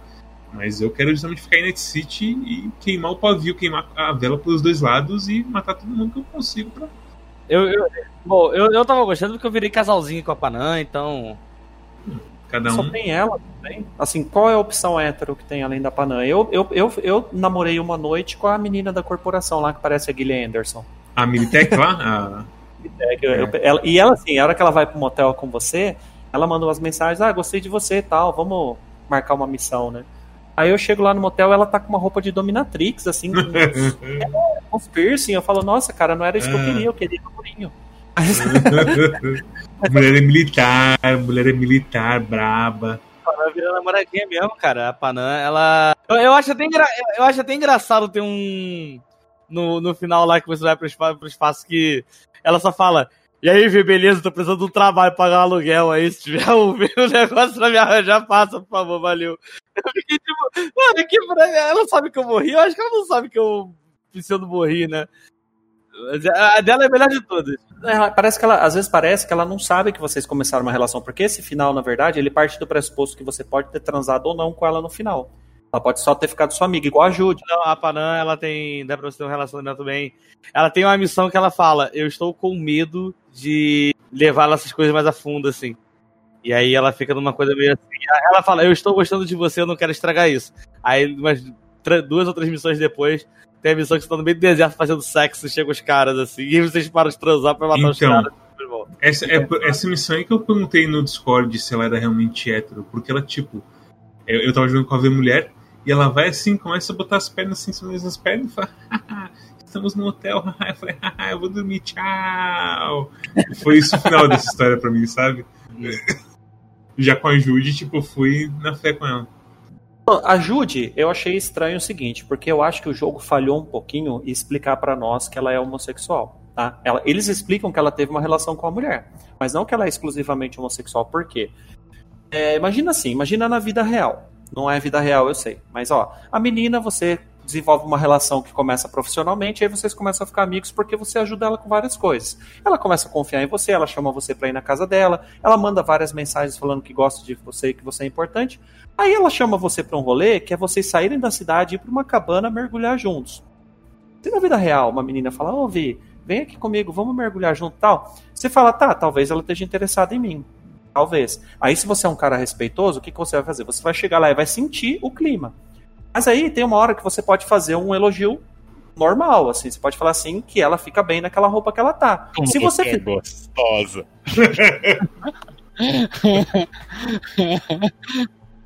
Não é assim que faz. A opção de diálogo é que você que ela tá que ela fica bem na roupa. Aí o que ele fala, eu nem, é, ela fica brava. Assim, aí tipo é, é, é dá pra entender o fato dela ficar brava se você fizer uma cantada de mau gosto. Agora se você falar, ó, você tá bem nessa roupa, é a hora que ela assim, se ela tiver interessada, ela pode mostrar o charme. Se ela não tiver interessada, ela agradece o elogio e, e, assim, mas se for, mas depende de É, e nesse ponto, você passou muita coisa com ela já. Que ela recebeu uma cantada e ela só fala, ah, não, somos apenas amigos, tipo, seria o mais normal, assim, sabe? Ou, ou assim, se você realmente tem uma amizade profunda com a pessoa, você fala, olha, fulano, talvez você não entendeu bem, olha, eu não tenho interesse em Exatamente. você desse jeito. Não vai rolar. fica, É, se estiver mergulhando e você ficar atrás dela, se a sua câmera alinhar com o bumbum dela, ela fica realmente muito brava com você. É, não, não façam isso. Né? Então, assim, Ah, eu céu. eu entendo ela ser homossexual, ela não tem interesse em você e tal, mas eu acho que o jogo Hum. tinha que ser um pouco mais mais claro. Eu acho que em nenhum momento ele, ela, ela, ela bloqueia, sabe? Eu acho que faltou isso, sabe? Mais clareza nesse tipo de coisa. O, o jogo em relações amorosas é muito. Ele é muito mão pesada. Pros dois lados, aparentemente. Eu achava que era só pro lado. Porque a coisa com o River, velho. Vocês jogaram com homem, mas com, com a mulher assim é muito assim. É, ele gosta. É, a, a, a, a, irmã dele fala, é, porque ele chamou você porque ele gosta de você, não sei o quê. E é até bonitinho o jeito que, tipo, rola a conversa, tipo, ah, na verdade eu não tô afim, não sei o quê. E é bem legal, mas é bem assim pesado o jeito que eles martelam, que, tipo, vocês vão ser um casal. É uma coisa que, que eu pensei que talvez você tenha. Talvez seja estranho é caso do. Caso tu esteja jogando com V mulher, eu acho que é, vai, soa estranho a relação com o Johnny Silverhand. Porque eu, eu, eu consigo entender a, tipo, a, a, as, as brigas e, e talvez até o. o caso o V goste do, do, da como é que se diz, da anarquia do Silverhand, ou caso ele brigue, eu, eu, consigo, eu consigo enxergar bem esse relacionamento do, do, dos dois caras ali tretando. Mas caso seja uma menina, e principalmente quando tem aí os flashbacks do Johnny sendo cuzão com as outras mulheres, sabe? Eu sinto que é uma, é uma experiência estranha caso tu jogue com, a, com o V mulher, mas eu não sei porque eu usei o V homem, né? É a mesma coisa, é a mesma coisa. Você, é porque assim, a pegada, na verdade, é porque nas cenas que ele é cuzão com mulher, você tem que se lembrar que acaba com ele batendo no Thompson, quase matando ele. E isso é o que mais marca a experiência, na verdade. Você fala, você chama ele de cuzão por causa de como ele tratou a Alt e outras coisas, mas nesse final do, do flashback que ele, que ele quase mata o Thompson, você chama ele de cuzão porque ele bateu no Thompson. Não porque ele é um cuzão em geral, assim. É aquela coisa, a única diferença que faz diferença de você a ver mulher é que tem um ponto que você sai do Voodoo Boys, você tem um, um problema na relíquia e você pode responder que você está tendo cãibra de terceiro trimestre. Ah, é essa, ok. É essa é a grande diferença. Nessa quest dos Voodoo Boys, tinha alguma opção que não terminava com eles todos fritos, assim? Eles terminando vivos? Tinha essa Sim, opção? eles morreram pra você de, da Alt, matou eles? O meu, quando eu fui buscar o, o sei lá o que, tinha um cara da. Tinha um policial lá da, da Netwatch. E ele fala para mim, olha, cara, porque assim, aqueles Voodoo Boys, eles são uma gangue, né? Então eu ah, por que, que eu, eu só estou usando o serviço deles, eu não sou amigo deles, né? Eles sempre grossos comigo e, com, e eles instalaram um negócio na minha cabeça também sem o meu conhecimento. É incrível, né? Não tem um NPC que presta nessa porra. A cabeça é, é uma privada, assim, né? Todo mundo joga o que quiser lá dentro. É. Aí eu, aí, a hora que ele falou, olha, cara, tem uma parada na sua cabeça aí, vamos fazer o seguinte, você deixa eu ir embora, tal, eu limpo a sua cabeça para você. Eu falei, ah, fechou, vai. Aí a hora que eu cheguei lá e a gente entrou na net, que eles estavam. O pessoal do Voodoo Boys estava querendo me usar para algum propósito escuso lá na net. Aí a Alt pega e torra eles. Então a hora que eu acordo na banheira, tá todo mundo morto, todo mundo torrado. A Alt é, mata eles? A Alt mata eles, porque eles tá, porque a hora que eu atravesso a parede para os confins lá da, da net, é, eles, eles querem pegar alguma informação. Não sei se eles querem tentar aprisionar a Alt, eles não, eles, eles não conseguem se expressar porque ela já queima eles. Então a hum. gente tá aqui só pra. Ah, pum, ah, morre. Então, o que acontece se você, como eu, decide não ficar com a Netwatch ficar com os Voodoo Boys, é que você invade o sistema do, do, do cara da Netwatch, da Netwatch, você mata um monte de gente da Netwatch remotamente com isso, e você meio que morre também. Porque os do Boys tentaram te matar com essa brincadeira.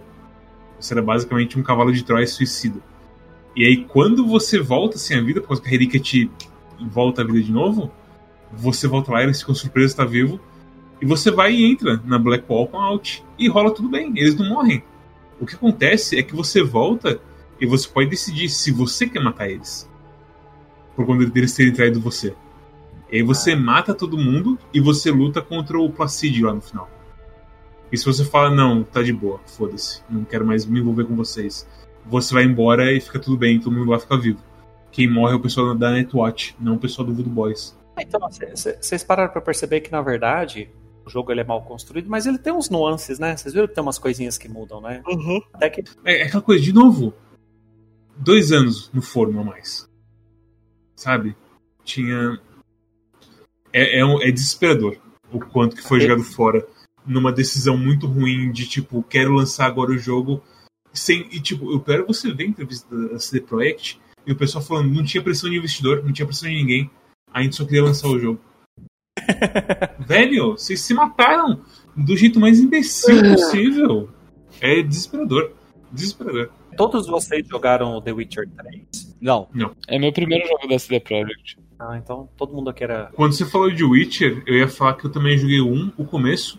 Eu nem sei daquele castelinho dos Witchers. Eu nem dei. Então, assim, eu joguei o caminho, primeiro até aparecer um louva-a-Deus gigante lá, que você ficava dando hit nele e não pegava, sabe? Aí você tinha que fazer alguma coisa de alquimia. E Esse jogo aqui não é pra mim, assim. É porque a mecânica era quebrada, né? Então, falei, não. Aí eu comprei os três The Witchers por 8 reais, os três juntos. 8 reais eu paguei. E eu não- nunca nem instalei o 3. Então, assim, não sei se é bom, não sei se é ruim. E eu queria. Seria legal se algum de nós tivesse jogado pra poder fazer algum paralelo. Falar, não, eles puxaram um pouco. É, é muito doido isso, porque, tipo, você joga e parece que é uns caras que não- nunca viram GTA na vida fazendo o jogo, sabe? E, É. tipo, ei, a gente não sabe quais são os standards da indústria que fazem isso ser bom. Tipo, é aquela coisa, você tem que roubar e copiar o que é bom no- na indústria de jogos, sabe? Porque tem muita mecânica que é só mecânica, sabe? Tipo, a coisa da NCPD, a coisa da sidequest, que podia ser muito mais tranquilo de fazer. A, a direção, que é como você falou, é, é realmente o, o, que, o sabão que eles chamam de carro. Porque eu não consigo fazer uma curva com aquele carro. É sempre tipo curva de 90 graus. Tipo, sabe? É isso que eu faço com esse Para. carro. É manobra, não é curva, né? É, exatamente. Manobra. Exatamente. Bem, eu vou fazer o fast sem o site, foda-se. Muito obrigado, personagem, por fazer Obrigado, basicamente personagem. A maior gravação do Quack até hoje. Batendo exatamente agora 3 horas e 59 minutos. Esse é o, é o primeiro episódio do Quack, que é um podcast de verdade. O resto é tudo áudio WhatsApp que a gente gravou até agora. Ai, ai. Mas foi muito legal. Eu achei terapêutico essa, essa review, no geral, assim. Tinha muita coisa que, que eu acho que eu saí, saio daqui entendendo mais. E saio daqui de alma lavada também, de finalmente falar disso. Depois Ah, de mas 30 eu- horas. Ah, eu gostei do jogo. É, é triste porque eu não, eu não tive uma opinião tão forte. Eu, ah, é um jogo, eu me diverti com ele. Essa foi a minha opinião, basicamente. Não, pra mim, pra mim isso aqui foi cabalístico. Isso aqui, isso aqui foi bem, bem bom pra mim. Olha, Meu desejo pra esse jogo é que todos nós tivéssemos gostado bastante, sabe? Uma experiência bem legal pra todo Sim. mundo. Ele fala, nossa, ó, esse vai ser o jogo do Quack, que a Esse gente vai. ser- Igual a gente falou de Blazing Chrome, só que de um jogo grande, É. com um orçamento muito maior. Infelizmente, assim, a experiência do jogo, do jogo em si, ela deixou a desejar, mas eu achei que no Quack, lá no nosso canal de Discord, é, eu falo nosso porque eu sou participante, né? Você é uma das figuras principais do canal já, tipo, você pode falar que é seu, com certeza. E, assim, Você fala mais. e- Você fala mais lá do que eu, personagem, se para pensar. Então, Então, considere é- isso. Você contribui mais no jogo do que eu, porque eu geralmente só quando eu posto é só X-Post. O personagem tá lá Eu- falando coisa de jogo, postando texto gigante, aí eu só vou e coloco. O que coloco? Vamos lá, botar um, botar um texto aleatório meu aqui. É. Viu? Não tem nem nada que eu olha só como que funcionam as coisas. Foi, foi um jogo que a gente conversou bastante. e, Tipo, é, é engraçado ver a progressão de coisas que a gente foi falando do jogo. Tipo, tanto que as minhas notas, eu peguei o canal, eu fui no momento que ele virou o canal do Cyberpunk, e eu fui lendo tudo assim, pra ver, tipo, coisas que a gente conversou, pra marcar, assim, os pontos mais importantes que a gente mais ficou preso, assim, neles. E foi, é bem legal como a conversa vai evoluindo, assim, das coisas. E é isso que é o objetivo do PAC desde o começo, assim, da, da concepção do projeto, no geral. É só, é só a gente jogar só AAA, que todo mundo tá jogando sempre. É, exato. Certo. Vamos Não, jogar Assassin's é- Creed Valhalla agora. 70 horas de jogo de novo. Não, não fala isso. Eu acho assim que foi legal porque eu tive. Foi uma das primeiras vezes que eu tive a sensação que a gente estava jogando junto mesmo. Todo Sim. mundo tá jogando junto. né? Quem teve a oportunidade de jogar, estava jogando junto, e quem não estava jogando, estava participando, acompanhando os posts. E eu me, eu me preocupei em colocar bastante screenshot e falar bastante coisa, porque eu queria compartilhar a experiência. Foi uma experiência muito legal jogar junto com vocês, cada um assim, num nível de aproveitamento diferente, mas eu, eu joguei mais de 170 horas, eu queria ter platinado assim antes de começar o Quack. É, não deu tempo, mas Você praticamente platinou. Só faltou o negócio que é quebrado porque o jogo é quebrado, basicamente. faltou o negócio dos crafts lá, mas assim, é coisa que dá pra fazer em meia hora.